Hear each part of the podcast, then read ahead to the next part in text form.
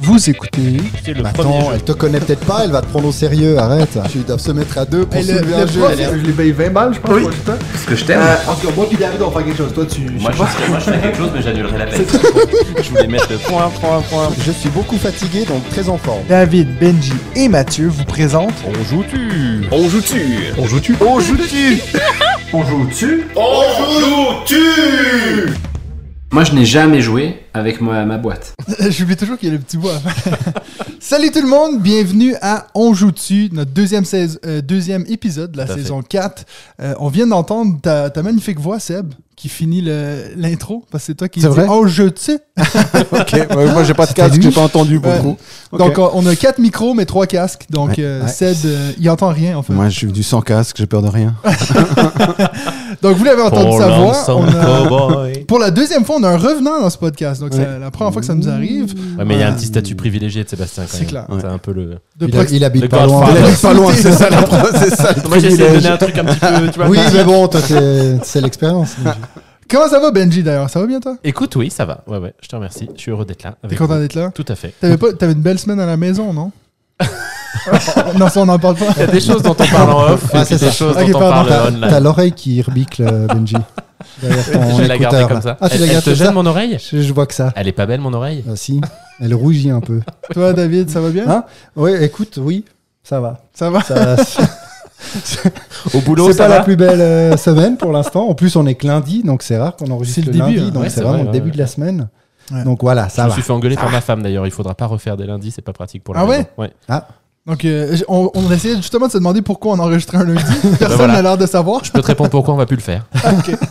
C'est parfait. Puis, notre invité, Sébastien, comment ça va? Ah. Ça va pas mal. Ça va un pas mal? petit peu sonné par les nouvelles du jour, mais ça va. Ouais. On va revenir euh, dans les news de David, of course. Euh, pour une fois, une news qui sera un peu moins joyeuse. Euh, c'est la première fois même sur ce pas du podcast. Ouais, clairement. Voilà. Euh, avant de faire ça, on va juste vite revenir sur euh, la réponse à la question de la semaine, qui était le- le- la semaine dernière, on vous avait demandé euh, quel jeu avez-vous le plus joué en 2022 Euh, pour pas demander quel était votre jeu préféré. Euh, Il y a eu plein de réponses sur YouTube, mais pas une qui a répondu à la question. Juste beaucoup de gens qui nous ont expliqué pourquoi euh, ils, ils- écoutaient le podcast sur YouTube. Tu vois, on en a Ah parlé oui, de vrai. Ah oui, pourquoi ça. Puis il y a plein de gens qui ont défendu en fait le, le fait de, de l'écouter sur YouTube. Donc merci, maintenant je sais, je vais continuer à le faire. D'ailleurs, il y a eu presque plus de vues sur la vidéo sur YouTube que euh, sur Spotify. Donc je me dis, il essayait vraiment d'envoyer un, un signal. Mais j'ai reçu deux réponses par email. Euh, donc je vais vous les lire rapidement. On a Damien Frucard qui dit Le jeu auquel j'ai le plus joué cette année est It's a Wonderful World avec 162 parties. Ah oui, quand même. Je l'ai acheté grâce à vous le 15 juin 2022. Donc en plus, c'était à moitié de l'année. En six Il était en forme là. Euh, et ma femme a eu un coup de foudre pour ce jeu, ce qui explique le nombre de parties. J'ai même acheté Everdell pour essayer de la désintoxiquer, mais ça n'a pas marché. Si vous avez d'autres idées, je suis preneur. J'ai bien sûr acheté dans la foulée Guerre, épais et Corruption et Ascension, donc les extensions de euh, It's a Wonderful World. Et at- nous attendons avec impatience l'extension Loisirs et Décadence qui est Qui sort, finalement en, Ouais. qui va sortir en boutique. Euh, donc ce vendredi, Je je, sais m'étais- plus si on est le bon. Je euh, m'étais empressé d'acheter à Cannes parce qu'elle n'était pas. euh, Qu'elle était elle exclusive. pas vendue, voilà. Elle était exclusive KS. Tu Et sais, moi bah, j'avais je l'ai pas pareil. ouverte et puis finalement elle va sortir en boutique. Ouais. Mais t'as vu que moi c'était pareil. Puis en plus j'avais brisé mon Mais pack. toi, t'as tout de suite joué par contre. Ouais, c'est clair. Ouais, elle est excellente en plus. C'est, moi, je trouve la meilleure des extensions du jeu. Ouais. Ah oui, toi, t'avais le, Ouais. le KS, toi. Tout à fait. Oh, ouais, ouais. Pardon. Ce Merci. deck building euh, Oui. de haut niveau. Merci à vous trois pour ce podcast que j'écoute assidûment. Damien, signé Team Space. Donc, il a voulu nous le dire. Merci Damien. Voilà. Et puis le dernier, donc le deuxième euh, email qu'on a reçu, c'est de Quentin Baranger qui nous dit Bonjour à l'équipe, meilleurs vœux pour cette nouvelle année. Je commence votre premier podcast de la saison 4. J'en profite pour répondre à la question concernant mon jeu le plus joué en 2022. Il s'agit de Cora, avec 19 heures de jeu pour 19 parties, jouées principalement en duo. Meilleure découverte de l'année pour moi, malgré le fait qu'il soit sorti en 2021. Merci encore pour vos podcasts. À bientôt. Donc ça, c'était pour euh, notre euh, question de la semaine. Je vous lance déjà la prochaine parce que euh, je sais que je l'oublie tout le temps, cette fameuse question de la semaine.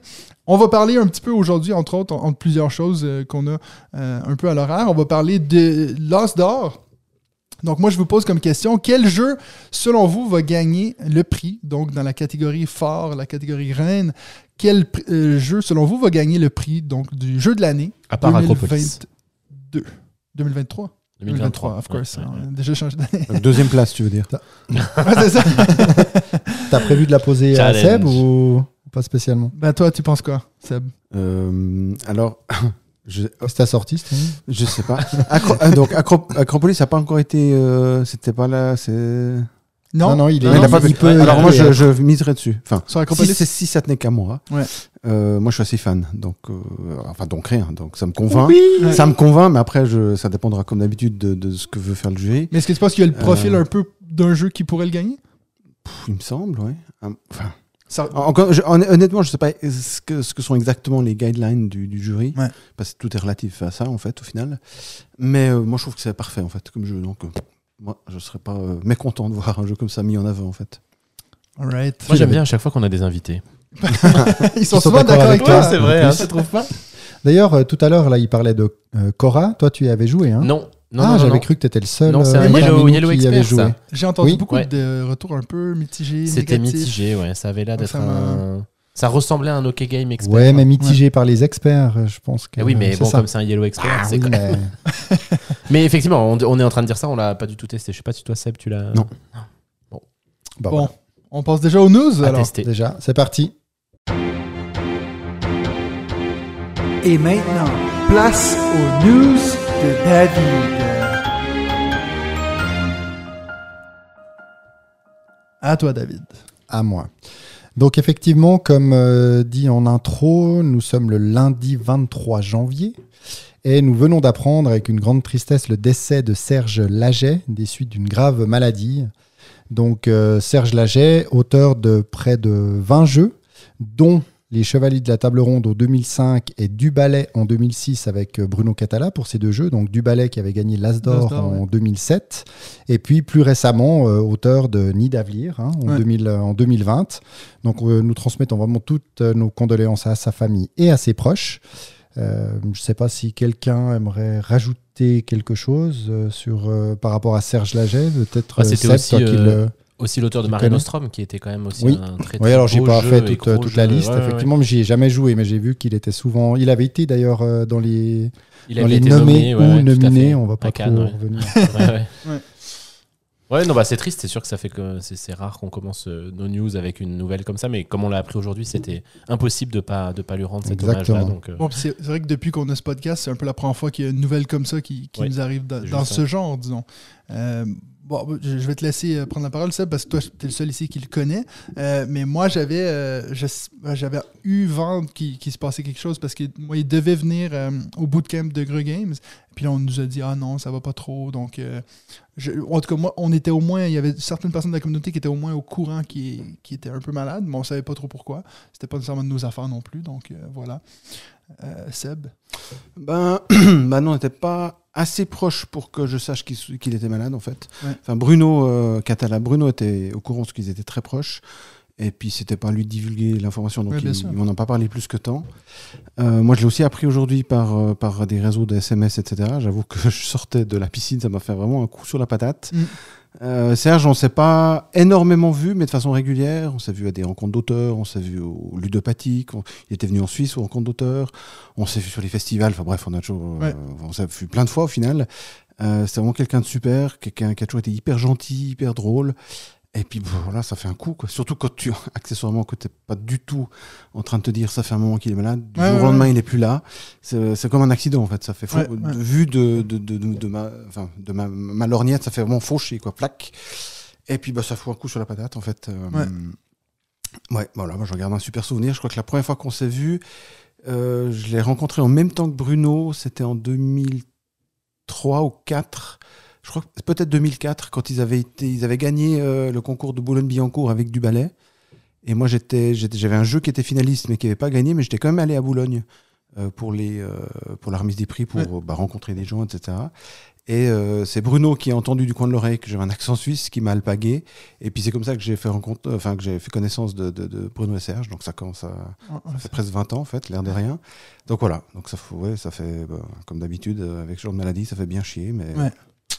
Voilà. Vous aviez jamais travaillé ensemble? Vous n'avez pas un jeu ensemble? Non, on n'a pas de jeu ensemble. Le, le- seul point euh, de, recroi- de- enfin, le recoupement qu'il y a eu, mais qui, qui- enfin, il se trouve que, c'est que Mare Nostrum euh, a donné l'impulsion pour Jaipur. euh, pour un des détails du jeu, quand, quand je, je cherchais à faire euh, Jaipur, à un moment donné, j'ai pris les cartes de Mare Nostrum. Parce que je les trouve hyper belles. C'était Ok. Fran- Franck Dion qui les avait illustrées. Moi, j'aimais bien le jeu. Mais aussi, les cartes étaient belles. Puis ça me faisait tout de suite des belles cartes pour, faire, pour, pour- pour jouer, en fait. Et dans Mare Nostrum, il y a des cartes impôts en grande quantité. Et ça m'a donné l'idée de, de ce, qu'est devenu les, ce que sont devenus les chameaux, en fait. Mhm. D'espèce d'avoir une sorte de, de, de, de, monnaie monnaie en plus externe, extérieure au, au- au jeu de troc. Et puis voilà, c'était le, le seul recoupement euh, créatif, ludo-créatif avec, euh, avec Serge, vraiment euh, direct, en fait. Mais, mais voilà. Voilà. Très bien. Oui, voilà. C'est Voilà. un peu, de- c'est un Ouais, peu c'est un triste peu- de, parler de Donc, ça euh, dans le podcast. Ouais, ça fait bon, il bizarre. fallait- Il va falloir enchaîner derrière. Alors, mais- pour rebondir, je vais revenir sur, euh, sur l'As d'or hein, Ouais. pour euh, cette année, parce que le jury vient tout juste de choisir les 12 finalistes, donc les 12 euh, nommés. Euh, Mais- Malheureusement, Il n'y a pas Acropolis. C'est pas sorti. Non, bah, malheureusement, c'est- ça va sortir dans deux jours. Ah, Donc, ça donc sort ce mercredi, donc vous Ah. qui écouterez cet épisode, bah, vous les connaîtrez. Donc c'est dommage, on aurait bien voulu rebondir, mais on en parlera lors du, du prochain épisode. Mais voilà, on se réjouit de découvrir quand même ces, ces 12 euh, jeux. Donc déjà rien qu'en sachant qu'il y en a 12, il n'y a pas de surprise de, de nouvelles catégories ou Ouais. quoi que ce soit. Donc voilà, les... Ah, c'est trois par catégorie, hein, c'est ça? Exactement, Ouais. Tout à fait. Bon, ils n'avaient pas prévu de surprise pour cette année. Non, crois. non, mais on sait jamais. toi. Il y a- il y, a eu un peu de... Oui, il y a eu pas mal de changements depuis le début du prix quand tu regardes les Ouais. différentes catégories qui ont changé. euh, parce qu'on a un top 5 qui a un ra- rapport avec l'As d'or, donc on a dû un peu fouiller dans les archives de, de l'As d'or. Et puis c'est vrai que je, je vois qu'ils changent presque à chaque 2-3 ans les, les catégories et tout. Donc Mais c'est vrai que tout le week-end, il y a eu des photos là sur Instagram de, du jury qui se réunissait. Et puis, euh, ça- c'est vrai que ça a l'air de bosser quand même sacrément. Ils se réunissent pendant euh, deux jours entiers là à papoter de jeux et à devoir décider. euh, Bah oui, ils doivent surtout se mettre d'accord. et- ouais, et puis ça, c'est la pointe de l'iceberg. hein. Alors, euh, ouais. Je sais pas exactement comment ils sont organisés, mais j'ai j'ai pas mal discuté avec les membres du jury du Spiel. Puis, bah, c'est, puis finalement, tout- tous les jurys, mais que ce soit du Cinoche ou quoi, euh, tout le monde joue à tout tout le temps, s'envoie des mails, des machins, font des recoupements, où tout le monde est d'accord, c'est clair, mais après il y a des recoupements, t'as joué à ça, non, faut que tu joues, blablabla, blablabla. Donc je pense qu'il y a un gros travail sur toute l'année. Puis, je sais pas comment eux euh, procèdent vraiment pour le finish, mais après, tu dois encore te mettre d'accord pour que, à quel point tu resserres la, la- la liste. Euh, nous, on a, ben, quand on a fait Boulogne l'année passée, on avait pourtant pas beaucoup de finalistes, mais déjà là, tu as de quoi discuter des heures. Ouais, mais si on considère que comme un, on pourrait se dire que celui-là, ouais, mais oui, mais en même temps, c'est quoi le. Pff. Donc c'est vrai, c'est un vrai taf, quoi. Jurer, euh, ça a l'air. euh, c'est pas juste oui, non, oui, non, oui, non, Ouais, quoi. Exact, ouais. A- tu t'imagines le 13e Moi, c'est toujours ce que je du me boulot, ouais. dis. Le 13, le 14, le 15. Qui... Ah, bah, il y en a trouvé. Qui c'est qu'on coupe? C'est ça, mon Dieu, quel enfer. Non, mais même là, il y, a, il y a un très chouette épisode de- du podcast 6388, là où il y a une interview de Rexou qui explique vraiment le- comment, ça, comment ça se passe. Puis C'est là où il dit, après, les. Enfin, euh, souvent, on se fait des fois critiquer parce qu'il n'y a pas tel jeu, mais en fait, et, bah, tu as les jeux qui sont 4, 5, 6, ils sont pas forcément moins bons pour certains membres du Ouais, jury, ouais, même clair. au contraire que le, le 2, 3. De toute façon, c'est insoluble. hein. Voilà, Il n'y a pas la puis- place pour tout, puis il y en a toujours un Exactement. où tu dis, mais lui, et puis lui, ouais, mais lui, ouais, mais lui. Puis tu deviens fou, en fait. Puis après, bah, euh, il c'est- les défend de- assez fort. Puis lui, il dit avec sa voix, bah, parfois, il en impose aussi. Donc euh, certains, bah, on, voilà, ont on tremble de un peu plus euh, devant. Mais c'est drôle parce qu'on s'est fait la remarque que la dernière fois que tu étais venu sur le podcast, on, on venait d'avoir les, les nommés pour le, le prix de l'As d'or. Oui. Et puis donc c'est vrai que tu disais un peu la même chose, cette idée que de toute façon, il y a des gens qui vont râler parce qu'ils n'ont pas un jeu ou l'autre. Donc euh, Mais c'est assez drôle de voir d'ailleurs qu'avant que le jeu ne sorte, souvent il y a une espèce comme ça de. Les gens sont plutôt sympas avec le jury en disant exactement ce qu'on est en train de dire. Et puis au moment où la liste va sortir. Ah, là, les cons Oh, mais attends, c'est pas possible, ils ont pas mis bon, on va, être, on va être pareil. Je veux Oui, dire, déjà, oui, l'année dernière avec Welcome to the Moon de cette année Ouais, je sais pas s'il y a un jeu où je suis vraiment, j'y tiens mordicus. Ah bah ça. s'il n'y a Bah, pas Benji, Acropolis ce dans sera la top Acropolis, 12, moi ouais. ça va faire bizarre. ouais. Ah ouais Non, je sais pas, moi, il y a Mais rien je- que. Ah bah Arc Nova. j'essaierai de S'il y me a- rappeler, Non, s'il n'y a euh. pas Arc Nova en expert, Ah oui. là je pense que là Aussi, ça va ouais. râler. Ouais. Oui, c'est vrai. Puis Benji, toi, c'était Acropolis, c'était dans, le... dans les jeux enfants, non?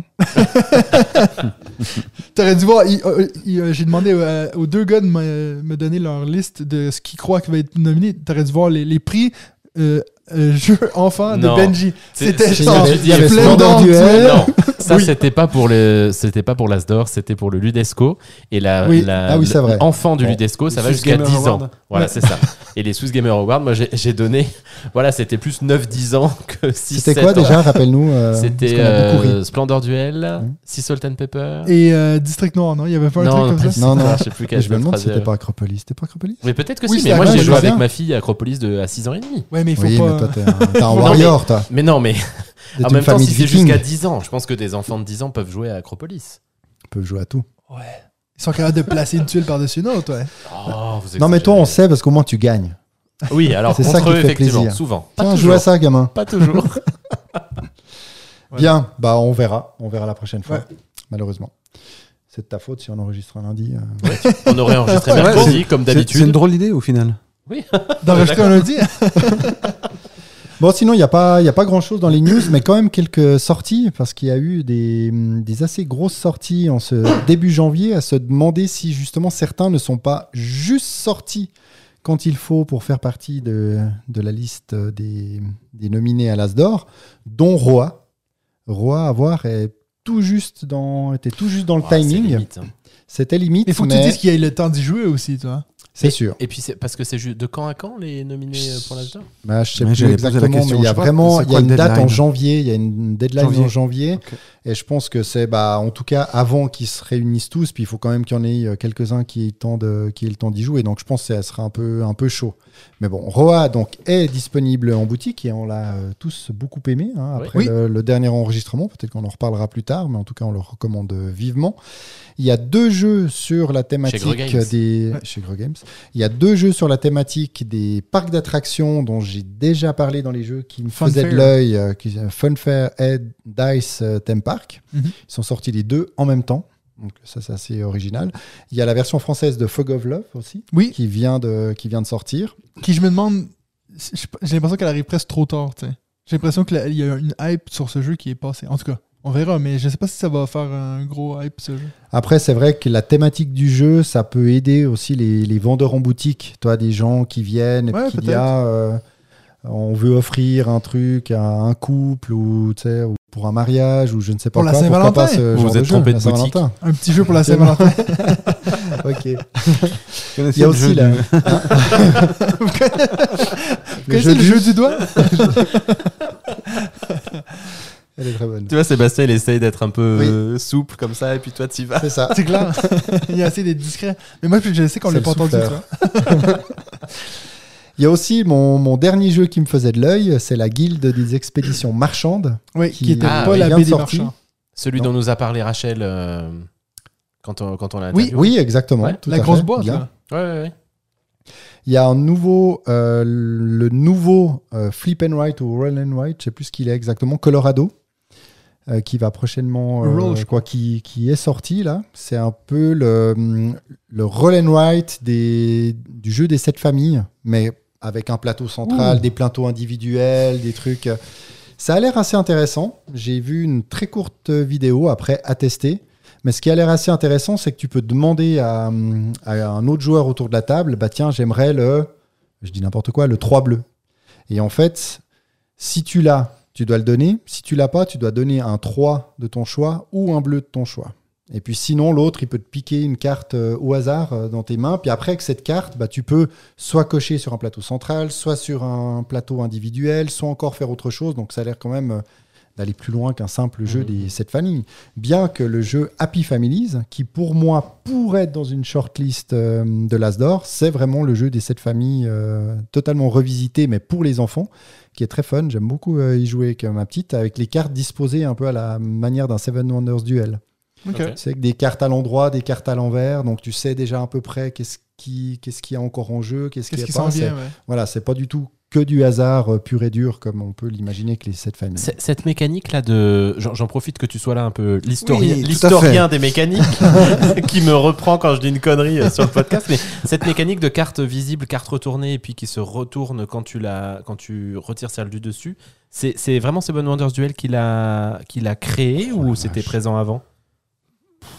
Je sais pas. C'est ta chance Tu veux de qu'on te t'en laisse prendre à Bruno, là? Non, non, non, non, non, je, je sais, je sais affirmer ni l'un ni l'autre. Euh, comme d'habitude, c'est pas impossible qu'il y ait eu un truc euh, il y a bien longtemps que tout le monde a oublié. J'ai pas de, de jeu comme ça top qui me vient à l'esprit. Parce que ça, je trouve Je que c'est une pas. mécanique tellement géniale, ce, ce machin-là. De... Parce qu'effectivement, du coup, tu prévois quand même le tour d'avant, le tour, le tour y d'après, avait- le Mais tour ça vient, pas d'après. de- ça vient pas du Magic, ça, ou un truc comme ça? Ah, ça, Le, je- le ça, je truc peux pas de dire. draft, euh, t'as deux façons de drafter. En tout cas, je sais pas, mais moi, je- il me semble que j'avais déjà lu qu'il y a, Il y a de Trader qui faisait un truc comme ça. Traders? Traders ou Trader, tout ça. ou Je sais plus s'il y avait un S chez, euh, chez Cocktail. Mais c'était pas visible fermé, c'était tout était visible, je crois. Mais tu, tu, prenais, puis au fur et à mesure que tu prends, ben, tu découvres. Mhm. Enfin, tu découvres, tu, tu, tu, tu mets disponible pour les autres. Mais c'était quand même pas euh, révélé caché, je Ouais, crois ouais, pas. non, c'est pas exactement la même chose. Euh, j'ai- moi, ça, y a- j'ai rien. euh, entre guillemets, pour moi, c'est le premier, mais reste à- ça reste à prouver. Mais euh, j'ai- Parce que c'est vrai que c'est- c'est j'ai pas d'exemple en tête, en tout cas. c'est top comme, euh, comme mécanique, et puis c'est cool si ça commence à être pris dans d'autres euh, Ouais, d'autres jeux, finalement. Contrairement à Talouva. euh, Qui est le. Salaud. Non, mais Acropolis, c'est le Alors c'était jeu. le premier jeu. ah, une fois que tu enlèves Talouva, Ouais. que tu enlèves Java, bah, Avant ça. eh ben, Il reste- il reste plus qu'Acropolis. J'aurais Eh adoré ouais. que t'en cites Eh encore d'autres. Non, non, il y a. Le- que tu enlèves Précédent. Louis XIV lui-même disait. Non, non, et j'en ai un aussi. euh, C'était lequel, mince. Ah, je sais plus. Bon, c'est bon, passons à la suite. Sinon, il y a une autre, euh, une autre sortie, Catan à l'aube de l'humanité, Ah. et qui C'est pour toi, c'est Abza. Ouais, mais c'est Abenteuer Menschheit qui était édité par Stern à l'époque, je crois. Je pense que c'est une réédition. Alors, qui c'est- était peut-être retravaillée, je ne Alors, sais c'est pas. une, en tout cas, c'est une réédition de avoir The Settlers of the Stone Age. Ouais. de Abenteuer 2002. Menschheit. Voilà. On va récupérer des auditeurs Et c'est qui germanophones. Donc, Abenteuer, c'est la traduction de Settlers. Non, c'est l'avent- l'aventurier. et puis Menschheit, c'est la- l'humanité, l'aventure de l'humanité. Ah, Ah, les pives, quoi. et donc, euh, mais qui était, je, je crois qu'il y avait le logo du Stern, le magazine allemand. Je pense que ça avait, je sais pas si c'était une collaboration entre le Stern et Catan, mais on y a joué il y a pff, hyper longtemps. Ouais. J'imagine qu'ils ont Ah ouais. retravaillé le jeu. Enfin, j'en Ah sais oui. rien en vrai. En tout cas, le look, c'est sûr. Puis peut-être les mécaniques, je, je sais pas. Mais je me suis dit qu'il fallait le placer parce qu'on Oui. avait quand même un grand, un grand spécialiste de De Catan. Catan. Je sais pas si un grand, un grand spécialiste d'allemand aussi. Mais en tout Oui, cas- ah, mieux que nous. Hein. ça, c'est clair. Abenteuer, donc. voilà. En plus, on est rendu qu'on a deux, euh, au moins deux euh, fans germanophones. Parce qu'il y en Ah a oui, deux dans vrai, le ouais, Discord. ouais. Donc, euh, il y en a deux qui vont être contents que tu sois Ouais. la Seb. Guten Tag. Sinon, euh, je me rappelle plus, on a un jingle pour, les, pour BGA Non. on n'a pas. Non, hein. pas encore. Puis souvent, euh, je reviens Je vais- après, je dis on a oublié BGA, donc ça. je vais le faire, euh, je vais enchaîner tout de suite. Ouais. Ah oui, ah oui, Ah bah oui. Mon Dieu, j'avais oublié cette Bah, news. Parce qu'alors, on a, Oui. on a quand même trois jeux qui étaient en bêta et qui viennent de passer euh, récemment en jeu, euh, comment on va appeler ça, en, en production ouais. officielle, en jeu sorti. Donc il y a le It's a Wonderful World, Oui. enfin plus en bêta. Valbara. pouvoir- notre ami va pouvoir y jouer encore plus maintenant. Oui, tout à fait. Voilà. Valbara et Cubosaur, donc vraiment euh, trois, trois jeux que j'aime beaucoup. Donc ça c'est top. Et Jaipur, non? Jaipur. Non, mais c'est lequel de tes jeux qui est sur BGA Ispa, désignais en alpha. Ah, en alpha. On non, a Jaipur, il est, c'est un des premiers. Un des Jaipur, premiers, il y a- longtemps, il y a longtemps. un siècle et demi. Bah il oui, était bien sûr. encerclé par les Japonais à l'époque. C'est ça, ouais, quand BGA était sur le Minitel. C'est ça. 36-15 BGA. 36-15 Jaipur.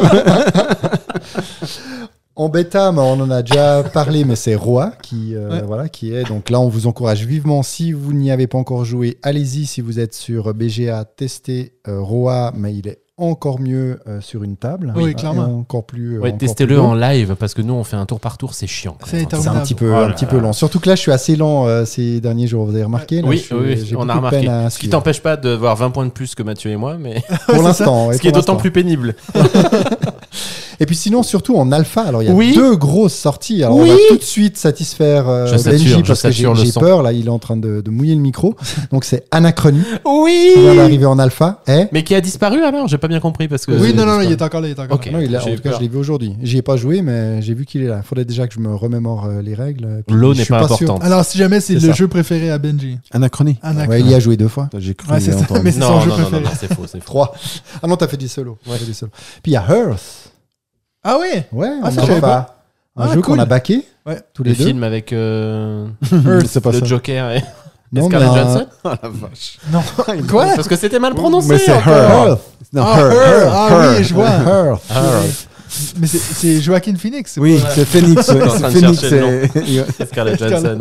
Pas du tout, mais c'est vraiment le, le jeu qui, euh, qui, Qui fait un peu le buzz. Hein, qui fait, qui commence sur à faire le buzz sociaux. ouais. Par ceux qui l'ont euh, déjà, donc euh, certains influenceurs. j'ai vu euh. que bah, Rachel. a- Ah, a Rachel, elle en est fan, euh, Ouais. totalement fan, ouais.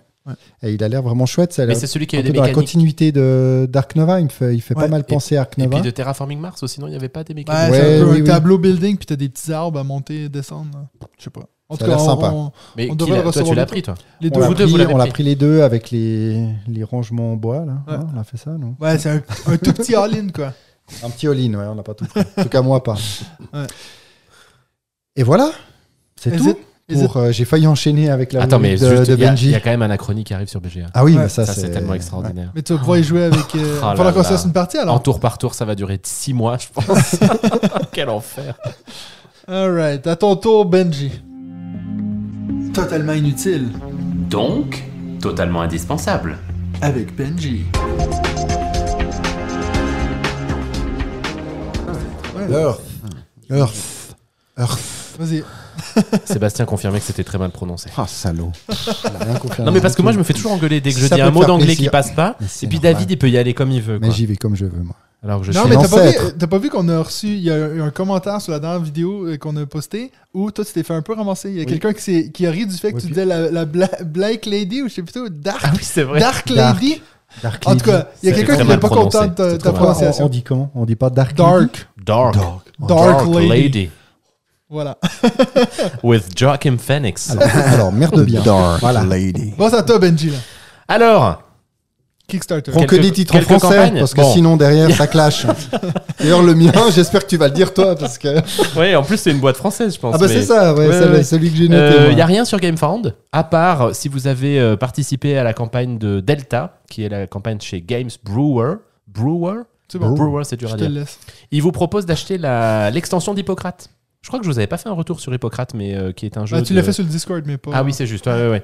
Euh, qui est un jeu assez intéressant. Et puis j'avais assez hâte de, de- de tester l'extension. Donc vous pouvez l'acheter euh, dans euh, si vous avez participé au pledge. Et puis ils ouvrent le pledge à tout le monde.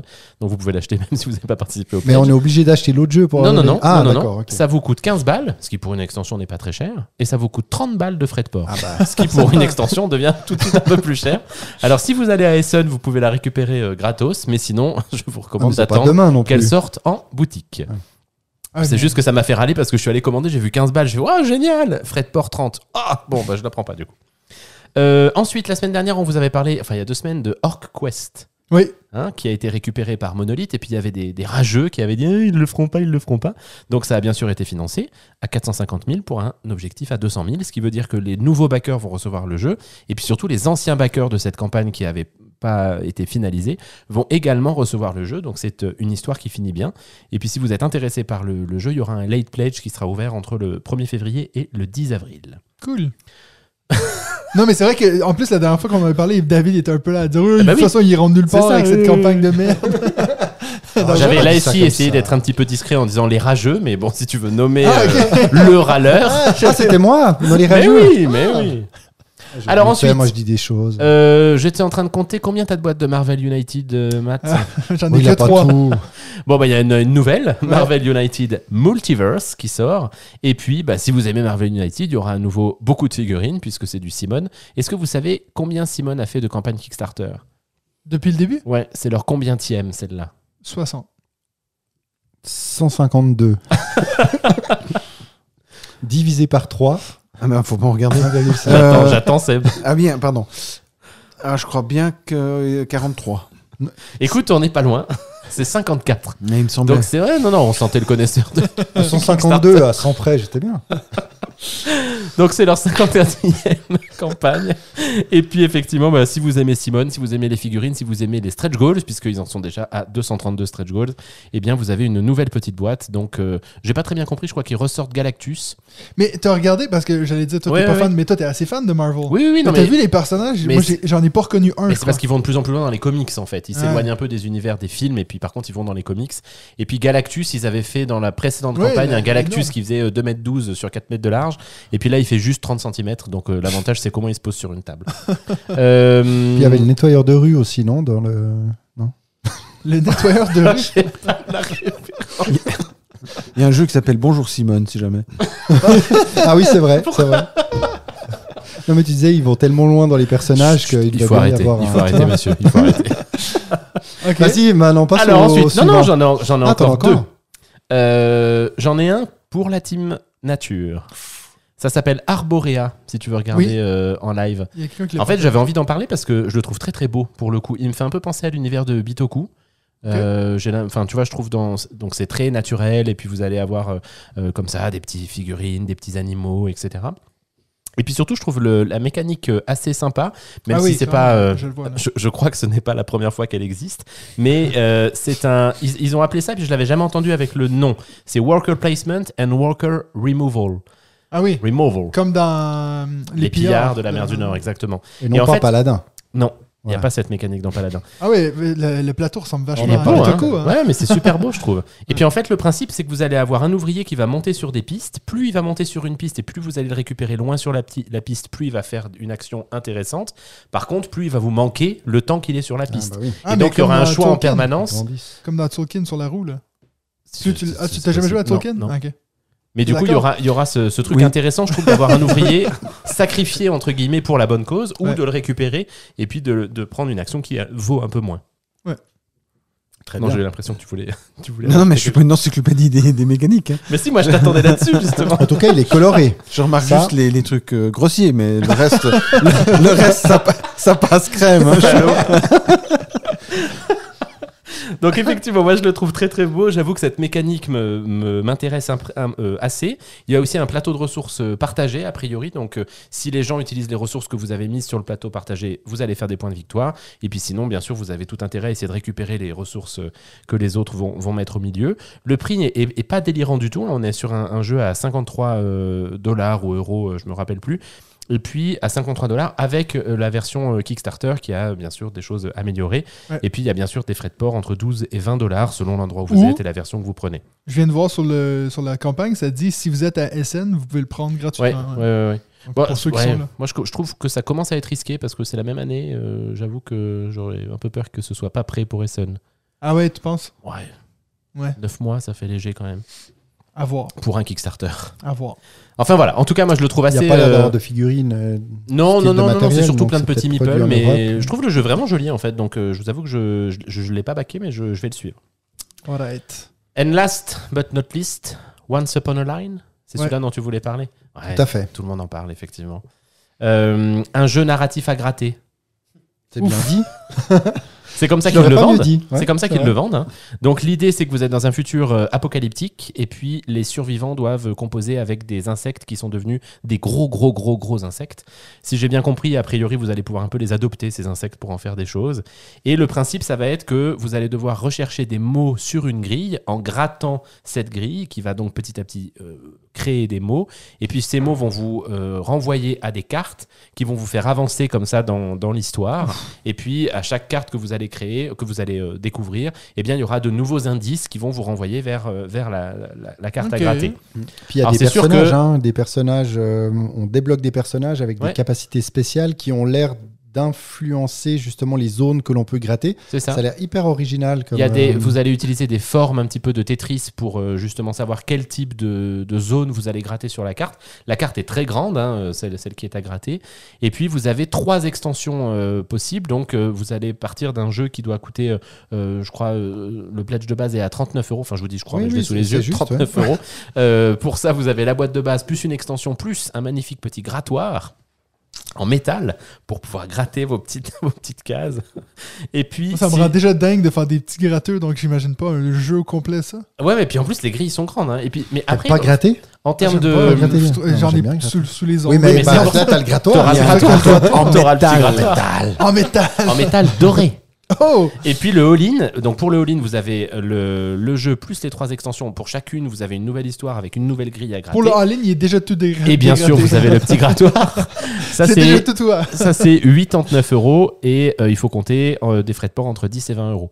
Je, je Alors, il suis. y, a- il y a une- il y a le all-in qui est à 99. hein, Oui, mais le all-in à 99, 99, c'est avec des, Avec les trucs de recharge. Ouais, comme on appelle. Ouais, mais ça, ça peut être pas mal Oui, pour oui. ceux qui veulent leur vendre, effectivement, parce que c'est pas beaucoup, c'est 10 euros de plus pour. Mais je dois euh, dire que euh, ça, m'intrigue. double. Même aussi. Ça hein. Ah ouais m'intrigue assez. Surtout Ouais, qu'il y a ouais. des très très bons retours. Là. Il y en a pas mal qui l'ont testé avec des. Qui l'ont, des Dont aussi euh, notre ami de First Player, là, qui a l'air d'en être assez Ah, dingue. j'ai pas vu.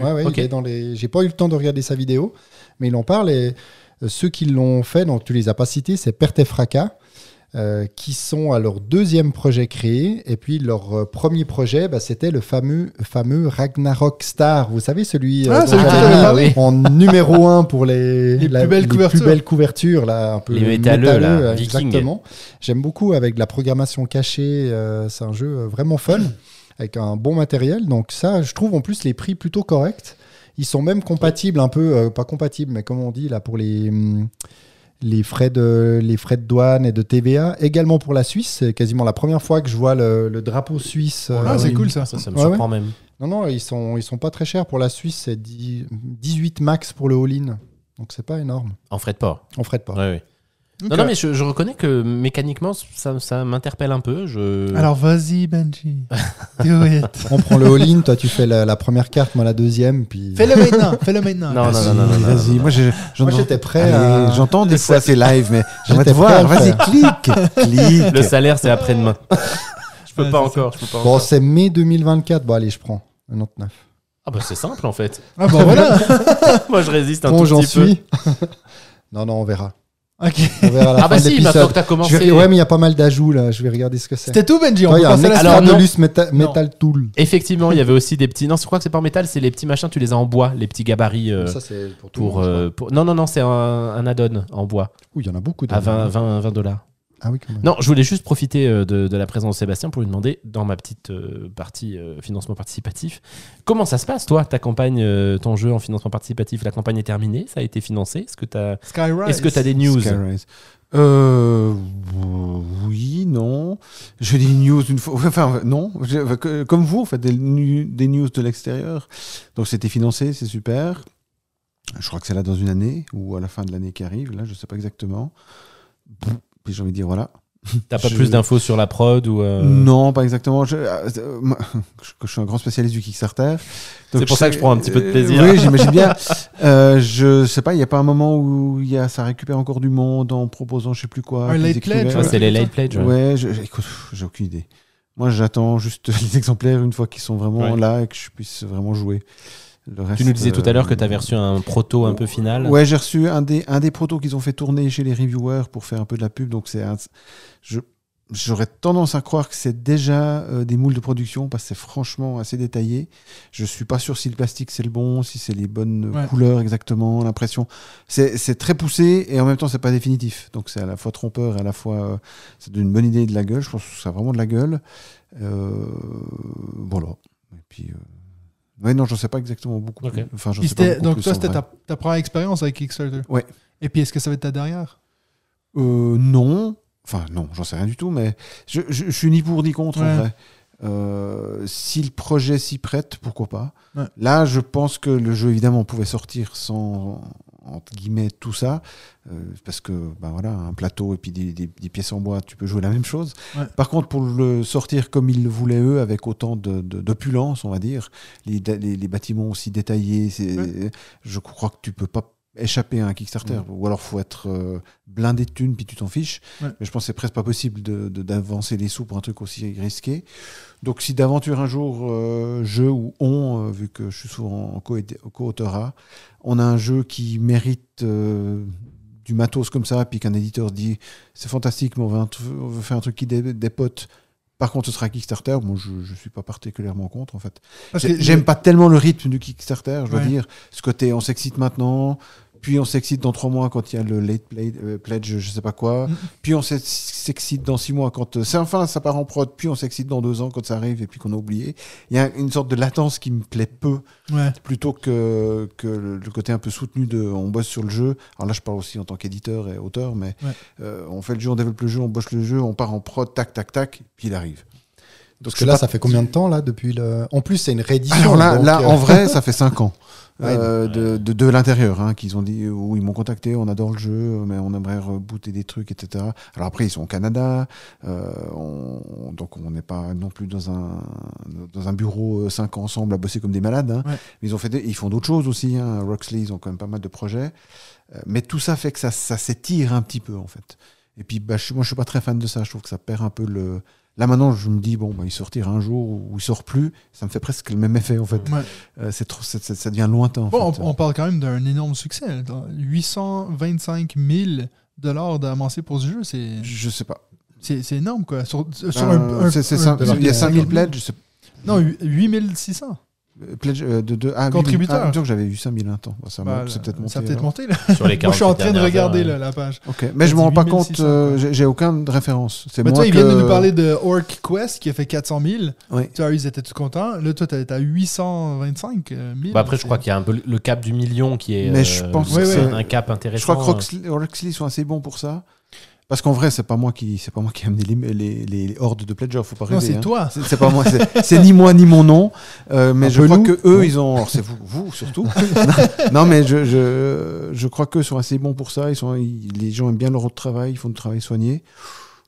Je- honnêtement, je sais pas. Ils ont fait quoi d'autre, Roxy? Qui ça me Euh, ils ont en fait quoi? Ra- Radland, c'est peut-être Ah, Radlands. Ils ont fait Brass. Santorini. Brass. Santorini, Ah ouais.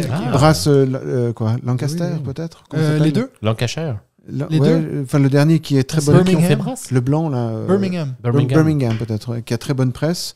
Donc il y a quand même pas mal de gens qui les, qui les, qui les yeutent, et puis Ouais. bah, ça génère. euh, Puis le jeu reste original, je pense, le, ce- le- le- la façon dont on. le, le bidding, là, Ouais. euh, l'enchère, et donc les deux con- conjugués. euh, Bah, ce qui est, ce qui est ça aura attiré Ouais. du monde. Mais j'ai j'ai vraiment pas de référence. Je me rends pas compte si c'est monstrueusement super ou si c'est average ou si c'est. Voilà, il y a des chiffres qu'on entend qui sont bien plus gros, puis d'autres qui sont bien plus petits. Donc je- c'est moyen peut-être ou c'est dans la moyenne habituelle, je sais je pas. pense Non, que c'est dans la je moyenne. Et pour bonne. eux, une faudrait voir, bonne, pour, faudrait voir pour eux, surtout Ouais, pour leur eux, campagne ouais. habituelle, où ils arrivent d'habitude. Je pense que c'est assez commun pour eux, mais je, Ce qui, ce qui fait chier, la Je blague à part, dans, dans est-ce que ton nom a amené du monde, est-ce que nous, alors clairement pas, on a amené du monde, mais le problème c'est que ça n'a pas été francisé en fait. Moi, c'est ma grande déception, c'est que j'attendais vraiment Ouais. un jeu en français et en anglais, et puis le jeu n'a été fait que en anglais, et donc il y a une partie Alors, il y a du que- public francophone qui il n'y n'a a pas que la règle euh, en vrai, hein, comme d'habitude. Ouais, ouais, mais Elle sera peut-être pas livrée avec, effectivement, Ouais. mais le jeu est neutre, à part pour la règle, effectivement. Mais là où je pense ton nom aurait pu euh, probablement amener, amener du monde euh, derrière, ça aurait été peut-être sur ce public-là. Je, je suis pas sûr en vrai. Oh, tu te sous-estimes. Non, non, non, non, non, mais je suis pas sûr parce que si, si- enfin, si t'en es à trouver que je suis super, je pense que la règle, tu t'en fous, tu l'imprimes et puis tu te dis. Ah, tu sous-estimes. un euh, débat, ça. Tu sous-estimes la difficulté de ce truc-là. Non, moi j'ai dû, moi à titre personnel, j'ai eu cette discussion effectivement, mais quand tu mets de l'argent de manière importante dans ce Oui. jeu-là, parce que c'est vrai que ça, ça coûte quand même des sous, ça fait chier d'avoir une règle en A4 euh, imprimée euh, dans, dans ton, Ça, dans ton je peux jeu. Quoi. comprendre. ouais. Mais, mais alors, comment tu solutionnes ça? Si t'es Bah tu si pas. turc, tu back pas. Si t'es euh, Bah, je pense qu'il y a quand même une partie euh, importante En de Thaïlande, gens. tu back euh, pas. T'as Singapour, tu back Ouais, pas. ouais. Bon, l'anglais, oui, tu me diras. Mais enfin, tous les pays pas anglophones, ils back pas du coup. bah, Enfin, il- je pense qu'ils backent moins que les pays anglophones ou les pays où il y a pour une bonne tradition. pour euh, l'éditeur, c'est quoi la solution? Tu Ah, es coincé en vrai. soit tu fais avec des versions lang- langues, ce que font certains éditeurs, et puis bien sûr ils font pas toutes les langues. Oui. Mais le marché français est souvent un marché qui est traduit parce que c'est quand même réputé être un marché. euh, Alors peut-être que allemand, Qui- qui allemand français, monde, ça aurait, quoi. ça aurait fait, ça aurait fait sens. Je me, je m'en rends pas compte, mais peut-être. ouais. Bon, Après, Benji, même, euh, la morale de l'histoire, c'est qu'il faut que tu apprennes l'anglais, puis t'arrêtes. Donc si jamais ils ont fait, euh, ils ont bien Of fait les, deux brasses, puis ils ont fait les Dice Throne aussi. Ah, ok, ouais. Huxley, donc. Je vais aller ils, ont- ils, bonne presse, honnêtement. je- Oui. je pense. Bah, Santorini a fait 700 000. Donc, tu as fait plus que Santorini. ok. Bon, ça Voilà. remonte. Hein. Voilà. Puis Radlands a fait 600 000 aussi. Ah. Ben, après, on est sur une autre production. hein. Là, c'est un tout petit jeu. Ouais. Ouais, là, Bref. ils sont, il est assez Ça cher, te donne une, idée alors. Ouais, non, Donc, c'est cool. non, non, mais je suis, bon succès ah, moi, pour je suis eux, content. quoi. Je suis bien plus content que s'il y avait eu euh, 12 backers puis qu'on Ouais. fait en 112. Mais, euh, mais je suis pas bien conscient, pardon, conscient de à quel point c'est fantastique Ouais. ou, ou normal en fait. Alors, on va, C'est fini pour moi. on va passer maintenant au jeu de la semaine. Les gars vont parler de leur jeu de la semaine. De la semaine. Alright, donc euh, on va vous faire nos jeux de la semaine. Euh, vous avez ent- entendu encore une fois ne- ma- ma- mon magnifique jingle pour les jeux de la semaine. J'ai totalement oublié de l'enlever, donc euh, ben, ils vont peut-être rester faire un nouveau. finalement. Ou d'en faire un nouveau à chaque Un par épisode semaine. Oui. compliqué.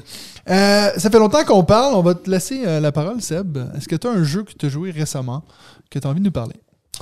Euh, oui, c'est pas fameux parce que ces temps c'est surtout prototype. Ouais. Donc, mais récemment j'ai joué à Skull King Ouais. que j'avais il y a longtemps dans ma bibliothèque que j'avais bazardé. Puis j'ai rejoué, euh, ben, notamment avec toi. Ouais. Euh, et je l'ai trouvé le lendemain au musée du jeu, donc je l'ai racheté, j'ai rejoué. Et puis bah, c'est sympa. Alors c'est un jeu de pli, il faut aimer les jeux de pli, sinon c'est Ouais. bah, c'est vraiment nul carrément. hein. Mais euh, si on aime les jeux de pli, ça met un peu de variété. Ça, ça ressemble à Wizard sans doute. Ouais. Euh, et euh, bah, je sais pas, c'est rigolo. Il y a un côté.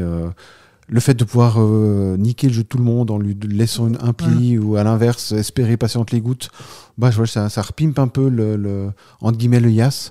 Ou quand t'as trop joué, t'as l'impression que tu vois tes cartes, puis la messe est dite. Ouais. Là, tu, tu vas jusqu'au bout, tu es un petit peu excité à y croire. Mhm. Donc je trouve ça assez cool. Euh, donc ouais, Skull King, j'ai joué récemment. Et puis sinon, bah, je dirais... Si jamais j'ai une anecdote assez rigolo sur euh, Skull King parce que justement avant qu'on joue à ça, on a joué à mon prototype qui Oui. est un jeu de pirate. Oui. Et puis euh, euh, Nathalie, je crois Nathalie, qu'elle s'appelait, oui. qui disait ah je sais pas trop c'est qui le premier joueur. Puis moi à la blague je dis ah mais c'est celui qui a créé le meilleur jeu de pirate en pensant à moi. Alors que Seb est autour de la table, puis il dit euh, mais t'es sûr de ça? J'avais totalement oublié Jamaica, toi. Après, ça Donc, veut, ça veut voilà. pas encore dire que c'est le meilleur jeu de pirate du tout. Non, mais ça veut juste dire qu'on te le tient puis le mien. Mais voilà. Skull King, quand prototype même, euh, euh, mal collé est mon... euh, mais C'est mais bon, ça. je- je- j'en- j'entends, j'entends. Je prends note. Donc ça, voilà. c'est les jeux de loups. Tu vois, ils ont peur de rien. C'est ça. Ils arrivent et peur de rien. Donc voilà, moi j'aimais J'ai bien. créé un jeu de marché un petit peu en Arabie. Ouais, euh, ouais. c'est ça, ça un doit être le de meilleur jeu de pour deux. Je pense que c'est le meilleur jeu de troc. avec chameau inclus dans la boîte. Euh, Ce qui, est, ce qui est vraiment sympa avec Skull King, avec la nouvelle édition, même si on est tous d'accord pour dire que les personnages sont hideux, euh, c'est qu'on peut y jouer jusqu'à 8. Ah ouais. Et que c'est vraiment fun euh, à 8. euh, ça, ça, Ah ouais, tourne, ça reste, tourne euh, très bien. Il n'y a, y a aucun, il y a ça, aucun ça souci avec ça. toujours te faire bouffer. Mais c'est pas le chaos total. Ouais. Bah non, j'ai pas l'impression que ce soit plus le chaos. Là, ça se joue à combien celui-là Je sais avec pas. un- Moi, j'ai joué à 4 en fait. Je Nous, on a joué de- à 4. Mais Alors, non, la si, version de joué à tas, c'est 4. 6, jusqu'à 6. Ok, ok. Et là, ouais, jusqu'à 8. Non, non, mais c'est vraiment, c'est vraiment top. Et c'est vrai qu'ils ont rajouté, il y a, même s'il y a certaines choses qu'ils ont rajoutées que j'ai pas du tout testé, le fait d'avoir rajouté les cartes 14, j'avais même pas fait gaffe, c'est d'ailleurs. euh, c'est d'ailleurs Seb qui m'a fait remarquer que euh, dans l'ancien, il n'y avait pas les cartes 14. Mais ces cartes 14, quand on les prend, nous rapportent des points. Et c'est vrai qu'on disait tout à l'heure, si on mise, hein, parce qu'on doit miser le nombre de plis qu'on décide de faire, si on dit qu'on veut en faire zéro et puis que la première pli est pour nous, dans l'ancienne version, euh, la manche, elle était, euh, elle était terminée. Ouais. C'est-à-dire qu'on savait qu'on allait euh, perdre le maximum de points. La seule chose qu'on pouvait faire, c'est embêter les autres en essayant de faire bah, qu'ils n'arrivent pas à, au, au nombre de plis qu'ils souhaitaient. Alors que là, il y a quand même les cartes 14 qui font gagner 10 points et la, la 14 noire qui fait gagner 20 points. Donc on Ouais. peut quand même contrebalancer ça. Donc il y a un certain intérêt finalement de se dire, OK, je voulais pas en faire. Maintenant, j'en ai fait une, donc il faut que j'essaye d'en faire vraiment un maximum Ouais. pour gagner des points. Donc euh, vraiment super jeu, moi, il y a toujours une, euh, une super ambiance autour, euh, autour de la table. Euh, tu veux enchaîner avec le ton premier euh, jeu de la semaine? Alors oui, je, je peux avec plaisir. Alors mon, mon expérience de la semaine, c'est Clockworker. Ah, c'est le jeu que je t'ai prêté là. C'est le jeu que tu m'as prêté exactement, que j'ai pu tester ce week-end. Alors j'en ai fait qu'une partie. Tu feras gaffe, il ramène trois pas joueurs. les jeux qu'on lui prête en général. Ouais, je Mais sais. quel menteur Parce que moi j'ai mon Twilight Inscription qui est chez lui. Ah oui, c'est vrai. Bah tu, tu passes le chercher, c'est bien. Tu l'as donné en fait. Non, Je voulais te le ramener, puis tu m'as dit, oh, tu sais, je suis pas prêt d'y rejouer, donc j'ai compris. je te le récupérerai la semaine prochaine. Voilà, tout à fait. C'est la semaine prochaine euh, Clank. c'est- Ah, Ouais, j'ai cru que non, c'était semaine cette semaine. Toi, tu m'as vendu du rêve tout à l'heure. Non.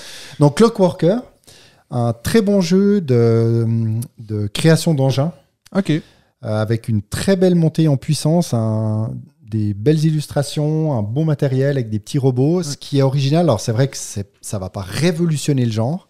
Par contre, ce qui est sympa, c'est que euh, au début, on commence chacun avec une carte usine avec euh, quatre emplacements, si je dis pas de bêtises, pour des petits robots, des petits robots en plastique qu'on va mettre dessus. Puis au début de chacun de nos tours, on va pouvoir récupérer le robot qui est le plus haut de nos cartes usines. Donc au début, on n'en a qu'une. Donc euh, on, prend le robot et puis ça nous donne la ressource qui est à côté. Petit à petit, cette ressource, euh, ça va nous permettre d'acheter des nouvelles cartes usines. Et puis quand on achète des nouvelles cartes usines, on va pouvoir remettre des robots. Et donc petit à petit, on va se retrouver avec 4, 5, voire 6 cartes usines avec des robots dessus. On pourra prendre tous les robots qui sont, euh, qui sont les plus hauts sur ces cartes pour gagner des ressources qui nous permettent d'acheter des cartes artefacts, qui nous donnent des bonus. Et puis on a des bonus, bien sûr, qui permettent de. Il y en a qui, une carte qui va nous permettre de, quand on fait ça, on va gagner un robot. Et puis une autre qui va dire, bah, si vous gagnez un robot, vous gagnez telle ressource. Donc vraiment, ça, ça s'enchaîne. Et puis on a encore des, des tuiles d'archives, etc. Donc la thématique est assez plaquée. C'est vrai qu'on on s'en fiche un petit peu du côté usine, robot, etc. et de l'histoire. Plus ou moins Mais que dans vraiment- Scout. Pour moi, ça va devenir le, le référentiel Ouais, de écoute, thématique euh, t'y reviendras. Plus que Scout, faut. mais- Faut y aller quand même, on est d'accord. Pourtant, j'en ai plaqué hein, des, des thèmes dans ma vie, mais là, quand Je même. pas- aller Je loin, ouais. dire- je vais pas dire plus, mais je pense que je suis le seul autour de cette table qui, une fois, pendant une partie, a commenté qui mettait sur scène. et À- qu'est-ce- à Scout- non, qu'est-ce non, que non, la non, personne non, on a déjà fait, oui, Ah, parce tu qu'il y a un petit tambour, un petit Oui, exactement. un trampoline, un micro. Ah, non, on est d'accord. Et puis, suivant ce que euh, tu lances, tu t'imagines. Je joue euh, Michael et Steven. Hey, hey Et je les retourne. Qui font du jonglage à trottinette. C'est extraordinaire, non? Donc, bref, Clockworker, pour le matériel, pour cette expérience de jeu, euh, montée en puissance, euh, Ouais. création de, de moteur, c'est vraiment, euh, c'est vraiment super sympa. Après, je dis pas que j'en ferai 20 parties, mais j'ai vraiment envie d'y rejouer, donc c'est plutôt, euh, plutôt bon signe. Et on a fini, quand la partie s'est terminée, on est aussi vraiment très très proche. Certaines cartes, au début, on se disait, mais est-ce qu'elles sont vraiment utiles ou pas? Puis tu te rends compte qu'à partir du moment où tu l'as, tu dis Ah ouais, tiens, oui, Ouais. c'est utile et ça combotte, ça combotte. Donc voilà, il avait quand même fait euh, pas mal de bruit à sa sortie et je confirme ce qui a été dit. Donc un, très bon jeu, Clockworker. Parfait. Moi, je vais enchaîner avec euh, un jeu qu'on a essayé ensemble lors de notre dernière soirée jeu, qui est Valbara. Donc, tu en as parlé avant, comme quoi il est sorti maintenant sur BGA. Euh, c'est un jeu que j'avais reçu, je vous en ai parlé quand je l'ai reçu du professeur Board Game au Québec. Euh, je l'ai amené avec moi et puis on a pu y jouer parce que toi, tu connaissais les règles. Euh, et puis d'ailleurs, t'en, disais beaucoup du bien, euh, David. Donc, on a fait une partie à 4 avec notre ami Hugo. C'est un jeu que j'ai- beaucoup apprécié. C'est un genre de jeu à rôle caché. Ben, pas vraiment à rôle caché, mais en fait, on a toutes les mêmes cartes. Je pense qu'ils vont jusqu'à 12. Et puis, euh, selon laquelle on va jouer, bien sûr, euh, les numéros les plus bas vont devoir faire leur action en premier. Donc, des fois, tu prends le risque d'essayer de deviner ce que tes deux voisins vont faire. Par exemple, s'il y a une carte qui va dire si tu joues avant tes deux voisins, prends deux points, des choses comme ça. Euh, c'est les mêmes éditeurs qui ont fait euh, Oriflamme. Puis on a trouvé deux, trois petites ressemblances euh, entre les sensations, ouais, Studio H. Euh, les, les- le design, les illustrations de ce jeu sont incroyables. Euh, ça faisait longtemps que j'avais pas vu un jeu vraiment où j'étais vraiment en train d'analyser toutes les cartes. Bon, les tribus du vent, ça m'avait fait un peu ça aussi. Mais vraiment euh, magnifique le jeu. Euh, on- la partie 10 minutes, peut-être 15 minutes avec les règles, ça n'a pas été plus long que ça. J'avais tout de suite envie d'en faire une, finalement on n'a pas fait, fait une, mais non, j'ai beaucoup de positifs à dire sur ce jeu. J'en attendais pas grand-chose, parce que j'avais lu des choses sur Internet un peu négatifs. Euh, mais non, super cool comme petit jeu. Et puis, je, vous, je vous le conseille fortement. D'ailleurs, si vous voulez l'essayer, il est sur BGA. Donc, euh, voilà. Valbara, pour à ma fait. part. Ouais, moi je confirme aussi, euh, on, a, on- bah, on a testé ça ensemble et puis euh, comme toi j'avais lu des critiques assez euh, euh, agressives euh, Ouais. le- la veille ou l'avant-veille de notre, de notre partie. J'ai pas très bien compris effectivement, le, le, le- on, on a bien rigolé autour de la table, il y a un vrai enjeu à savoir quelle carte tu poses et puis à, à te faire avoir ou à prendre du plaisir, à Ouais. avoir euh, choisi la bonne au bon moment. euh. La, la jouer au bon moment Ouais, aussi. ouais, Parce que si tu Et la Hugo n'a pas la- gagné en plus. Oui, ce qui était tout à fait agréable pour le coup. Ça fait plaisir. Et puis effectivement, la, la direction artistique est absolument magnifique. Ouais. c'est bon, ça, ça, ça plaît ou ça plaît pas, mais on a été nombreux à l'apprécier. Tu vois pas ce que c'est, ça Non. Ok. Euh, je te montrerai la boîte, comme ça tu peux au moins voir les illustrations magnifiques. Ouais, ouais, bah elle est derrière là. Voilà. Mais Euh, les autres. Lève le bras, David. Benji, Yes. toi, tu veux nous parler de quoi? Sleeping Gods. Sleeping Gods. Sleeping Gods. Toi of qui es un peu course. notre spécialiste des jeux euh, narratifs. Alors, Sleeping Gods, c'est un jeu dont j'ai beaucoup entendu parler de l'ami euh, Martin Lafrenière, Ouais. qui est euh, son, son jeu. euh, Narratif préféré Ouais, ouais, son, vraiment un best. Il est dans son top 3 et puis euh, je l'ai entendu. euh, bah, ils ont fait leur rentrée euh, euh, la semaine dernière. euh, hello les amis. Et puis euh, il a dit qu'il allait probablement euh, passer en top 2, voire en top 1, puisqu'il a reçu aussi la version française. Donc c'est un jeu qui est sorti il y a plusieurs années en, anglais et puis qui est sorti cette année chez Lucky Duck en français. Je n'avais pas participé à la campagne parce que l'univers narratif m'attirait pas plus que ça. Et puis il y avait un effet mécanique qui m'inquiétait un peu, c'est que vous devez gérer. Donc simplement rapidement au niveau de l'histoire, hein, vous êtes dans un bateau perdu dans un univers euh, un petit peu particulier. Et puis donc vous allez jouer les neuf euh, membres de l'équipage du bateau. Et donc vous avez neuf cartes posés devant vous avec 9 personnages. Et que vous soyez 1, 2, 3 ou 4 joueurs, vous allez jouer les 9 personnages. Ça veut dire que quand vous êtes tout seul, et moi je les joue en solo, vous jouez les 9 personnages. Puis ça m'inquiétait un petit peu, j'avais peur que ce soit un peu lourd. Et en plus, comme je disais, l'univers narratif m'attirait pas plus que ça. Mais comme tout le monde euh, n'arrêtait pas d'en dire que c'était Ouais. absolument extraordinaire, je me suis dit, je suis un professionnel, Je vais l'essayer. je vais l'acheter. Ça, c'est ce que j'ai expliqué à Yolène au moment où j'ai reçu le colis. Et donc, j'étais content de. Alors, le matériel est absolument magnifique. hein, La boîte est très belle. Là aussi, il y a une direction artistique qui est vraiment très, très jolie, je trouve, qui m'avait euh, attiré pour le coup au moment de la campagne Kickstarter il y a, il y a quelques années et que je re- retrouve assez jolie. Les règles se lisent assez facilement. Il y a vraiment des mécaniques qui sont très sympas. J'ai notamment beaucoup apprécié la mécanique de combat, qui est un truc assez simple, hein, où vous allez simplement poser des, des, sur des cartes qui représentent les ennemis, vous allez poser des jetons d'attaque, et puis vous allez devoir, il y a une grille en fait en 3x3 avec des, des blessures à faire sur certaines zones de cette grille, et vous ne pouvez poser les attaques que de manière orthogonale, donc vous êtes obligé de réfléchir un petit peu stratégiquement où est-ce que vous voulez poser vos attaques, sachant qu'il y a bien sûr des cases qui font plus mal que d'autres, etc. Donc ça, j'ai trouvé que c'était vraiment intéressant. Le côté narratif est très bien foutu, très sympa. Vous allez beaucoup vous. euh, si vous entendez des bruits, c'est juste Sébastien qui bouge son micro. hein. Non. c'est même pas vrai. C'est faux. s'emmerde tellement. C'est faux. C'est pas. Non. Le côté narratif est plutôt bien fait. Vous avez des vrais choix narratifs à faire. T'en parle de ta campagne one, Kickstarter one, two, one, two. C'est encore pire que d'habitude. Ah, c'est clair. Ah, Ça, c'est pas Sébastien. Fini Je précise que ça n'est pas Sébastien. C'était quand même plus sérieux avec Bruno. Le côté hein. narratif est donc très bien fait, mais Tu parles de quel jeu déjà? Mais à tous ceux qui ont dit du mal de Tentis Glen en disant Ah, les menhirs c'est chiant, franchement, les actions euh, que vous devez faire avec les neuf bonhommes de l'équipage, moi j'ai trouvé ça hyper chiant aussi. Ça vous oblige à avoir beaucoup de manutention en fait en permanence. Vous allez fatiguer vos personnages une fois que vous allez faire une action. Au bout de deux actions, ils peuvent plus rien faire, donc il faut leur donner à bouffer pour qu'ils puissent à nouveau faire des choses. syndiqués ou C'était des Français. Euh, je le prends pour moi. Donc, j'avoue que moi, ça m'a assez freiné finalement dans l'exploration. Je trouve que l'exploration est un peu ralentie par ce truc-là. Et puis, j'ai fini ma, ma première. euh, enfin, je me suis arrêté de jouer au bout de, de une heure et demie et j'avais pas très envie d'y revenir. Ce qui est quand même embêtant pour un jeu qui dure 40 heures. Ouais. Et donc, je l'ai revendu. Enfin, je suis en train de le revendre. Avis aux amateurs. Euh, et je vais. Enfin, voilà, ça m'a pas donné plus envie que ça d'y d'y revenir. Je pense que si vous êtes vraiment fan de ces univers narratifs-là, un petit peu. Ça m'a un petit peu fait penser à du. à du wasabi, j'allais Ah oui. Ah, moi, j'adore l'univers des wasabi. Moi, mon truc, c'est C'est vrai, c'est un bon jeu narratif. le du wasabi. Wasabi. Mais toi, le, tu Le jeu de deck building là. ouais, mais le wasabi vraiment euh, pour connaisseurs, j'entends. Parce que comme je suis un grand professionnel, Ouais, c'est clair.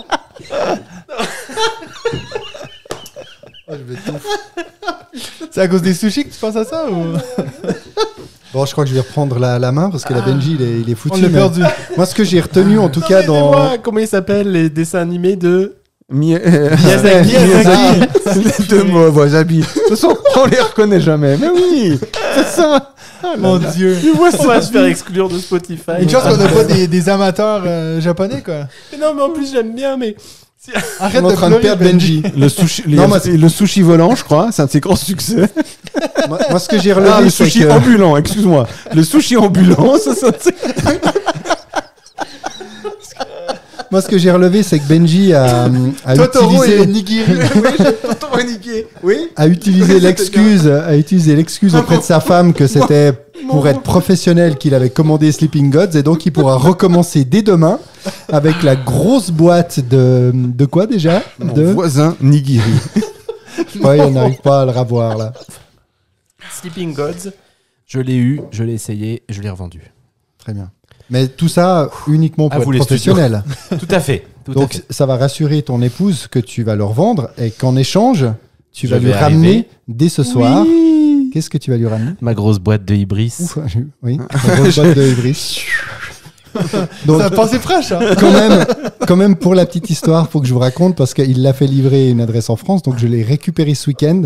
Je suis passé prendre ce paquet le matin avec mes courses pour le petit déjeuner et j'ai cru que je n'arriverais jamais à atteindre l'appartement tellement que cette boîte était lourde Ah merde. On a et reçu, immense. Je suis arrivé, j'étais j'étais trempe, j'étais trempe et j'avais les bras qui me faisaient très mal. On a et ça devait être à cause du lait qui était dans le sac, bien entendu. on a reçu une belle photo dans le groupe de David qui a la boîte qui prend presque toute la photo, puis il est écrit Je t'aime Benji. donc voilà. Alright, donc Voilà. un, un- un deuxième petit tour de table, alors, un deuxième petit jeu qu'on a découvert. Seb, Euh, ouais, alors moi je pensais que c'était très littéral de la semaine passée, donc j'allais partir sur un prototype, mais qui était, au vu de toute explication, je vais pas vous expliquer un prototype. Euh, donc je vais plutôt dire Cat in the Box, que j'ai Oui. découvert il y a Ah pas oui, très longtemps. fameux, là. Euh, donc deux jeux de pli, tu nous as Pour le coup, ça. alors le hasard fait que c'est deux jeux de pli euh, que j'ai trouvé vraiment. alors je sais pas si je vais y jouer tout, tout le temps, Ouais. mais il y a euh, peut-être en tant que, que auteur, mais aussi en tant que joueur de, de cartes probablement. Il y a un truc assez fou à se dire que c'est un jeu de pli où en fait toutes les cartes sont noires. Puis on se dit bah, alors c'est curieux, mais il y a quand même tr- quatre couleurs dans le jeu. On se dit bon, ok. Puis on distribue les cartes. Et puis en fait le, gag c'est que je joue ce que je veux. Je, je- admettons je joue un 8, mais c'est moi qui dis, bah, en fait, c'est un, un 8 bleu. Euh, et je mets euh, la carte que devant moi j'ai une carte euh, à couleur pour un- donc je mets le 9 à côté du bleu comme ça on voit que je joue un 9 bleu. Donc je décide de jouer un 9 bleu. Et sur, et sur le plateau il y a un plateau au centre de la table euh, qui va de 1 à 9 et qui est les quatre couleurs. Je mets un jeton à- à- qui m'appartient sur le 9 bleu pour dire ben le 9 bleu du coup il est joué. Ouais. ou le 8 je sais plus ce que j'ai dit. Enfin la carte que je viens de jouer elle est jouée vu, vu que je viens de la jouer. Et donc, bah, c'est à toi de jouer. Tu peux jouer bleu ou tu dis Ah, moi, j'ai pas de bleu. Mais tu dis, il y a un truc, Alors c'est super bizarre. noir, alors que t'as que du noir. Bon, bah alors, comme j'ai pas de bleu, je joue un, un 6 rouge. Alors, tu mets ton 6 rouge.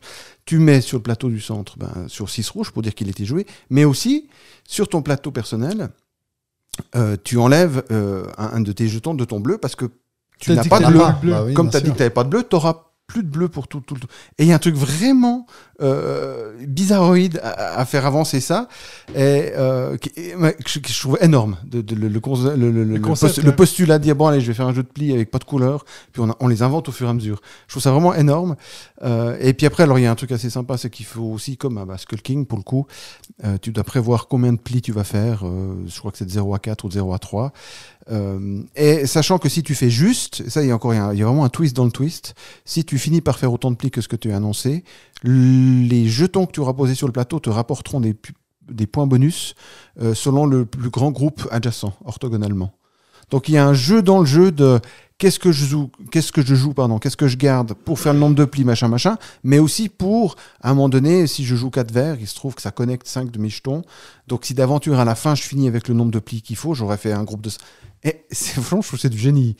Euh, alors voilà, après, de nouveau, on est très jeu de cartes, on est très jeu de plis. Si on ne sait pas jouer à des jeux de plis, c'est, je pense que c'est incompréhensible. Ouais. Mais j'ai, trouvé ça euh, complètement ovni, quoi. Ça débarque de nulle part. J'ai, adoré, en fait. toi, toi qui es justement notre enc- encyclopédie, euh, Oui, tout à fait.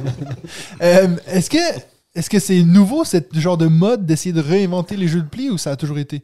Parce que tu vois, si on regarde, euh, je sais pas moi, The Crew, Shamans, tu vois, c'est toute cette idée de. On prend j'ai l'impression que ça a toujours existé. Ça a toujours existé, ouais. Ben, toi, Skull King, c'est pas tout nouveau. Ouais. Wizard, ça C'est fait vieux, ouais. bien longtemps que c'est là. Euh, il me semble qu'il y a tout le temps. un- Il y avait un truc qui s'appelait euh, le septième saut, ou les sept sauts, c'était en allemand, Sieben Ziegel ou Zegel, Ziegel. C'était aussi un jeu de pli avec un gag de trucs. Avec... Enfin, il y, a- il y a plein de fois des, des- des- des auteurs qui tournent un petit peu Ouais. autour. Donc je pense que ça revient peut-être plus ou moins à la mode, ou peut-être certains sont mieux que d'autres, puis tout à Ah coup ouais. on en parle de trois à la fois parce qu'ils sont super. Et puis on a l'impression que c'est la mode, mais en fait c'est juste qu'il y en a trois super qui Ouais. sortent du lot. Je, je, je- vraiment, je n'ai pas un, un historique long comme le bras à sortir, Mhm. mais ça fait un moment que tu retrouves des jeux euh, basés, euh, pour les Allemands c'est le SCAT, je crois, ou SCAT, je, je crois qu'il y a deux A, qui est le jeu de pli euh, chez eux, je crois Ouais. aussi.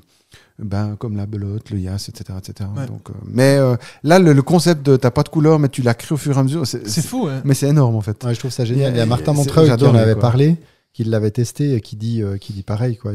Donc je, me- je m'étais empressé de le mettre dans ma wishlist. Alors, à voir pour l'instant, il n'existe pas en français, mais je pense que là, très clairement, c'est aussi un petit jeu. Il doit y avoir euh, trois Il y a rien en fait. pages de. Ouais, de alors il y a la, y a règle et puis même chose. Alors, Puis voilà, il y a rien Les, sur les les cartes, chiffres sont en donc, français? Les chiffres, ils sont en arabe, si je puis me permettre. Oui, c'est bon. C'est bien. L'historien. On l'appelait Ça l'historien. manque pas d'humour. ouais. David, ton, ton deuxième jeu. Oh, mon deuxième, bah, c'est un jeu dont Benji, euh, on a, on a Ouais. déjà parlé euh, récemment, c'est Time of Empires, que nous avons eu plaisir à partager tous les trois la semaine dernière. dernière pardon. Et j'avoue que j'ai adoré ce jeu. Euh, je- Personnellement, quand j'avais entendu Le euh, dire que bah, c'était un jeu en temps réel, je me suis dit ah bah au moins un jeu qui a un peu de hype et qui sera pas pour moi.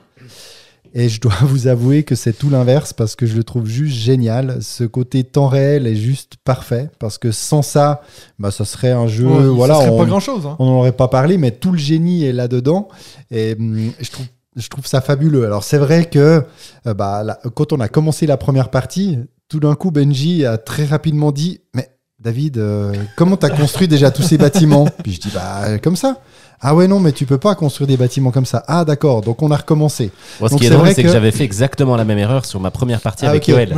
Euh, Donc c'est vrai qu'après, bah, c'est un jeu, il faut vraiment faire euh, confiance en ses voisins parce qu'on n'a pas du tout le temps de regarder, on n'a pas le temps non plus de dire toutes les, euh, toutes les 30 secondes, euh, attends, j'ai le droit de faire ci, j'ai le droit de faire ça, parce que sinon ça, en on, fait, a ça quand même, on a quand même passé la partie à dire Benji, j'ai le droit, j'ai droit de faire ça, j'ai le droit de faire. Puis lui, c'est pour ça que j'ai pas gagné. Mais deux, deux ou trois Ah, fois, si, on, a quand même mis, on a quand même mis nos sabliers à l'horizontale pour dire stop. Benji a pris le livret de règles pour contrôler quelque chose. Mais voilà, c'est pour moi, c'est c'est du génie, ce, ce côté bah, 4 tours, 4 périodes euh, en, de Trois. 9... Trois, trois. 3 Ah pardon, Trois 3 de de, neuf. 3 de 9 minutes. Mais euh, la seule question que je me pose, c'est que j'ai envie d'acheter ce jeu, mais après je me dis, à part avec vous, Avec qui est-ce que je vais Ça, c'est jouer la question. Est-ce qu'il Tu- tourne bien à deux joueurs? Oui, toi tu avais joué. Non, vous Non, étiez moi, trois j'ai fait que 3 et 4 du Mais coup. je pense que deux, ça doit assez bien tourner. Écoute, en tout cas, il y a une. C'est tu- quand même C'est très c'est juste la map, la map qui est un petit peu resserrée finalement, mais je vois pas ce qui te bloquerait à deux par C'est vrai rapport à qu'à trois ou 4, la troisième ère, c'était magnifique parce que sur, le, sur la map, Ça on bougeait n'arrêtait tellement. pas de s'attaquer, de sortir des, des pions. Enfin, il faut y avoir joué pour comprendre, mais.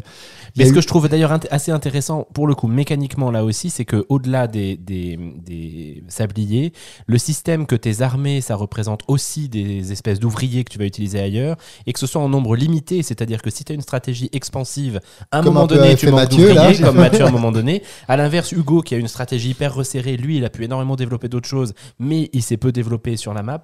Et puis ça, je trouve que c'est hyper intéressant, et ça te force de temps en temps à vouloir t'expandre, oui, t'expandre, euh, en fait, à sacrifier tes troupes euh, pour faire de la pseudo-expansion, pour récupérer derrière des ouvriers et faire d'autres Ouais. actions. Et ça, il y a une vraie euh, mécanique que je trouve vraiment, euh, j'ose pas dire novatrice, mais, mais, mais quand même novatrice. Euh, Il a peur aujourd'hui. Ose donc Normalement, j'ai les retours après, le- après la Oh, parution du podcast. Mais en tout cas, en tout cas, que je trouve vraiment excitante parce que tu as, ce truc-là de dire ah putain, il m'en manque un, il m'en manque un vite. Alors je vais aller là, je vais mourir. Mais Ouais. si tu meurs, tu libères aussi ton territoire, donc ton territoire peut se refaire manger derrière. Tout ça dans un temps qui est limité, bien sûr, par le, par le chronomètre, qui crée une tension autour de la table que j'ai jamais eu nulle part ailleurs, notamment dans des jeux de civilisation entre guillemets où justement normalement tu as le temps de réfléchir voire un peu trop et puis c'est des jeux qui prennent trois plombes Mais moi, j'ai vu parce que moi, of course, le lendemain, je suis allé l'acheter. Tu y as pas joué Parce que moi aussi, euh, comme David, j'étais sûr que toi, t'en parlais trop en bien. Je me disais, ah, je pense qu'on va le refroidir un peu. Benji. Mais non, j'ai j'ai vraiment adoré ce jeu. Et puis, euh, j'ai vu en, en ouvrant la boîte, j'ai vu que ça disait que pour votre première partie, vous pouvez la faire sans sablier. Puis moi, je me dis, c'est peut-être quelque chose qui va faire, justement, qui va refroidir les gens. Si tu fais une partie de ça, je sais pas si t'en relances une deuxième. Oui, il Parce faut faire final- juste euh, une, une Ouais, on dit quoi, juste- une ère, une le période, premier âge une, ouais, euh, qui te un premier âge. Ah, bon, alors ça On va. fait un premier âge Ouais. pour que les gens assimilent bien Parce les que vraiment, c'est le truc qui vend le jeu, en fait. C'est vraiment cette idée de tu le fais en temps réel. Après, je rejoins David à dire c'est vraiment un jeu, mais c'est comme une niche à l'intérieur d'une niche, à l'intérieur d'une niche, tu vois. Donc, je me dis, je sais pas si on réussit à vendre des boîtes de ça, mais je pense qu'il y aura pas la, la- la reconnaissance qu'il y est dû à cause de ce fait de. C'est un jeu expert, mais à la fois, c'est pas trop expert parce qu'on te force à prendre des décisions rapidement, ce que les experts n'aiment pas trop en général. Mais en même temps, c'est trop compliqué pour que tu puisses le montrer à qui que ce soit un peu dans ton entourage. euh, sais, un peu familial, disons. Donc, je sais pas trop. euh, comme tu l'as dit, je pense que je vais juste jouer que, que avec vous, quoi.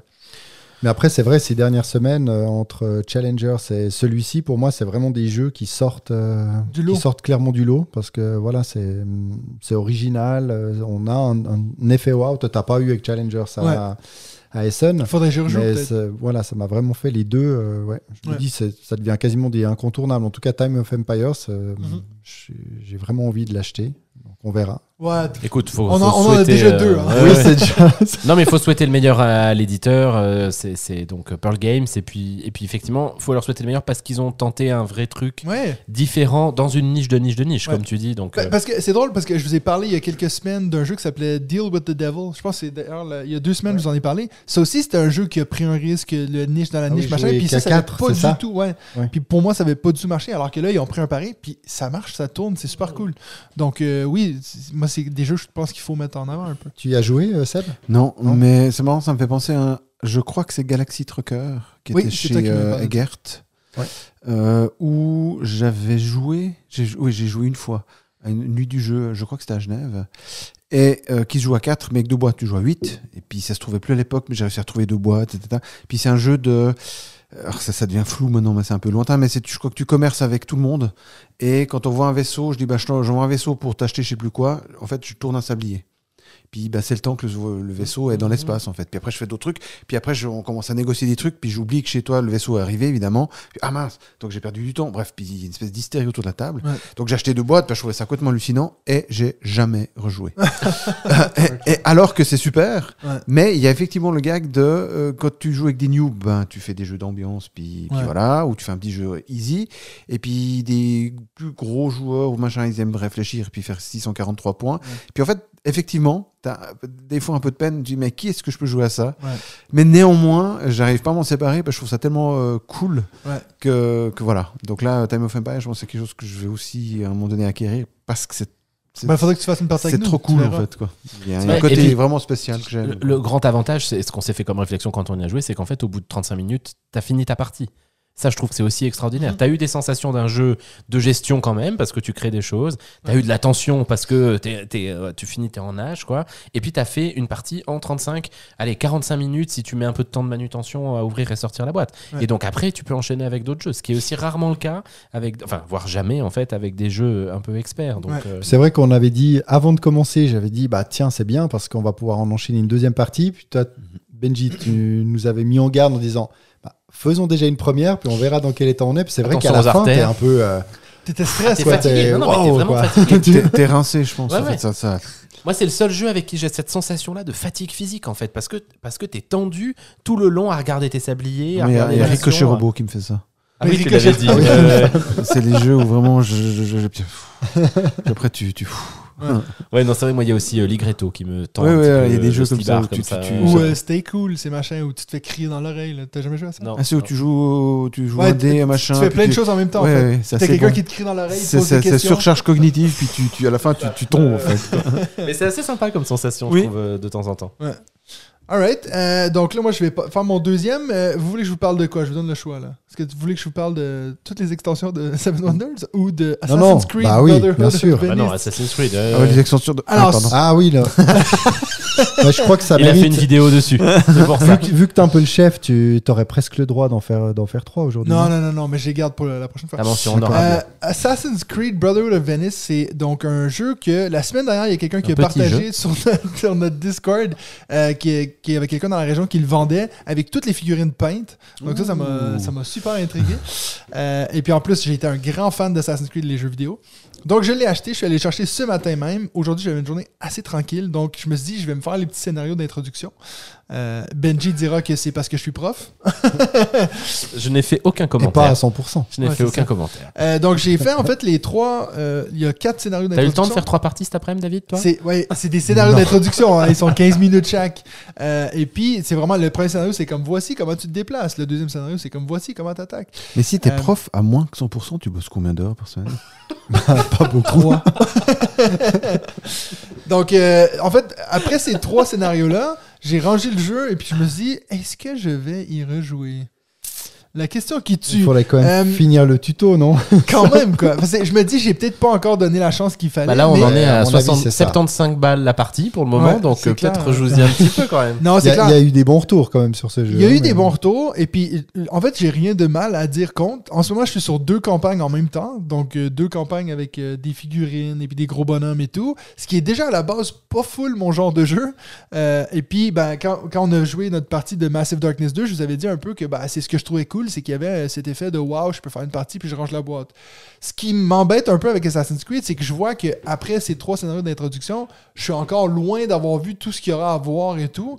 Puis j'ai l'impression que je suis rendu à faire des devoirs, tu sais, d'être comme Bah, disons je suis obligé de travailler pour apprendre une mécanique de jeu qui, au final, je vous ai envoyé une photo sur le groupe. là, J'avais mon petit personnage qui était entouré de méchants, puis c'est 20 fois la même figurine qui le pointe avec un fusil. J'étais comme, bon, ben, je vais- j'ai déjà perdu, quoi. Donc, euh, c'est pas le truc qui me bottait le plus. Je suis allé regarder sur BGG, puis tout le monde disait qu'il faut y jouer à deux joueurs, comme c'était un peu plus d'interaction. Déjà, les jeux solo, c'est pas trop mon kiff. Donc, je me voyais jouer à ça seul, parce que vous deux, vous m'avez dit que ça vous intéresse, mais le jeu est tout- 100% en anglais. Donc, on oublie. Ça se ramasse que. Ouais, parce que Benji veut absolument pas apprendre l'anglais. Donc, euh, voilà. Il y a autre deux- chose à- que des règles à lire. Alors, il y, a- il y a beaucoup de textes. À deux, t'es Ah. deux assassins ou il y en a un qui joue euh, l'assassin, l'autre qui joue. euh, Non, t'es deux assassins. Ok. Et puis, euh, ben, en fait, t'es obligé de jouer à deux assassins minimum. Donc, même moi, en fait, Ah, j'en même contrôlais seul, deux. t'en as deux, d'accord. Puis ça, ça m'embête un peu parce qu'il y en a toujours un que je m'en fous, mais il faut quand même que j'aille le chercher parce que je me sens mal pour lui. Puis, ouais. voilà. C'est drôle les sensations qui se créent quand même là-dedans. de Quand Je me sens mal pour lui. ouais. Ouais. Ouais, c'est ça. Oh, allez, je viens. Le pauvre, tu sais, quand tu le vois entouré de tous les gars, puis t'as l'autre qui est tranquille en train de faire la mission tout seul. Donc voilà. Euh, je je vais sûrement lui donner une autre chance, mais ça, ça regarde pas bien. Je vois qu'il y a déjà, j'ai trois extensions, puis ci, puis ça.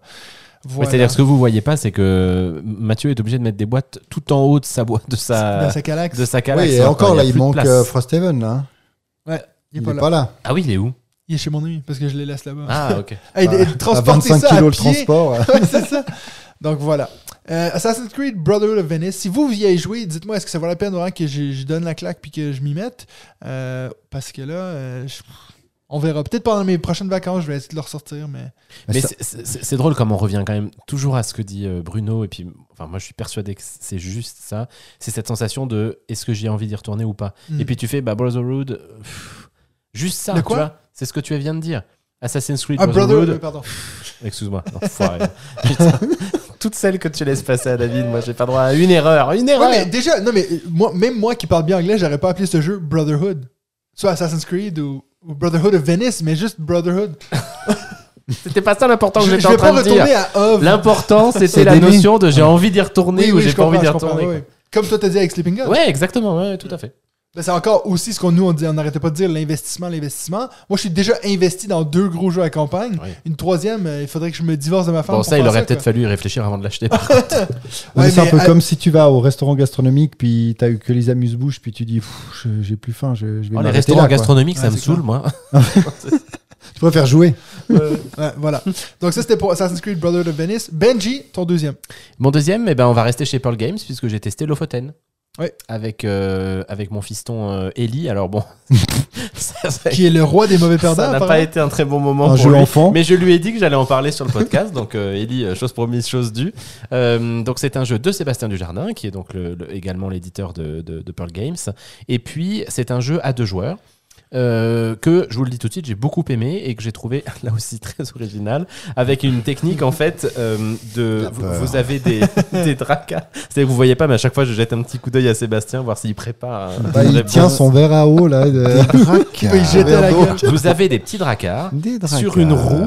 Alors le dracard, je le reconnais que c'est pas très original pour le moment, mais sur une roue qui tourne et en fait vous allez en faisant tourner vos dracars récupérer des marchandises sur un, un C'est marché une central. course de bateau de Dracor. Je ne peux pas dire un truc calmement depuis le début de Pardon, ce podcast. Avec votre roue, vous allez récupérer des marchandises sur le marché central et puis vous avez un système de cartes qui va vous permettre de tourner votre roue dans un sens ou dans l'autre. Et quand vous ramenez votre roue vers vous, vous récupérez les marchandises qui sont dessus, que vous allez stocker et qui vont vous permettre de, de faire des points de victoire.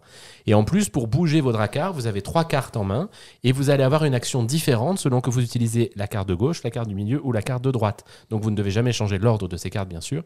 Et puis ça, ça crée vraiment un système de pensée qui a d'ailleurs été compliqué pour mon fils, euh, qui a eu du mal avec ce truc euh, au départ, qui a fini par assez rapidement euh, démissionner en disant ce jeu est nul, ce jeu est nul, ce jeu est quel nul. âge Excuse-moi, rappelle. 10 ans, 10 ans, 10 ans et demi. C'est quoi C'est la vision de se projeter que dans deux, dans deux tours Je de pense- roue, ce sera face à face Je pense que c'était compliqué ou- pour lui de devoir se rappeler que la carte de gauche faisait une action sur la gauche, et puis effectivement le tournage de roue était pas simple, la carte de droite et puis la carte du centre. Il a fallu quelques tours. il est 12 plus. Hein. Oui, T'as mis directement les trois extensions qui dit, sont non, non, dans non, la on a ou- joué sans les modules, on a vraiment joué avec le niveau de base. Mais moi, j'ai trouvé que mécaniquement, c'était très sympa. Et puis, effectivement, il y a des vrais trucs euh, dans un bon jeu à deux, quoi. Tu peux très, très rapidement aller emmerder le mec en face. Tu as des systèmes d'entrepôt qui font des points de victoire qui sont très variés, avec des, des points de victoire plus ou moins simples à faire. Le niveau de base, franchement, il n'est pas compliqué à prendre en main. Et puis ensuite, tu peux rajouter des modules que j'ai pas encore testés. J'en ai fait qu'une partie. Mais là, pour le coup, bah, vu ce que je te disais tout à l'heure, mon envie d'en refaire une, elle est vraiment très Ouais. importante. J'ai trouvé ça très plaisant comme jeu. Une fois que tu as compris le principe, c'est pas du tout compliqué. Et j'ai qu'une envie, c'est d'y rejouer. Probablement pas avec Ellie, puisque lui a moins, moins apprécié. Mais euh, avec l'un de vous, notamment, je pense qu'il y a vraiment moyen de. Je me demande si je vais pas le descendre à Cannes sur nos moments où on va être que tous les deux, mon chéri. Pourquoi pas? Quand David va nous abandonner deux jours. Hmm. On sait pas. Non, mais euh, Lofoten. On Belle parle- surprise pour moi. dans un autre jeu qui est super bien illustré, j'adore le- l'illustrateur de ce, ce jeu, là, Santiago. C'est le même qui a fait euh, Avalon et puis euh, euh, l'Auberge sanglante. Qui a joué Ah euh, oui, c'est juste. ouais. Qui a joué, Mathieu Non, Mathieu, pas à non. Non. Voilà. Donc, euh, c'est tout pour nos expériences de la semaine. Non, j'ai pas eu l'occasion de jouer. non. Amateur de jeu à deux en plus, donc. Oui. euh, ouais. Voilà. On passe maintenant à notre thématique.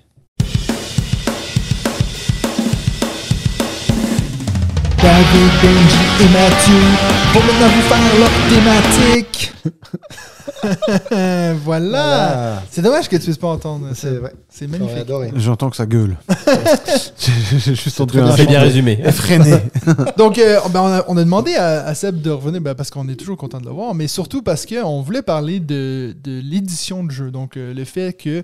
euh, moi, c'est quelque chose que quand j'ai vraiment commencé dans, dans le milieu, euh, à m'intéresser dans ce milieu-là, je me disais tout le temps, c'est quoi la différence entre un distributeur, un éditeur, le créateur, c'est tous des noms que finalement, on a, on a l'impression que quand tu regardes sur une boîte, tu as des fois 14 logos, tu sais pas trop lequel est lequel. Donc, on voulait parler des éditeurs, puis nous, on sait que tu as eu porté cette casquette-là, tu as, eu porté cette casquette-là à un, certain moment. Donc, euh, ben, je vais te poser la première question que je viens juste de me poser quand j'étais moi il y a 5 ans. C'est quoi la différence entre un, un éditeur et puis un distributeur? Euh, court ou rapide Enfin, court ou long Court. court ou rapide. Euh, un éditeur, il prend une idée de jeu qui peut être griffonnée sur un papier, pour autant que ça marche déjà. Enfin, il prend Ouais. un, prototype, un prototype qui est euh, plus ou moins joli ou pas, enfin, peu importe, et il en fait une boîte, une belle boîte. Avec le matériel, les règles, on va discuter de ça après. Et un distributeur, il prend une belle boîte et il fait en sorte qu'elle soit dans les magasins. Et puis, euh, raccour- tout est raccourci à la, Ouais, la ouais. hache, hein. mais en gros c'est ça. Ouais, un distributeur, ben, di- littéralement, il distribue le jeu. Euh, il peut dire euh, j'en prends beaucoup, ou bien si seulement la couve était verte dans mon pays, j'en prendrais plus. Ouais. Puis l'éditeur se dit Hmm, je vais peut-être faire une couve verte pour, euh, pour la Finlande, vu qu'ils vont m'en prendre quatre fois plus. Mais en vrai, un distributeur, il, il achète, il vend. C'est un intermédiaire, mais il a un réseau de distribution que toi, en tant qu'éditeur, t'as pas forcément, puisque tu dois appeler toutes les boutiques en disant bonjour, je suis super, et je vous... enfin bref, voilà. Et puis un éditeur, lui, il l'édite au sens vraiment de, de- de je prends quelque chose, je le transforme, euh, un- une idée de base, enfin un prototype, une, une idée, fi- un jeu fini, on va dire idéalement, euh, et euh, il en fait le produit qu'on, le produit que, que ça finit par être. en fait. et puis des fois, on peut faire les deux, en fait. Il y a des fois des maisons d'édition qui sont aussi distributeurs ou pas du tout? Ah oui, oui. Alors après, il Faut il faut, qui il se faut, transforme. Ouais, alors tout, tout, tout est possible. Je- moi, je, voilà, ça, il faut être, c'est plus commercial pour faire de la distribution. Ça, il faut avoir le- la fibre, puis Ouais. faut, faut- savoir s'y, s'y prendre.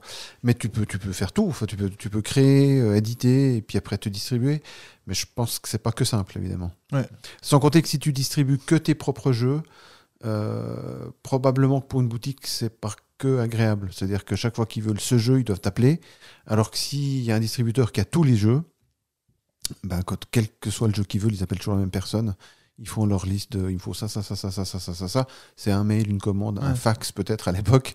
Euh, et et c'est réglé. Alors que là, il y a ah oui, pour ce jeu, je dois appeler lui, pour ce jeu, je dois appeler machin. Donc ça, ça change un peu le. C'est pour ça qu'il y a des distributeurs en vrai. C'est que ça Ouais, regroupe pour les tout coûts ça. de livraison aussi. Il Quoi, y a les de- frais de port, il y a les, les, les maxima, les minima. euh, des fois, des- il y a bah, des distributeurs justement chez qui tu dois pour commander mi- minimum X. Ouais. Et puis si tu es obligé de faire ça chez moi qui suis éditeur, puis tu dis mais moi je veux te commander deux Jaipur, pas euh, trois caisses de Jaipur. Euh, puis je dis mais moi je vends que du Jaipur. Puis alors, du coup, on- ou bien j'accepte de t'en vendre deux, mais c'est moi qui s'embête parce que ça me coûte cher à l'envoi. Ou tu acceptes d'en acheter trois cartons, mais toi, tu peut-être pas envie parce que c'est une boutique. Ouais. Alors qu'un un distributeur, ben, il t'aura peut-être un minima de X francs, mais comme tu lui prends du inventer du rail, du machin, du truc, du truc, du truc, t'es vite dans les chiffres qui vont bien. Ouais. Et puis, enfin bref, ça, ça fluidifie tout ça en fait. Puis on peut dire que dans la chaîne, euh, le- l'éditeur parle en direct avec, euh, quoi, on va dire l'auteur parle en direct avec euh, l'éditeur, l'éditeur avec le distributeur, le distributeur avec les boutiques, et puis là on a toute la, La toute la Ouais, chaîne. C'est littéralement la chaîne. Évidemment qu'il il peut y avoir des ou court-circuits ou tu, en tant qu'éditeur, si tu vas parler aux boutiques, c'est pas, c'est pas perdu, enfin, et- etc., etc. Et auteur aussi. Et auteur non plus, enfin bref. Mais en vrai, c'est ça, c'est que le- le- la chaîne, c'est vraiment, je produis, enfin, je fais un prototype, je le montre à un éditeur, il le produit, il le donne à un distributeur, ils le prennent, ils le donnent en boutique. La boutique Ouais. le prend, le donne aux clients. Enfin, elle le vend aux clients, mais enfin tout le monde le vend d'ailleurs. mais mais mais la, la chaîne, euh, c'est vraiment en enfilade comme ça, clac clac Ouais. clac, c'est les étapes en fait. ouais. Puis, puis toi, tu as été éditeur à combien de différentes places? Euh, bah moi j'ai été éditeur avec GameWorks. Ouais. Euh, Qui était une boîte en Suisse. Je, suis toujours, euh, enfin GameWorks existe toujours, mais n'est pas très actif euh, en, en édition actuellement. Là on a, j'ai fondé ça avec Malcolm Braff, donc on était les deux à, à piloter GameWorks. Et puis j'ai, je peux pas dire co-éditeur, mais j'étais, je faisais partie des Space Cowboys à, à- à la création. Donc là on était cinq au démarrage, euh, et euh, ben donc j'étais co-auteur, ou je faisais partie d'une équipe de développement, on va dire. Ouais. Et puis, et puis voilà. Sinon, j'ai encore de temps en temps fait deux, trois trucs en sous-marin à gauche, à droite. Mais principalement, c'est ça. En termes d'édition, c'est ça que j'ai fait. Puis donc, est-ce que, dans, soit avec GameWorks ou avec, euh, avec Space Cowboys, est-ce que tu as un exemple qui te vient en tête, un exemple concret de un travail d'édition qui a été fait sur un, sur un jeu, dans le sens quelque chose que peut-être que ça vienne de toi ou de ton équipe, mais cette idée de on va faire ceci et puis ça a été vraiment au service du jeu? Ben, tous les jeux qu'on a édités, en vrai. Ouais. Euh, euh, je sais pas ce qu'il faut prendre comme exemple un peu parlant, mais Splendor, ça peut être intéressant. non? Ouais, Splendor, c'était pas moi la tête de la tête de pont, c'était plus Croc qui a, qui a- qui a longtemps. euh, euh, pré- enfin, c'est lui qui a trouvé le jeu à la base. C'est lui qui a longtemps développé tout seul, et puis après, c'est devenu un travail d'équipe. Au moment où s'est formé, se sont formés les cowboys, donc c'était un petit peu euh, charnière. Moi, ce que j'ai beaucoup, beaucoup développé, peut-être le plus gros chantier que j'ai eu, c'était Time Stories Ouais. Où là, euh, Manu, à la base, m'avait juste posé, on se connaissait alors de, de, long- de longue date, m'avait demandé, euh, enfin, demandé si je voulais bien jeter un coup d'œil au côté mécanique et optimisation, puis aussi pour euh, faire un proto un peu plus lisible, on va dire. Puis il est venu, on a bossé euh, deux, trois jours, puis, puis à bout d'un moment, je me suis mais ça, comme un jeu délirant, euh, j'aimerais bien le faire avec GameWorks. Puis du coup, j'ai dit, bah, écoute, nous, on le fait en fait. Alors euh, c'était un peu un Vietnam, parce qu'en fait, il y avait tout à faire encore, c'était, on était loin du produit fini.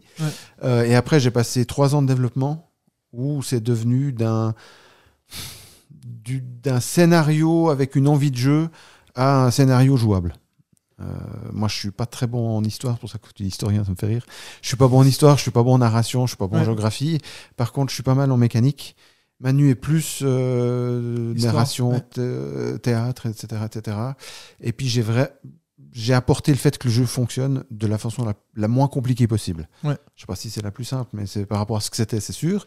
Mais même aujourd'hui, je pense que vraiment on a vraiment vraiment coupé, coupé, coupé, coupé. Donc là, il y a eu un gros travail de développement qui est le travail de l'éditeur. Alors, on aurait pu imaginer que le jeu euh, arrive plus fini. Là, c'est un peu spécial parce qu'on se connaît, puis c'était à moitié je suis auteur, moitié je suis euh, développeur. Puis au final, ça s'est quand même pas fait chez GameWorks, ça s'est fait chez les Cowboys. Ouais. Donc il y a une sorte de, de, de, long process comme ça. Euh, mais ça, c'est un exemple où il y a vraiment eu gros, gros, euh, gros travail d'édition. Mais en vrai, tous les jeux chez GameWorks, peut-être Tikal, on a beaucoup travaillé dessus.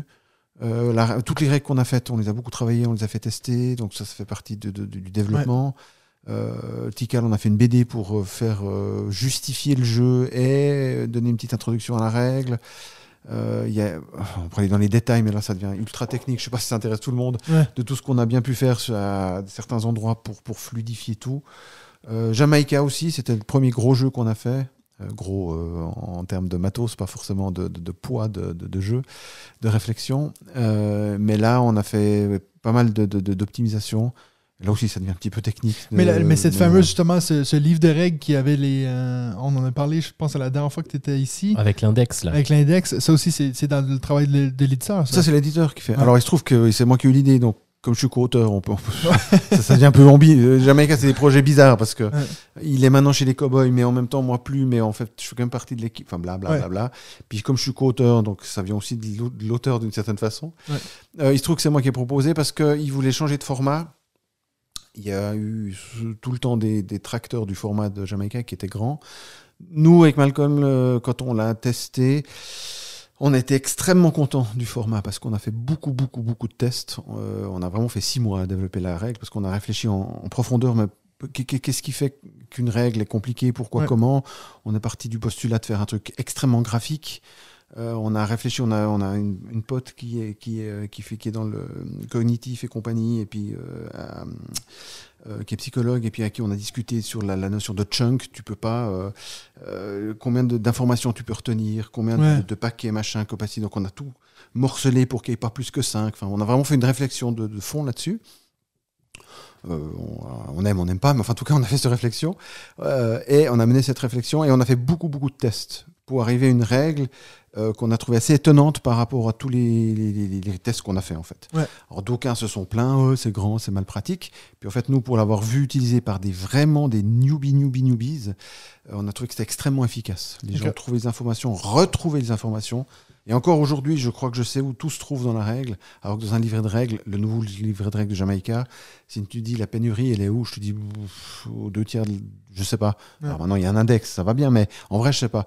Dans le jeu de base, la, pénurie, poster, je, ouais. sais, je sais où est la. la, la, la, la- C'est une carte au trésor. ça. Je sais où est l'île de la pénurie, je sais que le tour de géant à gauche, le- les combats, c'est l'île en rouge, Ouais. les trésors, c'est les longs. Enfin, il y a une sorte de. de- de- de- gé- c'est c'est littéralement posé gé- géographiquement.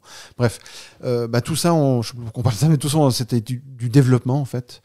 Euh, voilà. Et puis les cowboys voulaient changer de format parce que le voilà. Et puis, ben, on s'est dit, j'ai eu l'idée, tiens, on préfère des index pour que ça reste refaire une- un, un clin d'œil au fait que c'était une règle un petit peu spéciale à l'époque. Ouais. Puis pour le cul, pour le cul, voilà. Pour le coup, je passe du coup au cul. Pour le coup, euh, c'est euh, une règle un petit peu spéciale. Alors c'est pas non plus, j'ai pas inventé l'index, hein. Ouais. mais euh, il y a quand même des index dans la règle. Puis l'air de rien, ça la rend aussi assez facile. Tu cherches une info, c'est con, mais même qu'il y a peu de pages, on, on oublie à quel point les gens qui n'ont pas l'habitude sont très très très perdus dans les règles en fait. Ouais. Et donc là, pour le coup, tu peux peut-être la retrouver facilement. Mais c'est vrai que ce que tu disais sur les newbies qui, justement, devant la carte de Jamaïca, n'ont pas de difficulté, je, je me disais, peut-être que c'est finalement les gens qui sont plus habitués à des livres de règles et qui donc sont habitués finalement cognitivement à tourner les pages, à chercher, etc., Oui. qui face à la carte de Jamaïca sont un peu perdus en disant Ah merde, attends, C'est ouais, ouais. différent par rapport à ce que, à ce que je fais d'habitude, en fait. oui, oui, c'est vrai. Mais enfin, oui, enfin certainement. Moi, enfin, Oh, bah, c'est bon, je, tu peux je sais pas si on avait déjà, bien. on avait peut-être déjà parlé de, de cette règle. Enfin, je, je sais pas si on a le temps de parler de ça, mais le, le, nous, il y a eu plusieurs moments vraiment forts dans le, dans le développement de la règle. Euh, un, c'était, c'était drôle, c'était à la Gen Con de Paris. C'était Rexou dont on parlait tout à l'heure. On a parce qu'on a fait plein de tests. Chaque fois qu'on arrive, on dit Eh, on fait un test de règles. Vous pouvez les là. Puis on a une, on a une lecture de règles et c'est Rexou qui était à table avec. Par contre, je sais plus avec qui. Mais c'est lui qui a pris le livret, comme on fait souvent. Il y en a un qui lit. hein. Et en fait, d'instinct, il l'a pris, il a commencé à lire et il l'a commencé à le montrer aux autres, en fait. J'allais dire Et exactement ça. C'est une règle où tu peux et- dire regarde, et regarde, ça. ça. se passe comme Et ça, ça. c'était assez étonnant parce que d'habitude, c'est bah, il y en a un qui s'y colle, blablabla, il explique aux autres, puis après on joue, puis après, et c'est comment déjà? Puis c'est celui qui s'y est collé qui va dire, bah attends, attends, je vais chercher, qui feuillette, qui. Puis là, il y avait un côté, vraiment d'instinct, il s'est tourné, il dit, ouais, alors on fait ça, puis, puis on s'est dit, ah, ça c'est curieux, c'est quand même pas Mm. tout le temps qu'on. qu'on- Aussi parce qu'elle était très graphique. C'est comme une maxi aide de jeu, tu sais. C'est ça, parce que le postulat de départ, c'est que. Enfin, notre postulat, de- enfin, l'origine de ça, c'est qu'un jour, notre fille qui était très petite me dit hey, on joue à Piranha Pedro. Je sais pas si vous connaissez le jeu. Euh, c'est un jeu qui, dans la version d'origine allemande, a une BD pour expliquer la règle. C'est une petite BD qui dit ah, et puis on fait quoi? Il saute, et puis ça. Et puis, euh, ça le met arrive vers nous, donc c'est notre toute fille, puis elle me dit on joue à. Puis je dis, euh, si tu veux, mais on joue à plein de petits trucs parce qu'elle était petite, mais je dis, mais tu sais pas jouer Je dis, ouais, j'ai lu la règle.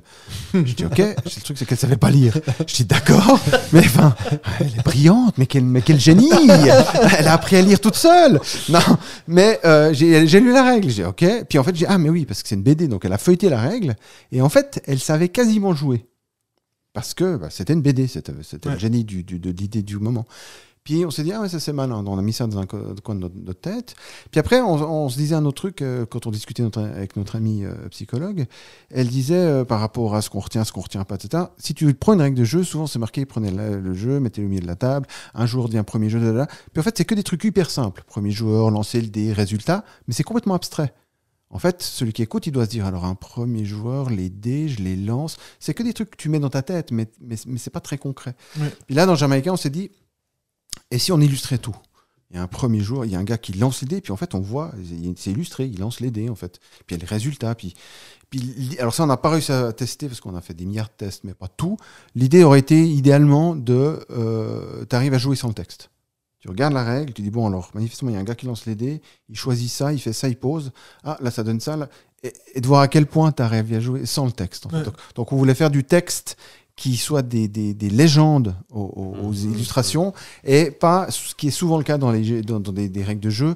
Tu t'expliques des machins, puis quand on est à dire le gars qui est avant l'autre, qui était au-dessus de la position de l'arbre, quand il. Bon, ok, c'est trop compliqué, on fait un dessin. Ouais. Mais on voulait prendre la posture euh, autre, c'est-à-dire on illustre, puis, puis, puis en fait, on doit juste mettre une légende.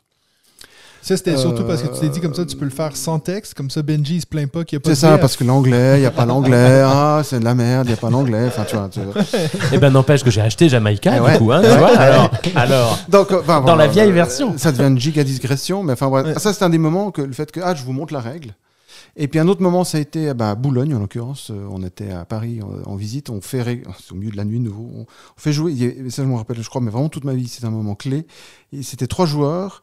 Un gars qui lit, en face, il y avait une fille, puis un autre gars. Il lit la règle, il montre de nouveau, il y a ce côté un peu. Et puis pendant la partie, il y a quelqu'un qui dit Ah, euh, le combat, c'est déjà quoi, je sais pas quoi. Et puis la fille qui était en face et qui n'avait pas lu la règle, elle, qui n'était pas la, la lectri- la lectrice active, dit Ah, regarde, c'est l'île en haut à droite. Puis là, on s'est dit Ah, ça, c'est quand même pas mal. Ouais. C'est quelqu'un qui n'a pas lu la règle activement, il était là évidemment, mais enfin là, qui sait où se trouve l'information. Puis là, on était au, f- au- au fin, à la fin du développement, c'est bon, ok. On a un truc. Évidemment, c'est un petit peu pas habituel. Il y a peut-être des gens que ça perturbe. Il y a des gens que ça emmerde parce que c'est grand. Ben, ma foi, on peut pas plaire à tout le monde. Ouais. Mais le- on a trouvé qu'en termes de, de, de, de, de, de- de- de pertinence, c'était c'était super. Voilà, ça, c'est, voilà, tout ça pour dire que ça peut être ça, d'être éditeur, Ouais. euh, de, c'est de s'occuper de, de, de faire passer le, média, le médium ou le média de, de, de, de la règle, etc. Est-ce que tu as vu euh, que ça a été repris? Par un autre jeu Non. J'ai jamais vu. Non, je, je crois Bah, Micro Macro en a fait un jeu, mais. Oui, d'une certaine façon, ouais. Non, je, je, je crois que pas tout le monde a, a vu la pertinence, mais c'est arrêté au fait de Ah ouais, c'est une, c'est une, c'est une carte au trésor parce que c'est des pirates. Ouais. Et, et- et plein de gens, même parmi les pros, euh, se sont dit Ouais, euh, ouais, ça tombe bien, c'est le thème qui soutient ça, en fait. Mais sans peut-être réfléchir au fait qu'il se passe des choses géographiques, quoi, vraiment de la, de la localisation euh, d'informations et de l'accessibilité et, de la- et du- et du visuel, je crois. Tu sais ce qui te reste Mais à je faire, crois Mathieu, pas pour que ça a ton, été Pour mon jeu, ton ouais. jeu de Mais pirate. Peut-être c'était repris, en fait, j'en sais rien, mais. Benji, tu veux dire Oui. quelque chose? Euh, ouais, non, je, je voulais rebondir sur euh, Time Stories dont tu parlais tout à l'heure. Est-ce que tu as participé aussi au développement de, du cycle bleu? Pas du tout. Toi, tu t'es. t'as Non, juste moi j'ai vraiment, euh, entre guillemets, fait en sorte que le jeu fonctionne au démarrage. Et j'ai participé les, les quatre premiers scénarios. Là, j'étais vraiment dedans. D'accord, ok. C'est parce qu'on a dû. C'était un développement, bah, c'est un vraiment un développement de fou. Ouais. D'abord, fallait voir si ça marche. Et puis, une fois que ça commence à marcher, tu prends un deuxième scénario pour voir si ça s'applique à d'autres choses. Puis tu te rends compte qu'en fait, hein, mais il y a des situations où les combats, ils peuvent pas être comme ça. Après, ah, ok, alors tu rétro-engineers tout en disant non, on- j'ai un nouveau système de combat qui pourrait être beaucoup plus ouvert.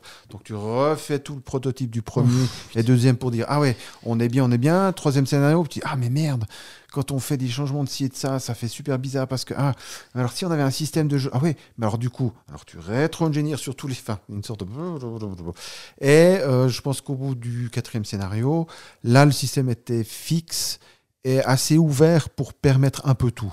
Ouais. Pas tout absolument, enfin c'est pas non plus un- du génie absolu, hein, mais euh, ça permettait vraiment d'avoir un, un- un fameux bac à sable où euh, tu peux te dire euh, je peux faire en sorte qu'un gars revienne dans un endroit qu'on l'a déjà vu, puis le jeu le sait. Il- on- enfin, on avait trouvé un système de combat où tu peux faire des combats très violents très vite, très lents, très longs, très, très ci, très ça, un gars, Ouais. etc. Avec tous les systèmes de, de- de petits boucliers, on, ça permettait d'ouvrir le plus possible. Puis il a fallu plusieurs scénarios. Le premier, c'était vraiment pour voir est-ce que c'est possible ce jeu? Ce qui était pénible, c'est que comme c'est un jeu à énigmes, il a fallu tout faire en montage Photoshop. Euh, moi, j'ai Ouais. tout fait dans Photoshop avec des, un truc un peu passé sépia. Parce que tu peux pas avoir un truc tout pourri à la main. Et puis tout à coup, tu as une image du truc avec l'énigme. Parce que tu dis, euh, je crois que l'énigme est là. Donc tu dois essayer de noyer à quel point les gens regardent, à quel point ils lisent, à quel point. Ouais. Alors, c'était vraiment un travail de, de mutant. Puis sur les suivants, on savait que c'était possible. Donc là, tu n'as plus besoin de faire le proto aussi violent. Mais quand même les petites astuces de ci et de ça. Puis là, il y a eu tout le rétro-engineering pour le système. Une fois que tout ça fonctionnait, après, c'est- resté en place. Puis après, moi, bah, j'ai- cramé sur ce projet. J'ai tellement donné. À un moment donné, j'ai fait pouf. Puis là, les cowboys étaient là à ce moment-là et on repris. Puis on s'est dit, ok, alors tu lâches. Je dis, ok, je lâche. Mais tu lâches, tu lâches. Je dis, ok, ok, il n'y a pas de souci, je lâche vraiment. Euh, mais c'est- mais c'était bah, bien parce que je, je pense que j'étais à bout.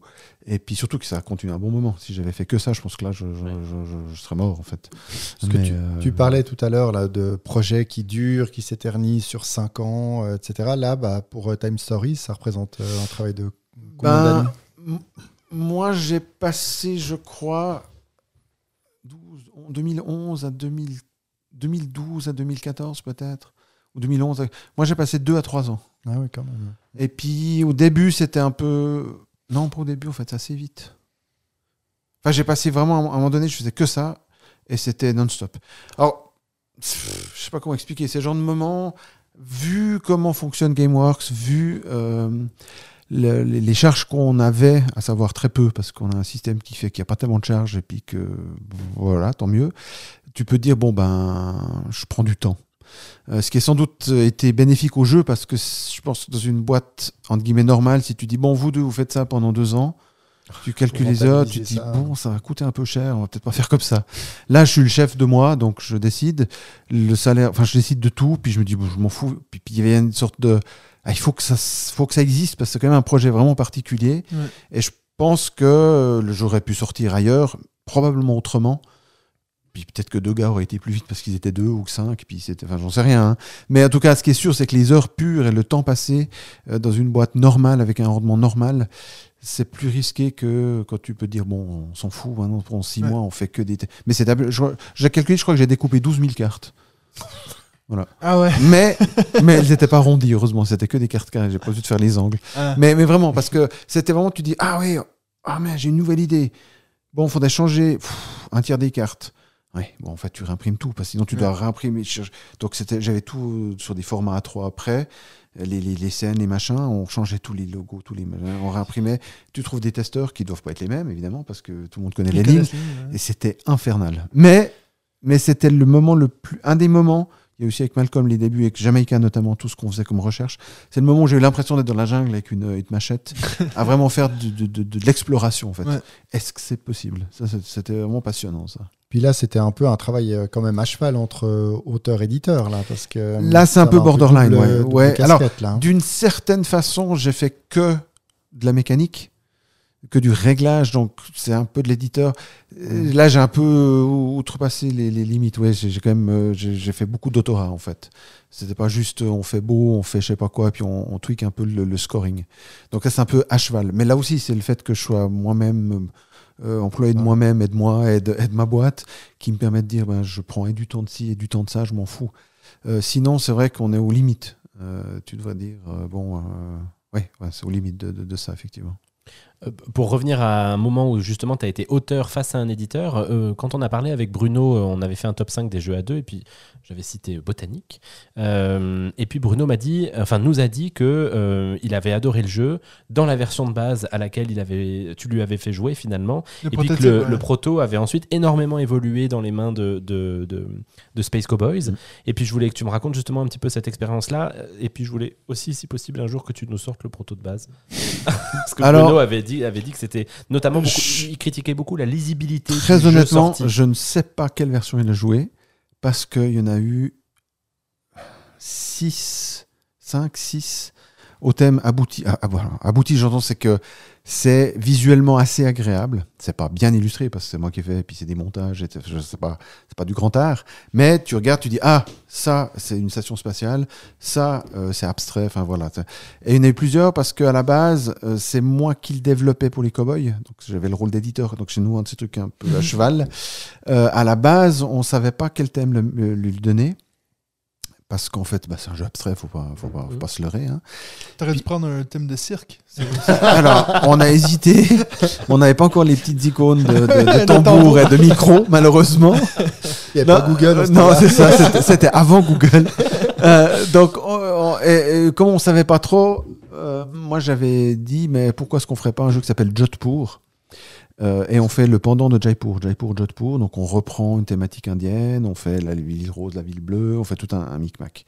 L'idée étant que Jaipur était déjà passé chez les cowboys et que Jaipur a bonne presse et puis que pour la peine, ben ça fait peut-être un effet d'entraînement, sachant que tout est noyé dans tout toujours. Autant euh, comme on n'a pas d'idée flamboyante avec ce thème, autant tirer du côté de quelque chose qu'on a déjà et pourquoi Mhm. pas. Qui fonctionne. ouais. Et du coup, ça s'était fait. Il y a une version qui existe, euh, illustrée finie par, par Vincent, avec la couve, tout, le- tout le boitage et tout ça. Puis au dernier moment, euh, le consensus a été dit non, on fait, on, faut pas qu'on fasse ça quand même. Euh, je dis bon, très bien, mais alors. Quand tu dis euh, illustré par Vincent Dutré Dutré, pardon, ouais, et Vincent Dutré, que- comme Jaipur actuellement, c'est pour ça que je dis Vincent tout court, mais oui, comme euh, par Vincent Dutré. Euh, donc c'était un marché, on développait un marché, etc., etc. Et puis donc ça s'est pas fait. Et alors on est revenu à mais qu'est-ce qu'on fait? Et puis comme on, à la base on cherchait mais qu'est-ce que ça peut bien être, ben, voilà, on a fait un truc avec euh, euh, des trucs un peu euh, sud-américains avec des têtes de, de, de- de monstres, en disant ça peut être un grand serpent. euh, on a fait un truc, ben, une station euh, dans, dans l'espace qui était géniale parce que c'était ultra lisible, fond noir avec des, des, des traits blancs.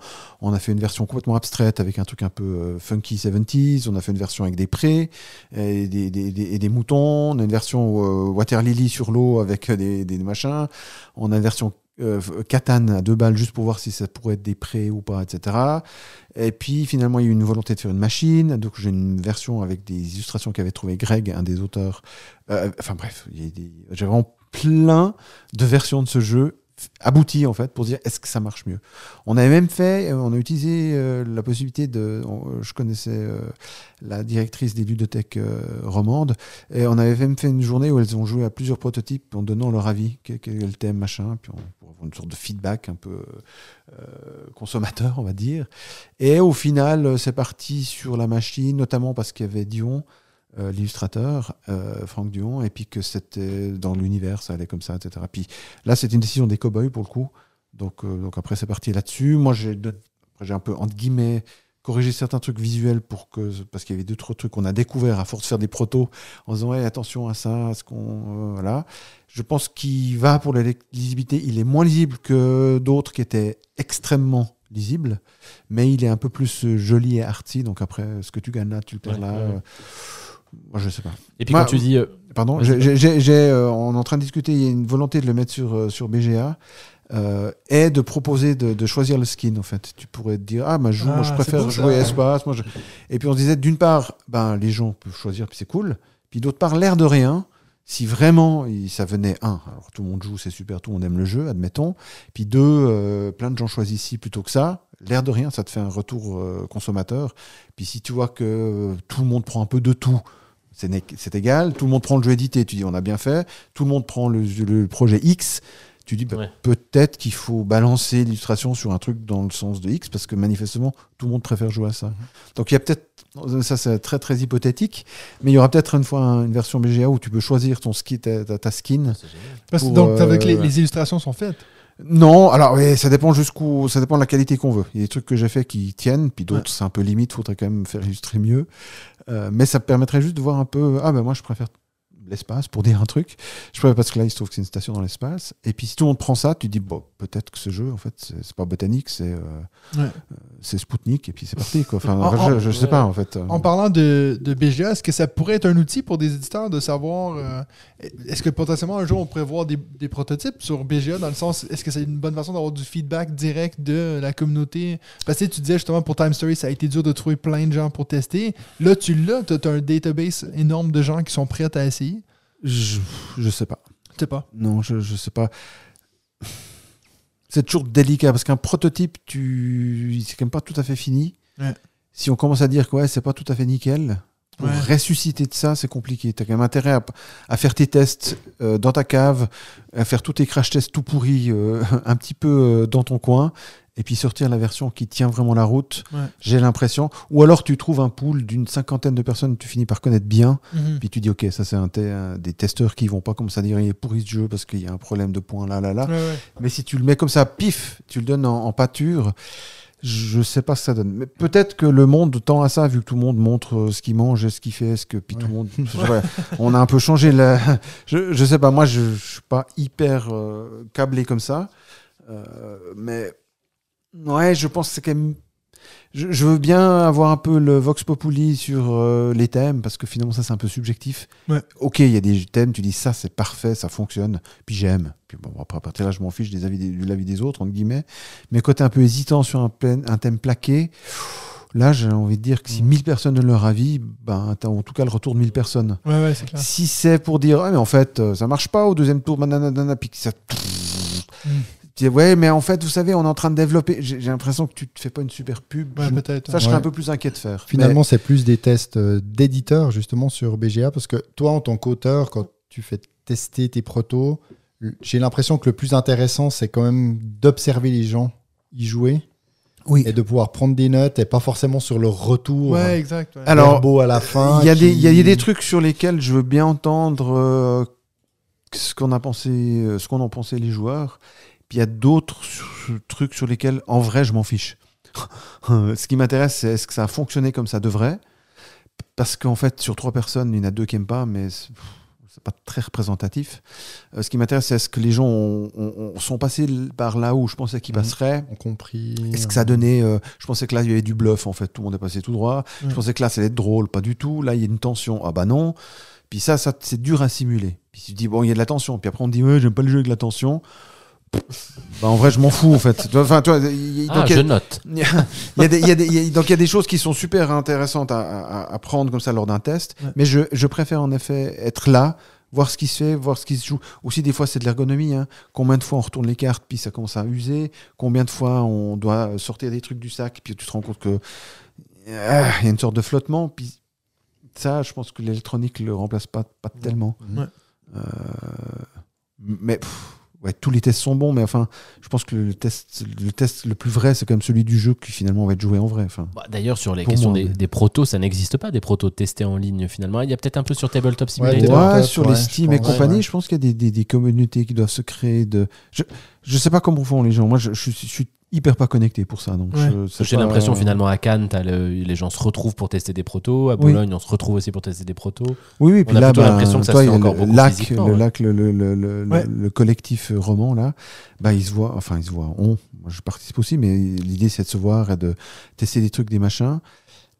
Après, il faut savoir ce que tu, tu retires d'un d'un test. C'est toujours, relatif. Il y a des choses quand on dit là, c'est déséquilibré parce que regarde, j'ai fait tout le contraire du jeu, puis je vous ai, dé- je vous ai désingué. Tu peux dire bon, voilà, il y a un problème. Ouais. Si je te dis ouais, j'aime pas trop.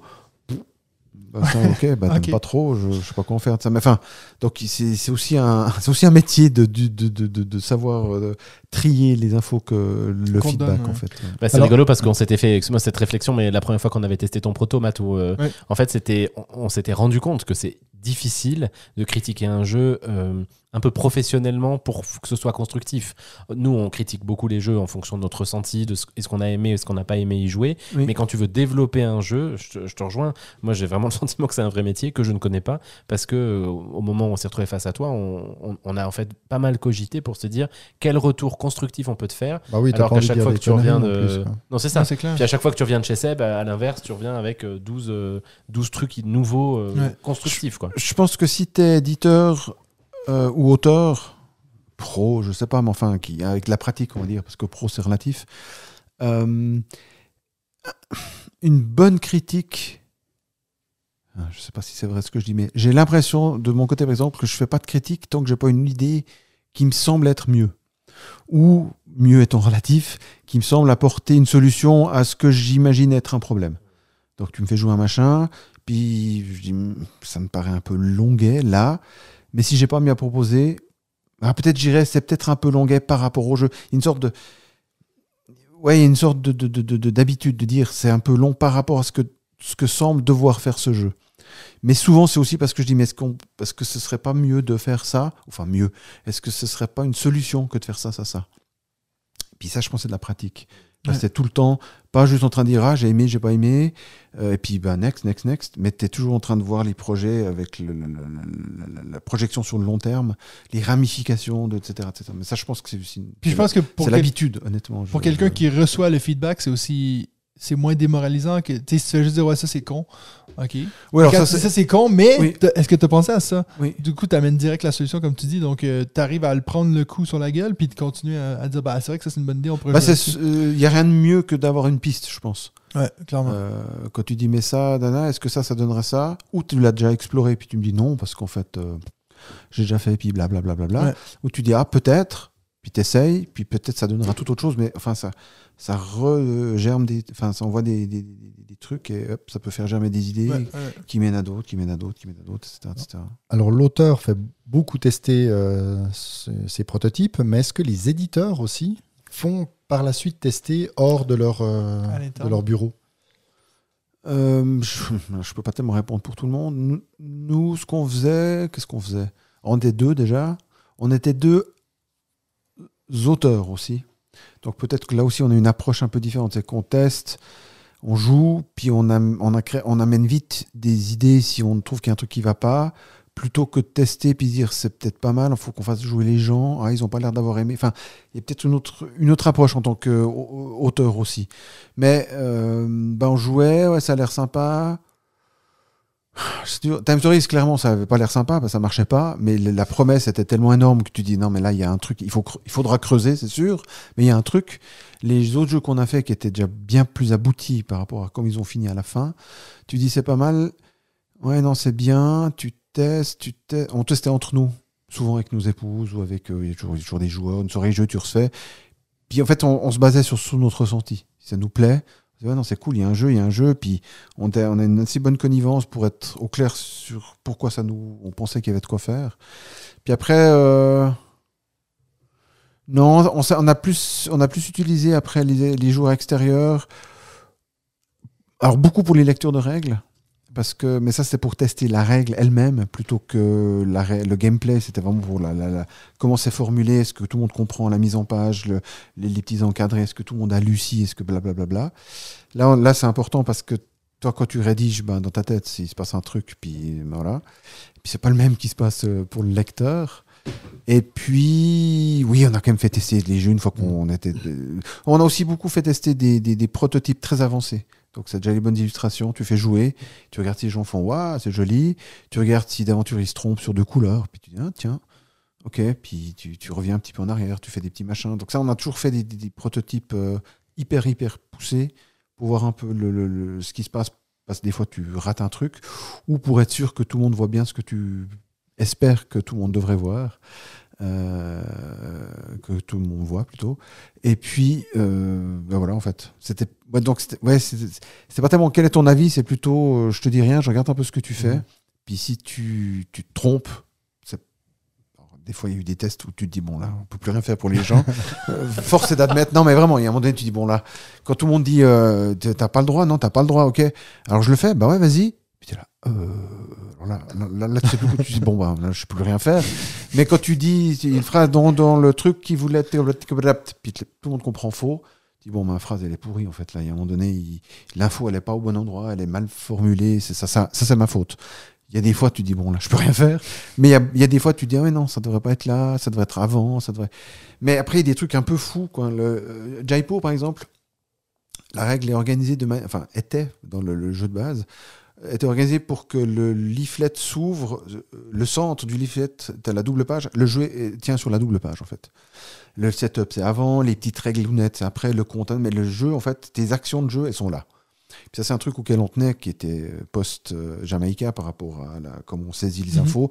faut faire gaffe quand tu as trois actions de pas faire un, deux, et puis trois de l'autre côté de la page, parce que mine de rien, c'est plus au même endroit, bref, blablabla. Peut-être c'est du flan, mais on, est assez, on est assez convaincus de ça. Puis Jaipur, là, donc y a- il y a- tu peux pas faire grand-chose. Hein. À ton tour, tu achètes, tu vends, tu troques, etc. Et il y avait un machin où tout le monde oubliait une des infos, les, les chameaux. Puis c'était improbable en fait. Puis je suis là, mais c'est fou ça. Et puis parmi l'organisation des trois, j'ai- je les ai mis ailleurs. Enfin, cette information, je l'ai mise ailleurs. Puis sur les tests suivants, plus jamais personne n'a oublié. Puis tu fais, bon, alors, ou bien c'est le hasard. On n'a pas fait 200 000 tests, donc l'échantillon est assez petit pour qu'on pourrait se dire que c'est le hasard. ou il se passe un truc. Puis tu dis, bon, ben ça, faut mettre avant, en fait. Peut-être parce qu'elle est petite, il faut la mettre avant parce que c'est la première qu'on a, puis on s'en rappelle. Puis l'autre, comme elle est grosse, tu dois un peu plus faire un effort de lecture, donc elle s'imprime mieux. Des fois, tu te perds en, con- en conjoncture, tu dis, peut-être. N'empêche que là, les tests étaient incroyables parce que pour moi, évidemment, c'est moi qui ai fait, puis j'ai fait avec soin. Je pense que c'était bien rédigé. Enfin, c'est moi, c'est nous. On pensait que c'était bien rédigé, c'était concis. On a beaucoup travaillé des textes, c'est bon. Tu dis, bah, c'est bon, quoi. Puis il n'y a pas d'ambiguïté. C'est marqué, tu fais ça, tu... on peut pas se tromper. Puis tout le monde disait, ouais, mais. Dis, mais... Puis alors, les tests, les, les- le grand truc des lecteurs textes, c'est tu te tais. Tu te dis, je, je sais pas. Parce que si tu réponds, c'est absurde, en fait. Puis tu regardes, ils vont chercher à gauche, à droite, tu regardes, tu regardes ce qui se passe en fait. Et puis c'est étape, puis tu changes de situation, et puis ça passe tout droit, à chaque coup. Puis tu dis, mais c'est incroyable. quoi. puis tu dis, bon, ben, euh, ben voilà, il faut, noter, quoi. Faut, faut, faut- Ouais. Puis il faut après, tu te dis, bon, il y, a des- y a vraiment des. C'est nuancé en fait. Tu mets une double ligne, et puis tu mets euh, l'illustration un petit peu trop loin, elle est trop loin en fait. Il faut faire gaffe. T'apprends des trucs en fait comme ça. Et tu t'hallucines. T'as l'impression que tu te balades dans le cerveau des gens avec une lampe de poche, ça, ça doit, ça doit te parler. mais, euh, et, et tu te dis, mais comment on peut imaginer ça par rapport à ce qui est écrit? Tu dis, oui, mais il y a un truc. Les, les doubles négations, jamais, en fait. faut faire autrement, Ouais. je crois.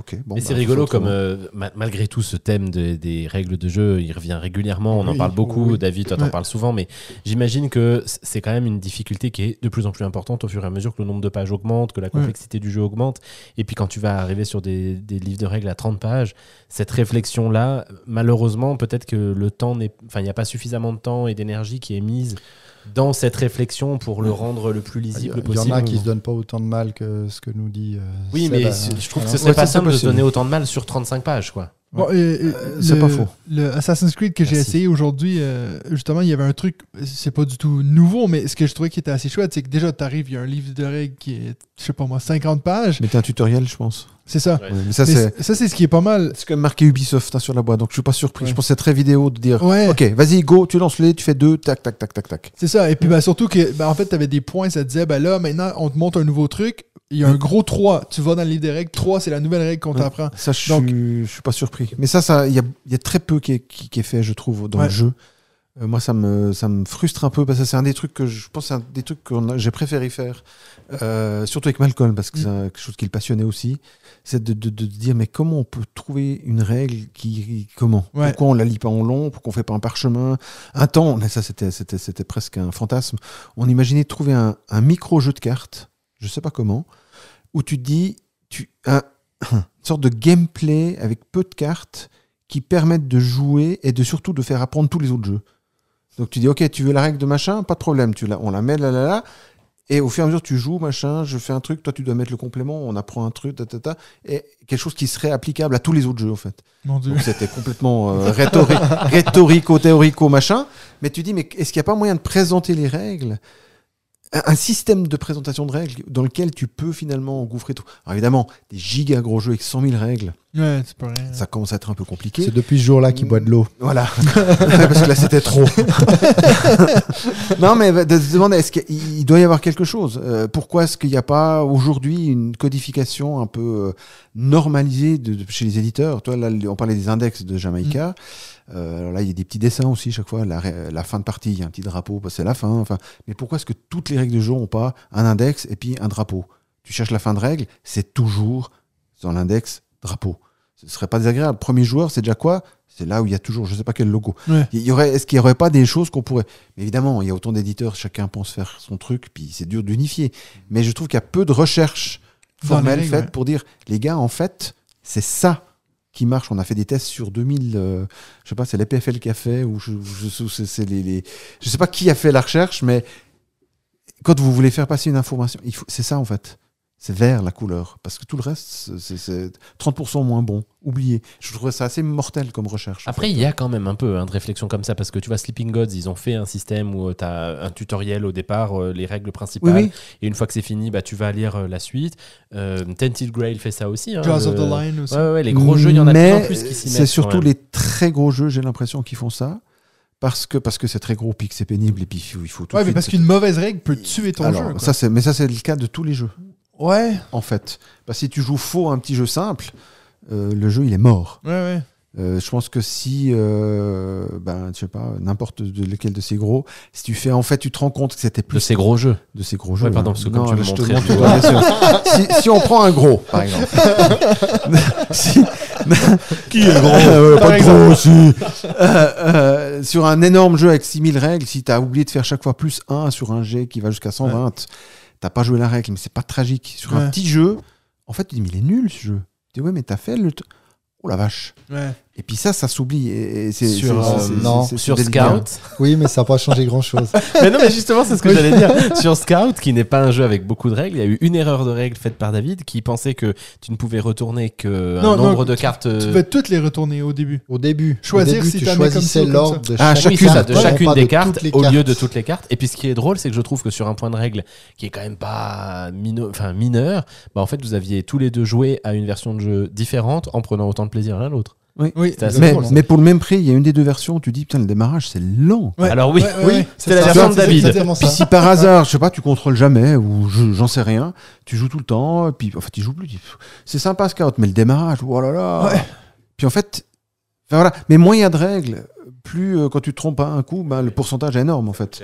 Ouais, c'est clair. ça. Donc les gros jeux font un effort particulier, j'ai l'impression, parce que euh, ils veulent pas te faire fuir, donc il faut tout de suite qu'ils puissent un peu te, te, te, te, te suck in, ça- viens, viens, viens. On est bien. Et- ouais, viens. pour que tu, tu te fasses happer en fait. Puis les petites règles, il me semble que ce- les petits règles, les, les- les petits jeux avec un moins de règles, on se dit un peu bon, je mets tout, ça devrait aller. Puis des fois en fait non en fait. Je- je- moi j'ai joué à quelques jeux pas très compliqués où des fois tu dis mais, mais je comprends pas ce qui est écrit en fait. Ouais. C'est- absurde. Il y a cinq Ouais, points de règles mais c'est pas clair. Puis tu dis, mais c'est ça, c'est criminel parce qu'en fait, tu fais tester. Tu fais tester vraiment. Tu prends ta, ta, ta grand-mère, tu prends, tu prends, t'as vite fait de faire tester, ça prend cinq minutes. Puis tu dis, oh la vache, j'ai oublié une phrase. Enfin, tu vois, les tout gros jeux, je veux bien. Je pense qu'il y a plus d'efforts qui, qui sont faits. Et puis je pense que ça, c'est un casse-tête. Je, je sais pas. Mais je trouve que pour les jeux normaux, entre guillemets, il y a peut-être plus de recherche à faire pour trouver des solutions, en fait. Parce que c'est dur, la règle, c'est infâme. C'est vraiment un, un truc dur. ouais. Je pense qu'on va passer à notre top 5 avant qu'il soit minuit et puis qu'on soit encore ici. Ouais, au final, on n'a pas du fait. tout suivi les questions. hein. J'ai fait une sorte de discrétion. euh, je suis désolé de Non, non, mais c'est correct parce Ah non, qu'on a, dans tous les sens. on a encore plein de questions, pas, mais on va pouvoir les euh. garder pour euh, la prochaine fois avait que tu vas pas- venir. Non, j'avais pas bossé. J'ai dit, fois, dit, on, toi, va, quoi. on va rebondir sur euh, ce qui sera dit. Puis c'est Non, mais c'était sûr. Moi, j'avais aucune inquiétude sur le fait que les règles du jeu, c'est un sujet sur lequel on revient tout le temps. Voilà, top 5. C'est le temps du top 5. C'est le temps du top 5. J'ai dit 5 pas 6, David, pourquoi tu m'écoutes pas? Oh yeah! Oh yeah! Alors, top 5, euh, j'ai demandé à Sébastien de choisir un top 5, puis il m'a dit Ah, ça me fait chier, j'ai pas envie. Ouais. Alors déjà, je suis nul en top 5. Déjà là, c'est un calvaire de faire ce que tu veux me demander. Donc, Donc, euh, euh, voilà. on, on s'est retourné vers euh, David qui nous a choisi un thème. Euh, top C'est 5. moi ça? Non, non, Ah, c'est c'est Benji, c'est Benji, Benji. pardon. Bah, il Mais il sort, se lève. voilà, voilà, il, Il se s'en lève, va. il se barre, il Je en crois a que tu l'as vexé. Il s'en va. Non, merci. Salut. Hein. Donc, top 5 Euh, jeux, Ça va, ça va. Top 5 jeux nommés à, euh, qui ont été nommés à l'As d'or. On s'est obstiné à plusieurs reprises sur qu'est-ce que ça voulait dire d'être nommé ou primé ou quoi que ce soit. Oui, moi, j'étais pas sûr si c'est ceux qui ont remporté ou qui étaient juste, no- enfin, Ouais. juste ou qui étaient nominés seulement. Donc, ce que nous, Donc, on a pris nominé dit- au final, on est d'accord. Ouais. Et puis euh, là, Sauf David. pour euh, Mathieu et moi. Et puis, alors, David, il va nous expliquer que nominé n'est pas un mot. Oui, non, mais non, on va, non, on accepte les deux. On On, a accepte dit les parce deux. que entre nominé et nommé, tout le monde n'est pas d'accord, Ouais. donc allez, on accepte les deux. Enfin, Alors, pour moi, j'ai pris mais- tous les gens, euh, tous les jeux qui apparaissaient dans les listes de nomination. Voilà, Oui. exactement.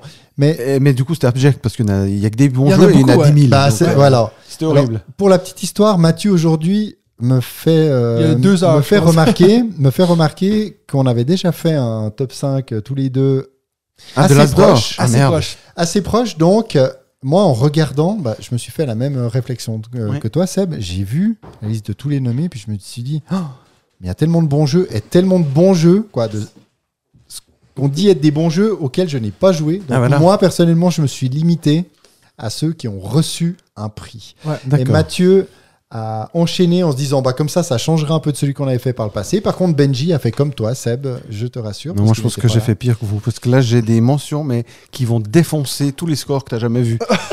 j'ai une page A4 complète de jeu. Oh!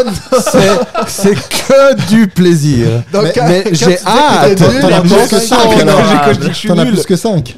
Euh, non, non, cinq- il y en a cinq, 32. Ils sont là les 5. ah oui, d'accord. puis les autres. Et puis après il y a les autres. c'est bon ça. On va couper son micro après ça. Je sais pas, ils parlent, ils parlent, ils parlent. La Bon, parole bah, est donc à donne-lui la Sébastien. parole. moi, moi, j'ai les deux en fait. hein. J'ai- En fait, j'ai préparé Ah les oui, deux. t'as parce t'as que travaillé deux fois toi. David, il Pour m'a une fois dit que qu'il c'est fallait qu'on fasse différent. Euh, donc, non non, j'ai j'ai juste dit pour que rappeler- j'avais fait différent. le top 5 que nous, on avait déjà fait, c'était les top 5 jeux qui auraient dû gagner leur Voilà, qui étaient Donc, nommés mais qui n'avaient Oh pas la gagné. vache, Voilà. ouais, encore plus compliqué. Ouais. Donc, euh, Tu vois, c'est les mecs qui au début ont dit euh, non, non, mais c'est compliqué, le jury, etc. Faut Ouais. pas et après, ils font un top 5 des jeux qui auraient dû Ouais, être que- parce nommés. que le jury ils ont vraiment rien compris quand même. c'est le blaireau, quoi. voilà. Donc, euh, je vais laisser Benji commencer avec euh, son numéro 5. Donc, jeu nommé aux, à l'As d'or. Mais est-ce que alors excuse-moi, vu la quantité que- de trucs que j'ai, faudrait commencer par est-ce que tu veux Seb. pas que je que je Oui, c'est fusille- mieux. fusille tous les machins bizarres, dommage je, et- je fais mon voilà. petit machin et après c'est on peut vraiment faire parce que j'ai crois quand que même c'est fait un mieux. top 5 plus ou moins Officiel. valable officiel. Oui oui, Qui donne-nous compte. tes Donc, voilà. Mention honorable de de- Seb. Allez, c'est même pas attention. bon, alors, je savais pas comment on allait commencer, donc ça commençait par un hommage, c'était Mare Nostrum et les Chevaliers de la Table Ronde, donc Ouais. ça c'était pour Serge. Mais pas que, il y a aussi euh, Putain, j'ai joué à ni un ni l'autre, hein, c'est la honte. Chut. Il y a aussi Bruno dans Les Chevaliers de la Table Ronde. Euh, et puis alors après, il y a des sortes de clins d'œil, de trucs et de machin. Et la Table Ronde, c'est quand même la première euh, présence du, du félon dans les jeux, de euh, dans les jeux coopératifs. Ouais.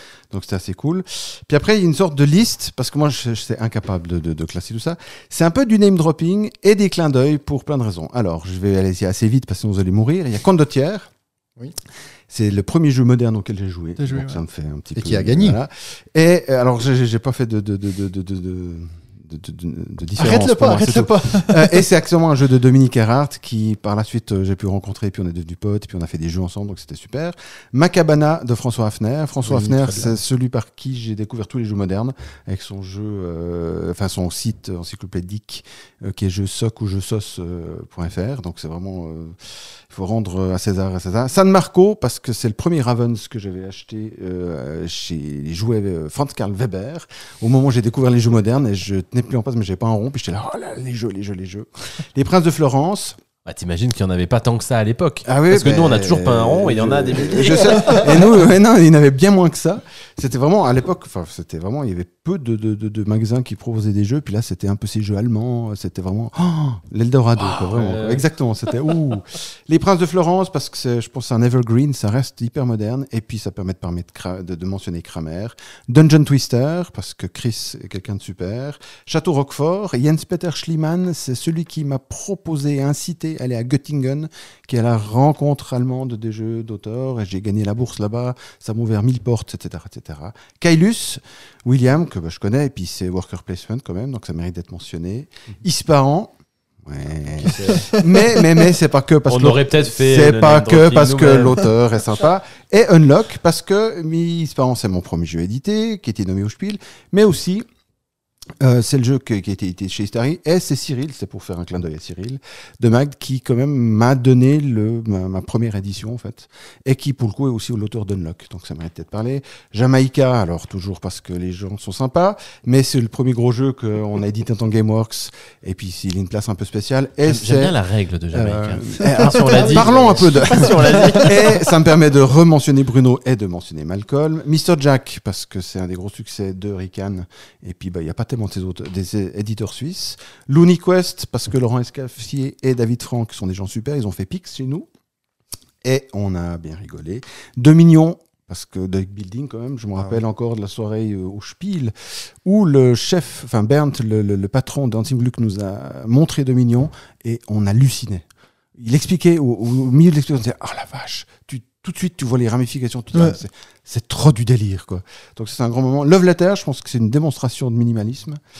Time Stories, parce que ça a été mon plus gros chantier, ça permet de, mentionner euh, Manuel Rosoy, que j'ai rencontré la première fois à Boulogne, la fois où il y avait du ballet avec euh, Bruno et Serge. Et Manu était président du jury à l'époque, euh, président du, concours en fait. Euh, Seven Wonders Architect, ça permet de faire un clin d'œil à Antoine. Et aussi, je pense que c'est une magnifique simplification, hyper bien réussie de Seven Wonders avec un talent assez rare. Après, dans les mentions rapides, il y a Cyclade, King Domino, La Traversée du désert de Knizia, Medina, Les Loups-Garous Alhambra, Les Aventures du Rail. En fait, il y a que des bons jeux, c'est mon Ah oui. totem. Et maintenant, on peut parler du top 5, qui est pas du tout un top 5, qui est juste pour en mettre 5 parce qu'il paraît qu'il faut se limiter à 5. Non, mais ce que je trouvais- les studios. C'est bon, c'était un grand moment quand même ce qui vient de se passer parce que moi j'ai eu un peu cette sensation là quand même en, en parcourant. Alors je suis allé chercher tous les nominés de chaque Ouais. année euh, parce que sur Wikipédia il y a que les vainqueurs. Non, non, non, non, non, non, tu, peux T'as un cliquer lien. et tu ouvres Et dessous. tout. masqué, Ah, je me suis fait chier à Et chercher. tu ouvres dessous. C'est pour ça que euh, quand tu m'as dit les primés, les nominés, j'ai fait Ah, mais non. Puis, puis en fait. Mais c'est vrai que t'as un peu l'impression de faire un bond dans l'histoire du jeu de société quand même quand tu parcours tous ces noms parce qu'il y a que des super Oui. jeux. Ouais. Il y en a quand même quelques-uns qui sont totalement tombés dans, dans, dans l'oubli depuis, ouais. mais il y en a aussi qui sont un peu rentrés au panthéon et dans tout ce Après, nommé, là, tout cela, je les- je les mentionne, euh, c'est pas tant pour faire du name dropping, mais c'est que pour moi, ça a été l'entrée a été là, à ce moment-là, en fait. L'entrée dans le jeu de société. Puis tous ces gens, euh, ben, certains commençaient à ce moment-là, William ou tout ça.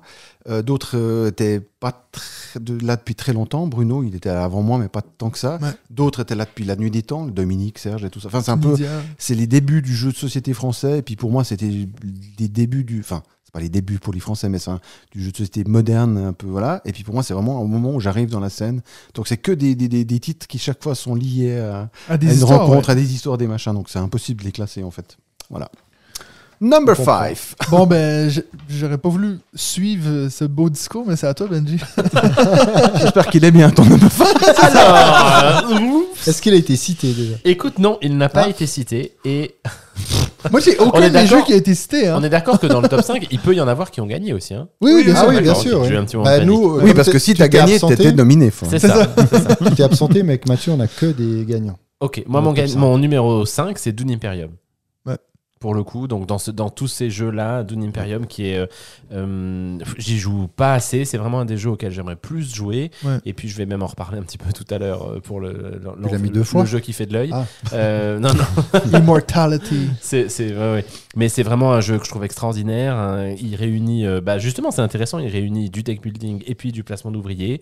Il est, euh, il est hyper intéressant. C'est probablement un des jeux pour lesquels l'extension m'a, plu euh, pour la dernière fois. Ça- je, je joue pas tant d'extensions que ça et, et euh, le- leur extension était vraiment top. Et, euh, et voilà, Dune Imperium 2022, euh, qui a eu le, le prix expert hein, pour le coup sur, Ouais. sur ce classement-là, mais qui méritait sa place. Récemment, j'ai entendu dire que apparemment Dune Imperium a été conçu avec l'extension, dans le sens la Ah. première version de ce jeu-là avait déjà l'extension. Ils l'ont puis, ils se élagué sont un dit- peu. euh, Ça, après, à voir si c'est vrai. Je dis peut-être n'importe quoi. hein. Seb, doute. numéro 5. Numéro 5, je mets Splendor. Ah ah. Par euh, fausse modestie, je le mets en dernier pour pas faire trop le malin. Mais tu que- le cites quand même. Mais je le cite quand même parce que je suis pas quand même faut pas déconner. Non, mais euh, bah, parce que bah, j'ai j'ai participé au développement, euh, mais parce que c'est pas tant pour ça que le fait que je continue à jouer encore aujourd'hui en fait Ouais. Euh, régulièrement. Je me suis fait une version voyage que je prends tout le temps avec moi quand on part en avion tout ça. Et puis bah voilà, je, je trouve que ça- il y a aussi des anecdotes autour du jeu que je tairai, mais je pense à Croc. Et, euh, et je pense que ça reste un jeu euh, qui permet de faire euh, entrer n'importe qui dans le jeu de société. C'est simple, ça marche avec tout le monde. Et je continue à trouver ça hyper plaisant. euh, c'est quoi 8 ans plus tard, 9 ans plus tard. Donc euh, voilà, Splendor. Et t'as joué à la version duel? J'ai joué au prototype, j'ai pas encore joué. Euh, donc, et je crois que ça a bougé. Donc je, je- Ouais. je peux Elle est ah, Nous, on aime beaucoup. validée avec par Benji. C'est vrai et moi. Mais Ok. vraiment, Ah, bah, ouais, je me ouais. à deux joueurs, elle Ok, est cool. excellente. Oh, excellente. top. Par un, un- un auteur méconnu. Un, un jeune. Un jeune auteur. Il a été jeune en tout cas. Je l'ai connu jeune. Moi, je l'ai connu jeune, par exemple. David. Oui, ils sont deux, ils sont deux quand même. C'est vrai. Alors, moi, mon cinquième, c'est le vainqueur de l'As d'or jeu de dés en 95, 95. C'est euh, Perudo? Perudo. Ah. Exactement. Bon, ça. Voilà, donc comme euh, je me suis limité à des vainqueurs, au moins ça m'a permis de, de pouvoir laisser sur la touche une grande partie de ceux qui ont été mentionnés euh, beau, par ça. euh, Seb tout à l'heure. Donc voilà, Perudo, on en a parlé souvent. Ouais. Ça reste un grand classique de ces jeux euh, en groupe, euh, d- d'apéro, on, on rigole tout en jouant. Et même s'il y a Il y en a un qui est souvent éliminé pas mal de temps avant les autres. Ça reste toujours des, des grands, euh, des grands moments. Donc voilà. Perudo en Perudo. 5. Je déteste ce jeu C'est vrai et je suis nul. je n'exclus pas que les deux soient liés, mais, mais je te jure, on a la dernière fois qu'on a joué, c'était avec euh, bah, Marc et Philippe de, de, de, de Asmodee Space Cowboys. Eux, ils jouent, ils jouent depuis la nuit des temps, et mais je suis nul. Et je comprends vraiment, je suis là, mais c'est c'est pas pour moi du tout. Est-ce Rien. que tu as essayé Coyote? Un Euh, Coyote, ça, côté, euh, Coyote, ça me fait plus rire pour le Ok. coup. Mais Perudo, mais c'est nul. je, je- je suis mais ah, ouais, irrécupérable à ce jeu quoi. Euh, mon numéro 5. Moi, c'est le jeu de tous mes potes. Hein. C'est Perudo. Oui, on c'est vrai des- ouais. des Ah mais moi je suis, parties, je suis une bille totale. Avec du vin blanc et, et du saucisson. quoi. c'est que ça. Moi, on va remonter en 2006. Bon, toi, t'es encore plus vieux que moi, là. T'es en 95. Euh, mais chaque moi, année, j'étais plus vieux que toi. 2006 pour. euh, pour euh, Time's Up, mon numéro 5. Oh, joli. Time's Up, qui est un peu le, le classique des jeux un peu d'ambiance.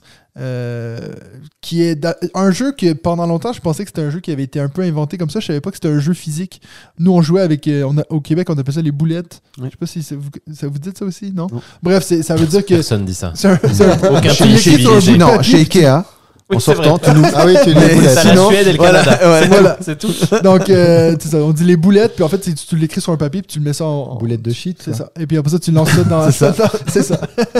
dans, un, dans un bocal. Donc, quand j'ai vu en fait que ça existait pour Mais vrai, vous jouiez voilà. déjà en trois manches, comme elles sont Ouais. là Vraiment, un comme Ouais. ci, un comme ça, et le mime. Oui, mais ça veut dire que quelqu'un avait sûrement eu ce jeu-là et puis fou, il ça. disait en fait, on n'a pas besoin du jeu. Puis, moi, en fait, ce que, dans ma tête, ce que j'ai toujours trouvé drôle de Time's Up, c'est que des fois, on avait des doublons. Forcément, tu avais toujours quelqu'un qui mettait Jésus. Fait que Ouais. du coup, on, on se ramassait des fois avec trois Jésus. Fait que là, tu es obligé de remimer là, quelque chose qu'on a déjà dit. Fait que ça, c'est quelque chose que tu peux pas avoir si tu joues au vrai jeu parce que t'as pas de doublon. Donc, euh, bon, c'était soit, c'était soit Jésus ou Hitler. C'était un des deux tu vois, qu'on avait tout le temps. Ils les ont, intéressant la enlevés culture dans le- québécoise. Ils les ont enlevés dans le test de proto, toi, les doublons. Ouais, c'est clair. On laisse là T'as t'as eu la première Non, version. on enlève. Hitler, peut-être. Par exemple, le travail de même. l'éditeur, c'est ça. Quand tu te retrouves avec un jeu, T'es sûr que t'as pas joué au proto, toi? Voilà. Donc, Time's Up, euh, jeu de Peter Serrett, mais que moi était euh, de mon cousin qui me disait Hey, tu veux-tu jouer à ce jeu-là? Calice. Voilà. À toi. Alors moi, c'est un jeu qui a été nominé, non vainqueur, en 2015.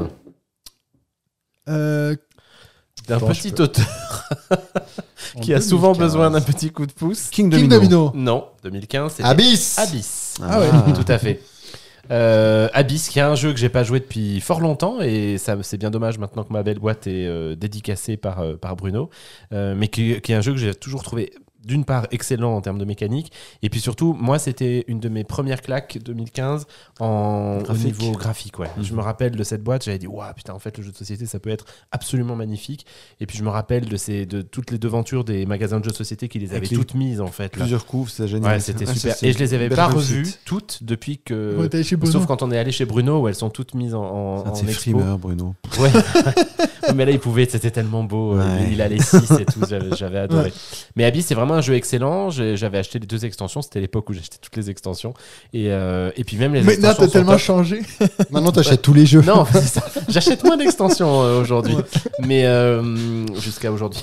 Mais, mais pour le coup, j'ai joué aux deux extensions. Ça, ça a beaucoup changé. Et les deux sont top aussi. Elles sont assez, assez, euh, assez bien foutues. Donc c'est vraiment un super jeu et qui n'avait donc euh, pas eu le, le l'As d'or en 2015, mais qui faisait partie des nominés. Et la même perdu. année que Splendor, en plus. 2015 Ouais, ouais, Ah, 2015. je pensais que c'était exactement. plus. Et ce que je découvre maintenant, c'est que Martin Wittberg d'un monde de jeu, qui a présenté aussi euh, Ouais. l'Asdor euh, l'année dernière, était membre du jury. J'avais pas vu ça. Il a fait Ah. plusieurs années, là, dans les années euh, 2000, euh, Oui, oui. 2013, Ah, ouais, 14, plus- plus 15, maintenant, 16. oui. ouais. Alright. Bah, back to you. Ah, je vous fais une anecdote de, de- du membre de jury. Je ne cite pas de nom, mais C'est moins drôle. non, ça, ça, ça- mais Time étaient euh, nominés à Cannes. Et on s'est retrouvé au petit déjeuner avec un des membres du. C'est hallucinant. Avec un membre du jury, et puis il parlait de tout, de machin. Puis Manu était là, et puis il connaissait un peu la personne, puis il a dit Mais Time Stories. euh, Enfin, puis le gars dit Ah, ça, j'ai pas joué. Oh putain. Et j'avoue que ça a été un petit peu dur à avaler. Je me dis, mais, mais- mais- alors, un, déjà, c'est un peu criminel. Mais en plus, tu l'avoues, c'est hallucinant, mais, mais, mais, enfin, c'est hallucinant. Puis alors, comment tu. Enfin, Et face à l'auteur en plus. et que- que- lors des débats, euh, par rapport à l'autre qui, qui machin, tu dis, ah, mais là, du coup, je me suis, j'ai rien dit aussi pour l'autre. Donc, vraiment, on était estomaqués. On était là, mais, mais c'est pas possible. Alors c'est vrai bref. que Ça Rexou, nous fait un petit souvenir assez particulier. Rexou a expliqué que Ah, dans la, la liste de tous les jeux qui sont, euh, qui sont transmis, euh, certains, bah, certains membres du jury disent dans leur échange par WhatsApp ou autre, leur disent celui-là, c'est sûr que non. Donc, ils n'y jouent de loin pas tous. Par contre, après, comme il est dans les, euh, dans mais les là, on parle nominés, des nominés sur lesquels après dans on les dit, nominés, euh, logiquement, on débat. Hein. logiquement, oui, ils- non, ils- plutôt bah celui-là, ouais. plutôt celui-là, celui-là. Logiquement, ils y Ah, j'ai jouent pas tous, joué. là. Tiens, on était, vraiment, on était que ça, à cette au année-là, petit-déj, on était là. on était estomaqués. Après, il y Alors en a ça un peut autre. être euh, euh, Monsieur Fall. Il y en a un autre dont je reparlerai euh, un peu plus tard, où à mon avis tous les membres de jury n'y avaient pas joué, c'était pas possible. Ah, ne ça y pas. Mais, Ça, je ne euh, sais pas. mais- Non, Fall, il y avait joué à Time Stories très tôt parce qu'il avait fait une annonce sur Trick Track Oh oui, non, 2011 on a joué. ou euh, 12. Alors ça enlève un. Alors où il disait y avait euh, il va y avoir un jeu excellent. Ah, voilà, ça, ça veut pas euh, dire. bah, peut-être qu'il. au- au-delà du fait qu'il a aimé le jeu, il peut très bien ne pas voter pour. Enfin, non, il peut pas dire qu'il a pas joué. Mhm. Il pourrait ne pas Non, voter ça, pour ouais, parce que c'est pas dans le cadre du jury. C'est- Enfin, de nouveau, ça entre pas dans le. Ça, c'est un autre débat. Mais ne pas y avoir joué, c'est un peu extrême, je trouve. Du coup, ton numéro Effectivement. 4, c'est Time Stories Alors, mon numéro 4, on va- non, non, Puerto Rico. Rico. Puerto Rico, ouais. plus- Non, je- le classement chez moi, c'est Nawak. Parce que, je- de- encore une fois, je, peux pas- a pas de priorité, j'arrive pas à me mettre de priorité. je les mentionne. Euh, Puerto Rico, bah, moi, je, suis- je suis assez fan. Euh, J'y joue plus tellement, rarement, en fait. On y joue rarement. Vous avez pas mais- fait une partie ensemble On a joué ensemble, Euh, ouais. ouais, ouais, mais euh, Parce qu'il fallait qu'il m'éduque. euh, Mais je trouve que ça reste assez étonnant de se dire que c'est un jeu. Alors aujourd'hui, avec tout ce qui existe, c'est plus tellement un gros jeu. Ça devient un jeu très euh, moyen plus. familial, Mais- enfant pour Benji. Ouais, enfant pour Benji. en son temps, c'était quand même parmi les gros jeux, on va dire. Il y a une réédition Euh, d'ailleurs. tu- Il y a eu plein de rééditions. Ouais, ouais, là, il y en a une toute récente. Oui, oui, j'ai vu, oui. Euh, et je trouve assez fou que les mécaniques soient aussi évidentes, en fait. Quand tu produis, ben, voilà, tu produis des machins que tu vas vendre, et puis que tu vas... Tout, est simple. Donc même, même avec des gens pas hyper habitués à des jeux plus compliqués, t'expliques une fois la chaîne de trucs, là on va produire, là on va faire ci, là on fait ça, puis ça produit là. Puis en fait, ah bah voilà. Comme Agricola, Agricola c'est quand même un giga gros jeu, mais si tu l'expliques à des pas très très gros joueurs, c'est tellement logique. Tu fais ça, puis tu vois, comme tu as ça, ben, il pousse une deuxième carotte, puis après tu récoltes, puis une logique intrinsèque qui est assez folle. Et ce que j'aime bien à Puerto Rico, c'est qu'il y a presque un côté psychologique que, tu dis, mais ce qu'il va faire, il va pas faire, je fais, ok, je, je crois que je vais le laisser faire, et que j'ai pas retrouvé dans beaucoup de jeux de cette taille, en fait. C'est souvent beaucoup plus calculatoire. Là, il y a un, bah, je sais pas, enfin, je, je reste un grand fan. Et puis, ben voilà. Donc, Puerto Rico, je pense que ça reste un. Bah, cette mécanique, elle est venue après. Ça me fait plaisir de faire ça dans l'autre sens pour une fois. Oui, je sais pas de quoi. Euh, Dans Monsieur Race- Pochon. Oui. Mais dans Race for the Galaxy et puis dans Terraforming Mars Ares, là, plus récemment. Et moi, j'adore ce truc-là. Les rôles. Ouais, ouais. Oui. Ce truc de dire, ah, putain, est-ce qu'il fait l'action qui va me plaire ou qui va pas me plaire Et puis moi aussi. Derrière. Est-ce que t'en profites? Et Alors, Moi, j'ai trouvé que dans Ares, Oui, ça peu, ouais. tombait un peu à l'eau, en vrai. Je trouve que tu profites peu de ce que font les autres. Tu joues un peu tes trucs. J'ai- je me suis senti, mais peut-être que, alors, j'ai pas bien joué, mais je me suis senti moins impliqué. À Porto, il y a un timing hyper violent de si je produis moi, il va vendre, je peux pas faire ça. Si je fais ça, mais je suis sûr qu'il vend, lui, il pourra pas vendre. Moi, oh la vache, je crois que j'ai la clé. Ares, c'est un peu, ouais, bon, ben, il faut que je joue bleu, là, en fait. Puis après, dès que je peux, je l'ai qu'il moins faut peut-être relire les règles. Mais je. Encore une fois, t'as dit quoi elles étaient peut-être relire les règles. voilà, c'est pas impossible. Non, non, non, je, je n'exclus pas que j'ai pas très, enfin que j'ai pas bien saisi le jeu, mais ça m'a moins euh, fait titiller comme ça. En fait. Mais en tout cas, cette sensation, je trouve, de effectivement partager des actions euh, qui sont faites par tout le monde, Oui. mais euh, plus intéressantes, etc. Je trouve ça effectivement top comme Ouais, mécanique. c'est c'est vraiment hyper ça. excitant. Next, David. Next. Mon numéro 4, vainqueur de l'Asdor en 2012, c'est Takenoko. Voilà, donc euh, Antoine Boza. Que On je mets en vente cette mentionné, euh, semaine. Tout à l'heure. Ah, tu le, tu le vends? Bah, parce qu'on n'y joue plus, mais c'est un jeu excellent. Et d'ailleurs, quand je- l'ai mis en vente, ma femme, qui joue donc quand même, A fait une remarque. m'a fait une remarque en disant Ah, tu vends Mais, Takenoko mais celui-là, il est joli. J'ai dit Mais on n'y a pas joué depuis 3 ans. Oui, mais je l'aime bien. Voilà. J'ai pensé Si à tu me lui dis de quand le garder, je le garde. Alors moi, je l'aime bien et je ne l'ai pas à la maison. Donc, euh, Ah, bah, il est à peut-être que vendre. je peux te l'acheter. Avec l'extension. Ah. Avec les chibis. Avec les chibis, ouais. Et pour le coup, une règle du jeu, excuse-moi, avec euh, intéressante parce que c'est une petite BD. BD. Ouais, Oui. ouais. Bah, c'est pas vraiment la règle du jeu, c'est plus euh, du Oui, fluff. oui, ça accompagne. ouais, ouais. Ouais. Mais je trouve que ça rend Mais la ça- règle ça- Oui, ça fait- facile à ouais, lire. Je suis d'accord. Là, je me dis que c'est pile euh, le bon moment pour, euh, pour refaire jouer mes, mes deux filles. La 8 c'est parfait. Donc, Ouais, euh, elles sont un peu euh, maintenant. Oh, arrête. J'adore y jouer, moi, sur BGA. Mais ça fait un petit moment que j'ai plus rejoué, d'ailleurs. Mais... Je le vends à 35 francs avec l'extension. Oh, c'est cher. Euh, Avec l'extension, mec. Ouais, ouais. Vu le regain d'intérêt, à mon avis, il est monté un petit peu en cote. T'as vu, ouais. Alors, Voilà. pour mon numéro 4, euh, je suis content parce que pour là, on n'a aucun crossover.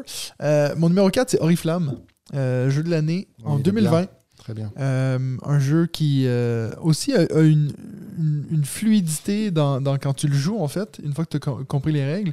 Euh, et puis qui a, qui a quelque chose qui est assez unique dans les jeux de société. Tu me diras. le fait de, tu vois, de placer une carte, selon où je la place, je vais faire mon action avant. Euh, J'ai trouvé ça super rafraîchissant. Puis je vois que c'est original parce que quand je le présente à des gens, il y a toujours un moment de Hein, quoi? Puis ça, c'est là que tu vois que c'est des, des choses qu'on n'est pas habitué de voir, tu vois. Là, ah non, mais tu peux jouer avant, après, puis là, tu la mets derrière. Puis pourquoi tu as tué ma carte? On sait pas trop. Euh, c'est un jeu que, en fait, il est sorti euh, l'année dernière, je crois, sur BGA. Et puis j'ai fait pas mal de parties que j'ai enchaînées.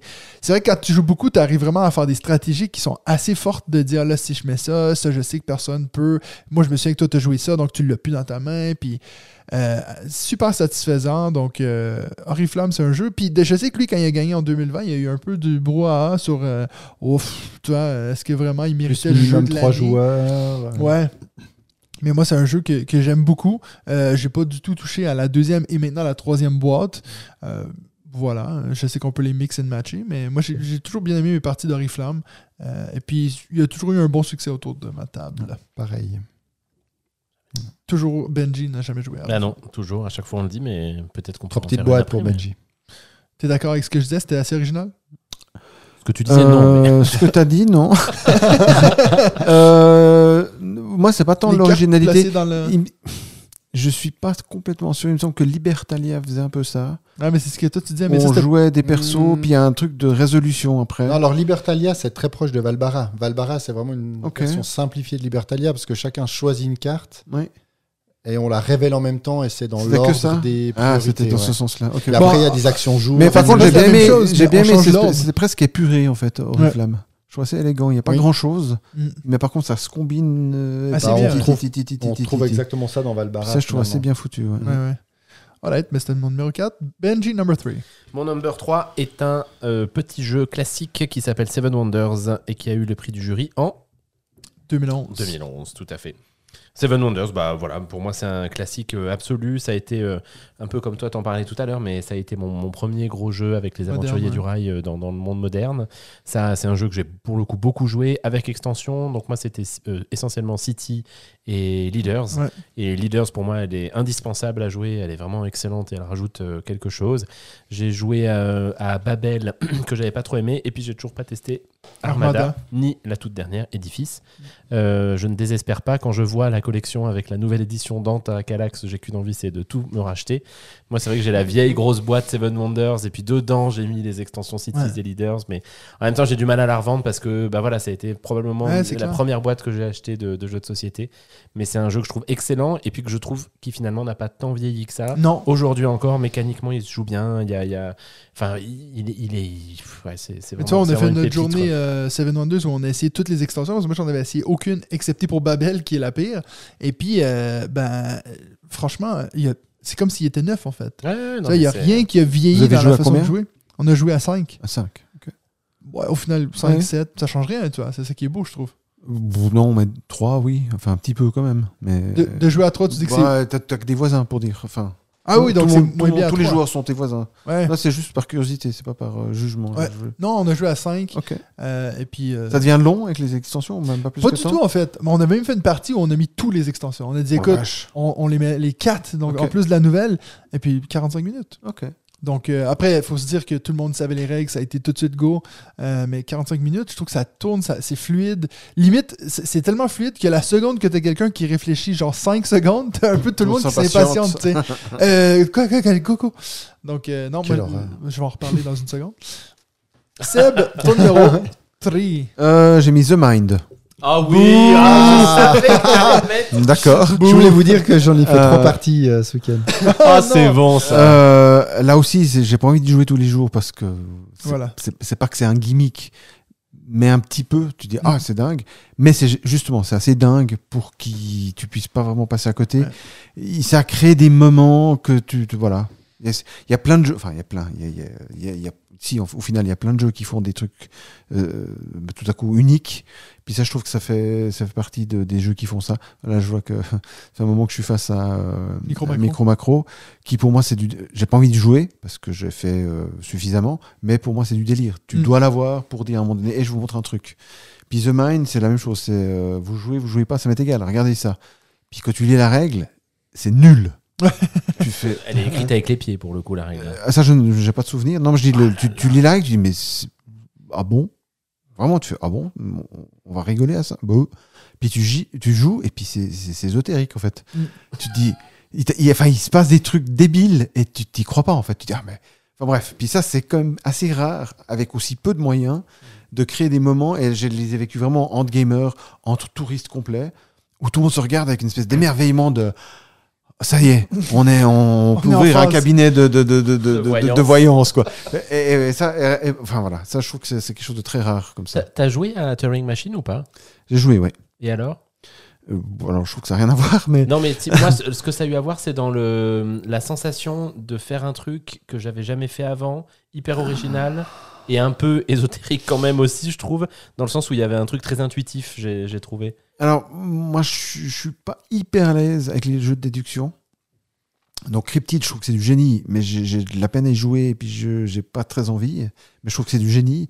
Turing Machine, je trouve ça délirant, mais c'est presque un objet d'art pour moi. Je dis, oh, Ouais, c'est ouais, incroyable. ça. Puis après, le jour où on m'a dit, on, on refait une partie, puis je sais pas, il faut vraiment que je sois dans un mood euh, hyper spécifique, sinon ça Ouais. me prend la tête. Ouais, ouais. Ouais, ouais, et, il y a une- et je suis pas très bon à ces doubles logiques de si c'est pas ça, c'est ça. Donc je, puis ah, donc je, je- je- c'est pas très plaisant. Ouais, ouais.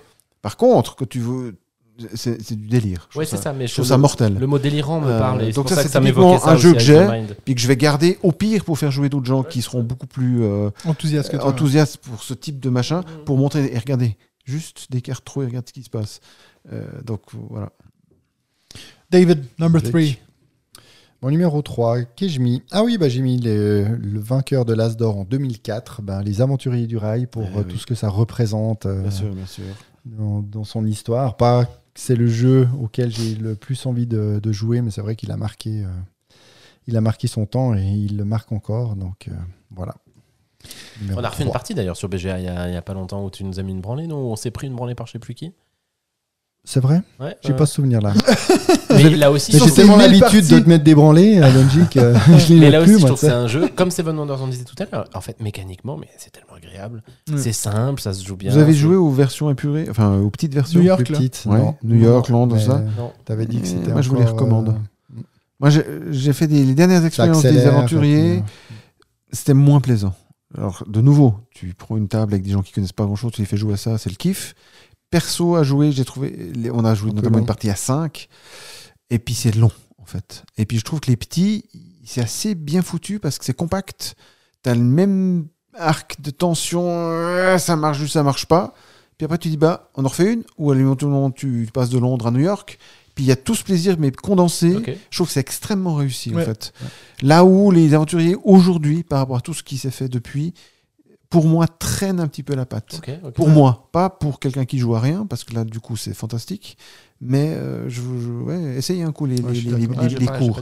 J'ai trouvé assez. Ouais, c'est très réussi, je trouve. Ouais, je suis d'accord. J'avais essayé celle de New York, là, à la tour de play. Yolène, c'est Sébastien Pochon qui m'a dit de l'acheter. Enfin, je peux te le prêter, hein, si tu veux. Non, non, non.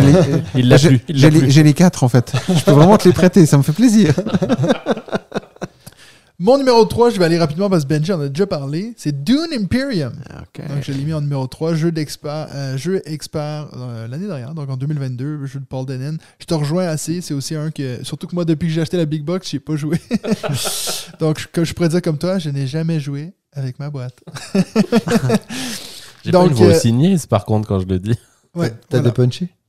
J'ai- Oh non, non, il est, il est- il est C'est fonctionnel. comme neuf. Ah, il est fonctionnel. fonctionnel. Il est prêt. Il est prêt. He's ready to go. Donc voilà mon numéro 3. Number 2, Benji. Mon numéro 2, c'est le vainqueur du jeu expert de 2017.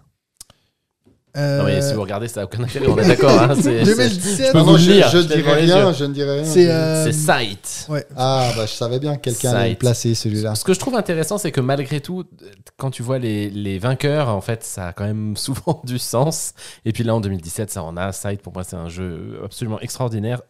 Je trouve que l'univers dans lequel il nous embarque est dingue. Et puis en termes de mécanique, c'est un plaisir. Ça a été, là aussi, historiquement pour moi, probablement un, un des premiers gros jeux experts euh, que j'ai que j'ai que j'ai joué. Euh, et puis je me rappelle que mes sensations, la première partie, étaient vraiment en train de me dire mais mon Dieu, jamais je ne jouerai à un jeu qui dure plus d'une heure. j'ai changé, j'ai changé, mais, mais j'ai toujours envie d'y jouer. C'est une de mes boîtes les plus pimpées que j'ai euh, à la maison au final, notamment grâce à cette belle campagne de Fenris Ouais. qui nous a valu de nous rencontrer, Mathieu, Mais oui. et qui est en quelque sorte à l'origine de ce podcast ce soir. C'est beau. Mais Et en donc, fait, voilà. c'est- à cause de jeu que Mathieu, son seul objectif de chaque partie, c'est finir devant toi. Oui. Parce que comme il avait J'ai perdu tellement des toutes les parties, traumatismes. Je ne les ai pas toutes gagnées. Hugo Non. en a gagné une. Ouais. mais comme il les a toutes perdues. Puis parce qu'il a fallu qu'on se mette les deux contre lui. tu sais. Mais c'est vraiment un jeu que je trouve euh, excellent. Et puis vraiment, je pense que euh, mécaniquement, en fait, dans le fond, je pourrais probablement faire des reproches mécaniques, mais l'univers me plaît tellement, j'aime tellement lire ces rencontres, bouger mes personnages, les figurines, je les trouve magnifiques. Enfin, tout me plaît qu'à chaque fois, j'ai l'impression de me raconter une histoire et, et j'a- j'adore ça. J'adore. J'ai l'impression que c'est un de ces. Encore une fois, je déteste dire un des premiers à faire ça quand, quand ça avait là. Mais j'ai l'impression que c'est un des premiers jeux qui s'est dit on va essayer de créer une œuvre d'art, dans le sens que tu vois, on a vraiment pris des, des peintures d'un artiste connu pour vraiment mettre en valeur le jeu puis de te plonger dans l'univers. Oui, il y en a d'autres qui le faisaient par le texte, par, la narration et tout, mais cette idée de regarder cet objet ludique, que même si t'es pas un geek comme nous on l'est, t'as des gens qui sont direct attirés à ça. Bah, Il y a peut-être Abyss qui est justement euh, Ah, aussi, avait un peu ouais, tenté le coup, euh, deux ans avant. Bon, après, je dis. Ou Ouais, Jamaïca. non, c'est vrai que ça, se peut, ouais. Ouais, je, je, je suis d'accord parce que je trouve Jamaica assez mortel, surtout pour dire que ça a été fait si longtemps. Mais je trouve que Scythe est un peu plus épique. Euh, Oui, T'as oui. t'as une Il y a un impression que c'est. Jamaica, ça reste très beau pour moi, vraiment très très très beau, mais de l'ordre du beau jouet. De ce beau-là, même si c'est, euh, je pense qu'artistiquement, c'est vraiment extrêmement réussi. Alors que Scythe, il y a un côté, euh, pour le coup, tu le mets presque chez toi en fait. Ça. Il y a un truc assez épique quoi, que, Ouais, que je trouve assez, assez rare quand même. J'ai l'impression qu'on n'aurait pas des jeux comme Everdell si ça avait pas été de ça. Toi, cette idée de vraiment un monde qu'on te l'illustre en, en malade, Ah.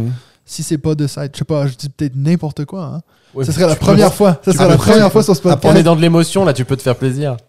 Après, il y avait quand même Dixit qui a eu ce- cette approche très Aussi, ouais. graphique. Après, qu'on aime ou on n'aime pas, mais, Mais c'est presque plus très poétique tableau. que Ouais, graphique à ce point-là. c'est vrai. Mais à part ça, euh, si tu regardes les, les- si tu, là, faudrait faire une fois un, un vrai déroulé des, il faudrait faire ça en énorme, ce serait excellent d'ailleurs, un déroulé des couves au fil des ans. Et c'est à un moment donné, il y a- ça bascule, notamment avec les Kickstarter et tout, et puis ça déchire maintenant. Ouais. Il y a vraiment des jeux, c'est du délire. Tu les regardes, tu fais boah. Euh, des jeux moches, ça devient presque inexcusable. Il y a Bah, tellement clair. de, de, de, de- de- d'artistes monstrueux. Et pourtant, il y en a encore. Euh, c'est pas moi qui, c'est Comment pas il moi qui l'ai s'appelle dit. le, le machin avec euh, le- la chauve-souris là? Oui, Ah, ça, oui, ça, c'est spécial. Ah, mais, mais là, il y a vraiment des jeux. c'est- Il y a plus d'un jeu. Tu dis, mais moi, je veux l'original, je l'encadre, je le mets chez moi. Ouais, c'est, ouais. magnifique. Ouais. C'est plus juste, ah, c'est cool, ça me permet de jouer à faire boum boum. C'est vraiment, c'est Et le, nombre de beau. jeux que j'ai dans ma ludothèque qui Qui sont beaucoup plus beaux que bons. que bon. Puis je peux pas les vendre. Bah, j'ai envie de dire que beau, c'est presque plus facile. Mm. C'est, un peu salaud hein, parce que l'artiste y est. Mais en fait, Mm. tu prends un artiste qui déchire Ouais, puis c'est que et beau. c'est beau. Bon, mm, c'est presque plus dur à faire. Euh, mais il y a vraiment trop d'artistes monstrueux. Enfin, c'est, génial. Pour ça, alors, je trouve que c'est vraiment l'âge d'or. Ouais, clairement. Number two, Seb. Blocus.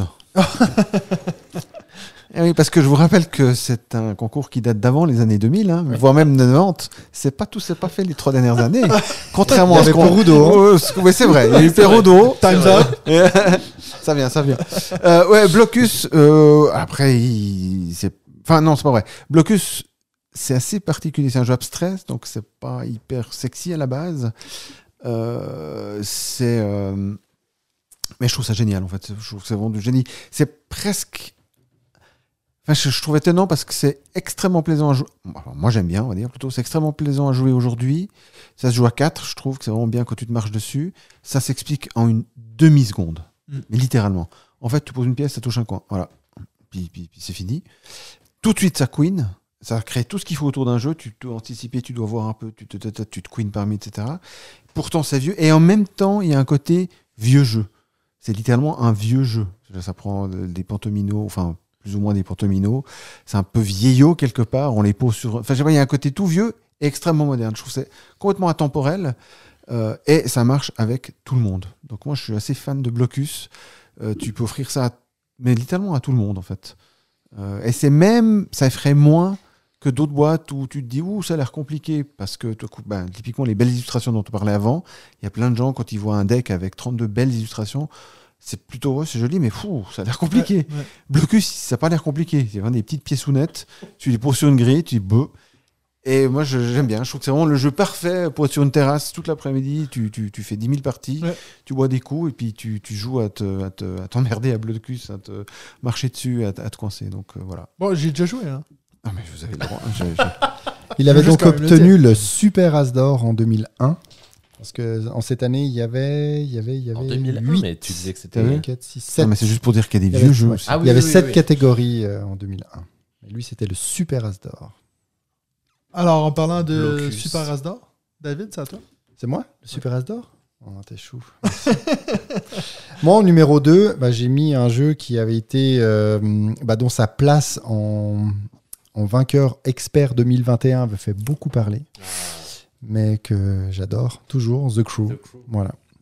Pour moi, c'est vrai qu'en mode comparatif, Toi, t'aimes pas, par contre. Non, c'est- mais je, je vais conclure tout à l'heure. je suis pas toujours adepte des, des jeux coopératifs, mais là, bon, j'aime beaucoup les jeux de pli.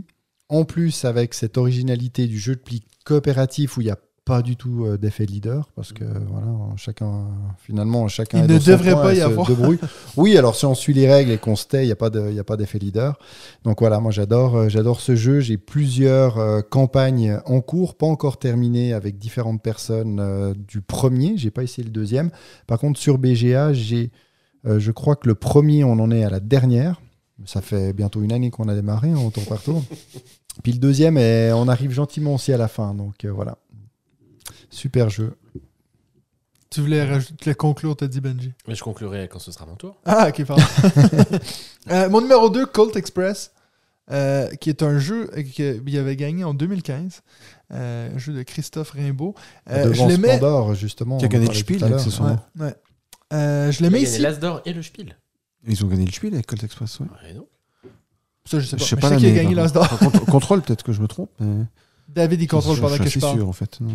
Euh, Colt Express, c'est un jeu que. C'est un, un des premiers jeux aussi que j'avais acheté. euh, aussitôt que je commençais à regarder, justement, moi j'ai j'ai commencé à acheter des jeux juste parce qu'ils gagnaient des prix. Et puis Ah j'avais bah, vu Colt Express. ça, c'est à ça que ça sert. Entre guillemets, c'est aussi à ça que ça sert, vraiment. Ouais, hein. c'est clair. Et puis, ben, j'avais joué à celui-là. Puis, à l'époque, dans ma ludothèque, j'avais peut-être 4-5 jeux. Donc, celui-là, il sortait beaucoup. Et puis, il y avait eu beaucoup de succès. J'avais un groupe d'amis qui n'étaient pas trop joueurs, qui voulaient tout le temps jouer à Côte Express. Donc, j'ai fait énormément de parties. Et puis, ça, ça a un peu déclenché mon amour de, de le truc de.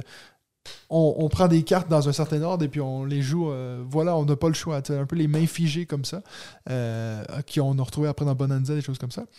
Euh, J'aime le côté, tu sais des choses, tu sais pas d'autres choses, puis tu essaies d'un peu euh, faire, Mm. faire euh, euh, concilier ces deux choses-là. Euh, j'ai acheté des extensions que j'avais. Il y en avait une où tu pouvais jouer le shérif. Il y avait quelqu'un qui pouvait être le shérif dans le wagon. Euh, il y avait aussi une très belle présence de table, qui était quelque chose que moi, j'ai j'ai vu que c'est ça a été un élément très. Déclencheur chez moi de dire j'aime bien avoir des jeux qui sont beaux, qui sont présentables. Euh, c'est pour ça que moi je joue toujours à Everdell avec l'arbre, même si c'est pas pratique, parce que c'est beau, ok? voilà. Donc Colt Express, mon numéro 2. Your turn. Number one! Benji. Il y avait qui face à The Crew en 2021 Oh bah, Tainted Grail, of, course. Bon, bah, c'était bien sûr obligé que ce soit mon numéro 1, puisque c'est. Ton jeu Je, je pense que. Non, non, je pense qu'il a baissé un petit peu maintenant, mais ça reste quand même euh, un, un de mes jeux favoris euh, ever. Euh, c'est- C'était ce jeu-là dont je te disais, je doute que l'ensemble des membres du jury ait vraiment joué longtemps à Tainted Grail, parce Mhm. que c'est un jeu narratif que tu peux jouer sur 15 heures. J'avoue que j'étais surpris de le voir Qu'il soit dans le, ouais. soit même nommé parce que vraiment j'avais l'impression que c'était quand même plutôt un jeu de niche mais je trouve que ça lui rend bien hommage parce que c'est bah, à mon sens un des meilleurs jeux narratifs qui soit dans un univers encore une fois qu'il faut aimer. hein. et puis quand je vous disais tout à l'heure que j'avais pas particulièrement accroché avec euh, euh, Sleeping Gods, bah, c'est parce que c'est l'univers narratif m'excite pas plus que ça. À l'inverse, celui de Tented Grail, bah, je vous en ai parlé euh, Ouais. mille fois. Je trouve que c'est vraiment un univers absolument euh, dingue dans l'écriture, dans, dans euh, les personnages, dans, euh, dans l'aventure que ça nous fait vivre. Effectivement, bah, voilà, sur le plan du gameplay, il y a euh, la logistique de ces fameux menhirs à gérer, mais dans les extensions, c'est moins, moins gênant. Et puis, je trouve que les mécaniques de combat, le deck building qu'il y a derrière, les mécaniques de diplomatie, l'évolution de votre personnage, la petite extension qui vous fait que vos personnages ont en plus derrière un background encore plus développé que ça ne l'est déjà. Enfin, voilà, tout est dingue dans, dans Tented Grail. Et puis, euh, bah, Awaken Realms l'a bien compris, donc euh, ils ont fait euh, une deuxième campagne avec de nouvelles, de nouvelles histoires. Et puis, j'ai j'ai très hâte de voir ça. J'ai pas encore fini, bien sûr, les, les campagnes précédentes, mais, euh, mais, mais l'univers est complètement fou. Donc, euh, pour moi, c'était une très belle surprise qu'il soit euh, nominé. Je, effectivement, c'était bien l'année où on s'est rendu compte de l'écart entre initié et expert, justement, quand tu avais Tented Grail versus The Crew euh, dans la même catégorie, alors que tu as Et l'impression il y avait aussi le dilemme du roi et Paléo. à donc fait, là, ouais, c'était ouais. quand même, euh, mis à part finalement The Crew, où en quelques parties, tu comprends le principe, ils t'aiment ou t'aimes pas. Euh, les autres aussi, Oui, dilemme oui. du roi, toi, on- je pense pas qu'ils aient tous Non, non, fait les la, autres, la les- campagne en entier. ouais, quoi. c'est C'est- ça. J'ai l'impression qu'une autre idée qui aurait pu être pas- mal pour un top euh, 5, ça aurait été les années, tu vois, les meilleures années de Ark, parce qu'il y a des années où, en fait, peu importe qui tu choisis, tu as un bon jeu, tu vois. Ouais.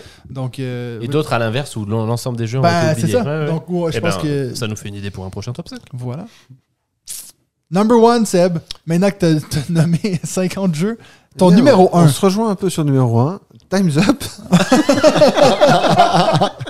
Ah oui, c'est pas loin. J'ai eu peur! T'as t'as fini la campagne ou? Euh, alors, j'ai fini la campagne plusieurs, plusieurs fois avec plein de gens différents. 52 heures. 52 heures. Euh, non, mais pour toutes les raisons, enfin, ce Ouais. que tu as pu dire avant, euh, voilà, enfin, c'est un party game évidemment, enfin, non, il n'y a pas de doute. Euh, alors, encore une fois, hein, j'ai pas fait un classement, c'est pas forcément le jeu auquel je joue le plus volontiers de tous les jeux du monde, Euh, mais je trouve que dans le party game, c'est c'est une tuerie en fait. Il n'y a pas mieux, ouais. Moi, j'ai joué avec beaucoup de gens. Ok, si tu es extrêmement timide et que ça te saoule, ben, ça, tu, tu seras mal à l'aise, ça, ça, c'est sûr. Mais on a tellement fait de parties avec tellement de gens différents à hurler de rire, Mm. comme, mais vraiment comme des malades, que je. je- voilà. C'est quand même rare de- d'avoir ça autour d'une table. Euh, et puis, ben, pour moi, c'est comme ça le jeu. Enfin, j'aime bien, j'aime bien la stratégie. y a- on y trouve plein de choses différentes dans les jeux. Euh, mais il y a quand même surtout les gens autour. Ce qui fait que, ben, typiquement, je joue très peu euh, sur l'écran parce qu'en fait, il n'y a pas les gens autour. Mm. Euh, et, et là, euh, c'est l'exemple absolu de où tout le monde fait n'importe quoi et puis c'est ben, mortel en fait. Qui est vraiment intemporel Euh, aussi. et puis, ouais, et c'est intemporel et tu, tu peux. Alors, c'est le propre du jeu. hein, Souvent, tu mets à nu tout le monde autour d'une table de jeu, euh, quelles que soient les personnes que tu les connaisses de bien ou pas bien. Bout de, je sais pas, au bout de 30 secondes, tu te une idée assez, assez incisive de, de, de qui est la personne ou si ça va matcher ou pas. Et là, en plus, tu, tu fais n'importe quoi. Puis c'est assez bon de, de, de, de voir plein de gens euh, sortir de leur coquille, en fait, Ouais. euh, pour, pour faire n'importe quoi. Euh, Il y a eu, puis, enfin, il y a les quiproquos, il y a les machins improbables, il y a les trucs que tu trouves par la bande. Il y a...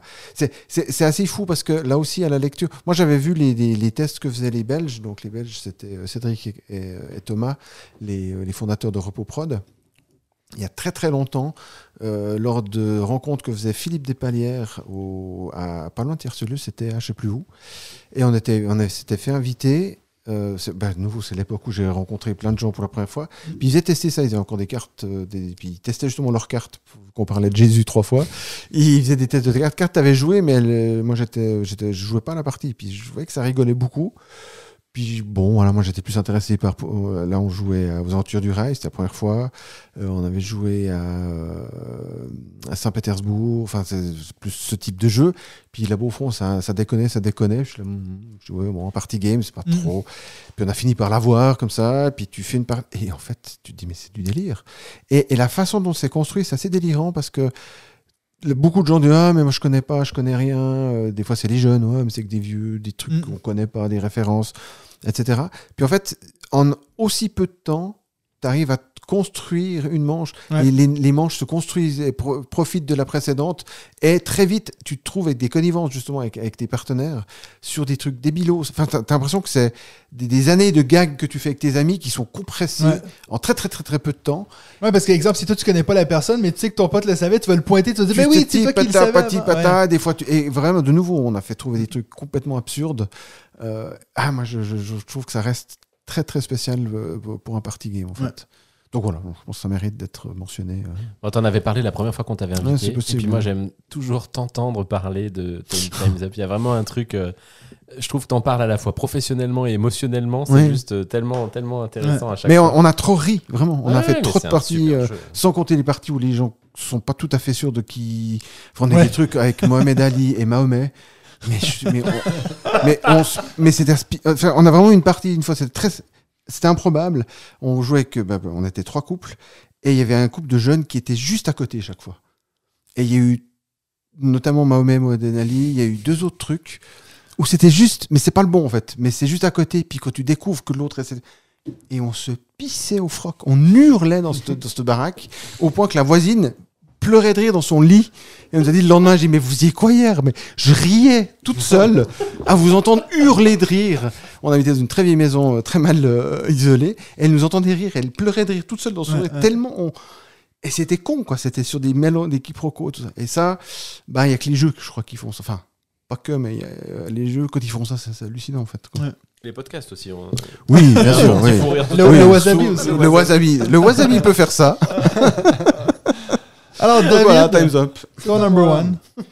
Bah, mon numéro 1, j'ai mis euh, Seven Wonders, aussi Eh pour oui. ce qu'il représente avec... euh, alors, comme je me suis tenu à ceux qui avaient gagné, mais c'est Mhm. vrai que pour euh, finalement cette trilogie de Seven Wonders euh, avec le duel, avec euh, l'architecte, donc euh, voilà, un, un grand bravo. Donc ça m'en fait deux de- d'Antoine Boza, dans mon top 5. Ouais. Mais voilà, c'est...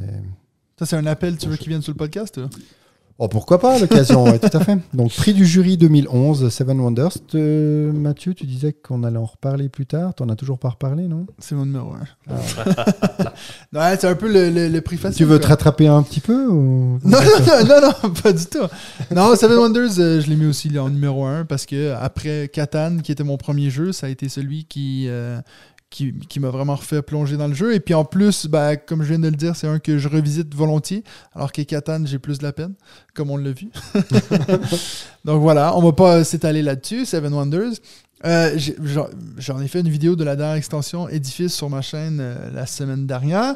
Euh, dans les semaines à venir, je vais vous faire aussi une vidéo sur toutes les extensions parce que je les ai toutes reçues. On a fait une journée où on les a toutes essayées.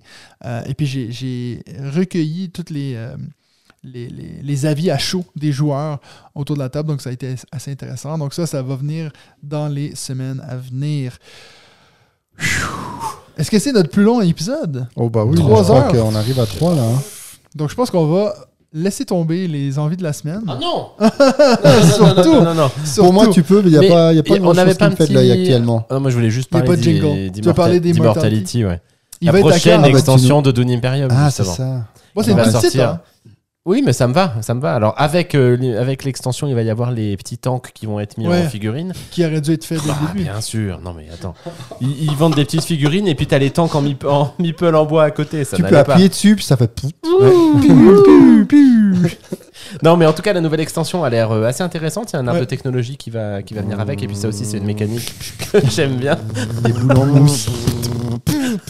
Moi je pensais que c'est Oh, ça a l'air intéressant. le podcast. Ça a l'air intéressant. Rendez-vous à Cannes avec cette extension. Ouais, qui sera sûrement en vente là-bas. Oui, qui Bah- sera sûrement acheté là-bas. Of course. Eh ben, me- merci beaucoup, Seb, euh, d'être venu passer Bah non, trois heures avec merci de, vous, de, Ouais, merci. de l'invite. Merci mille fois. Donc, euh, comme on l'a dit, tu deviens un peu le, le parrain du podcast. Ouais, c'est ça. Quand on a besoin de quelqu'un pour nous reprendre. Le parrain de proximité, Le parrain, moi. ça fait souvent des cadeaux, euh, non? Ouais, des fois. Ouais. Ah, c'est ou, ou le, fait, fait de venir déjà. oui, c'est ça, où on fait des le cadeaux de venir, en général. C'est si. vrai? Ah, mais ça, c'est en France, mais en Suisse. Ah, Je n'ai pas vu ton enveloppe. Ah, la famille. Donc, merci à tout le monde. Et puis, ben, on se revoit dans deux semaines pour un autre épisode de On joue-tu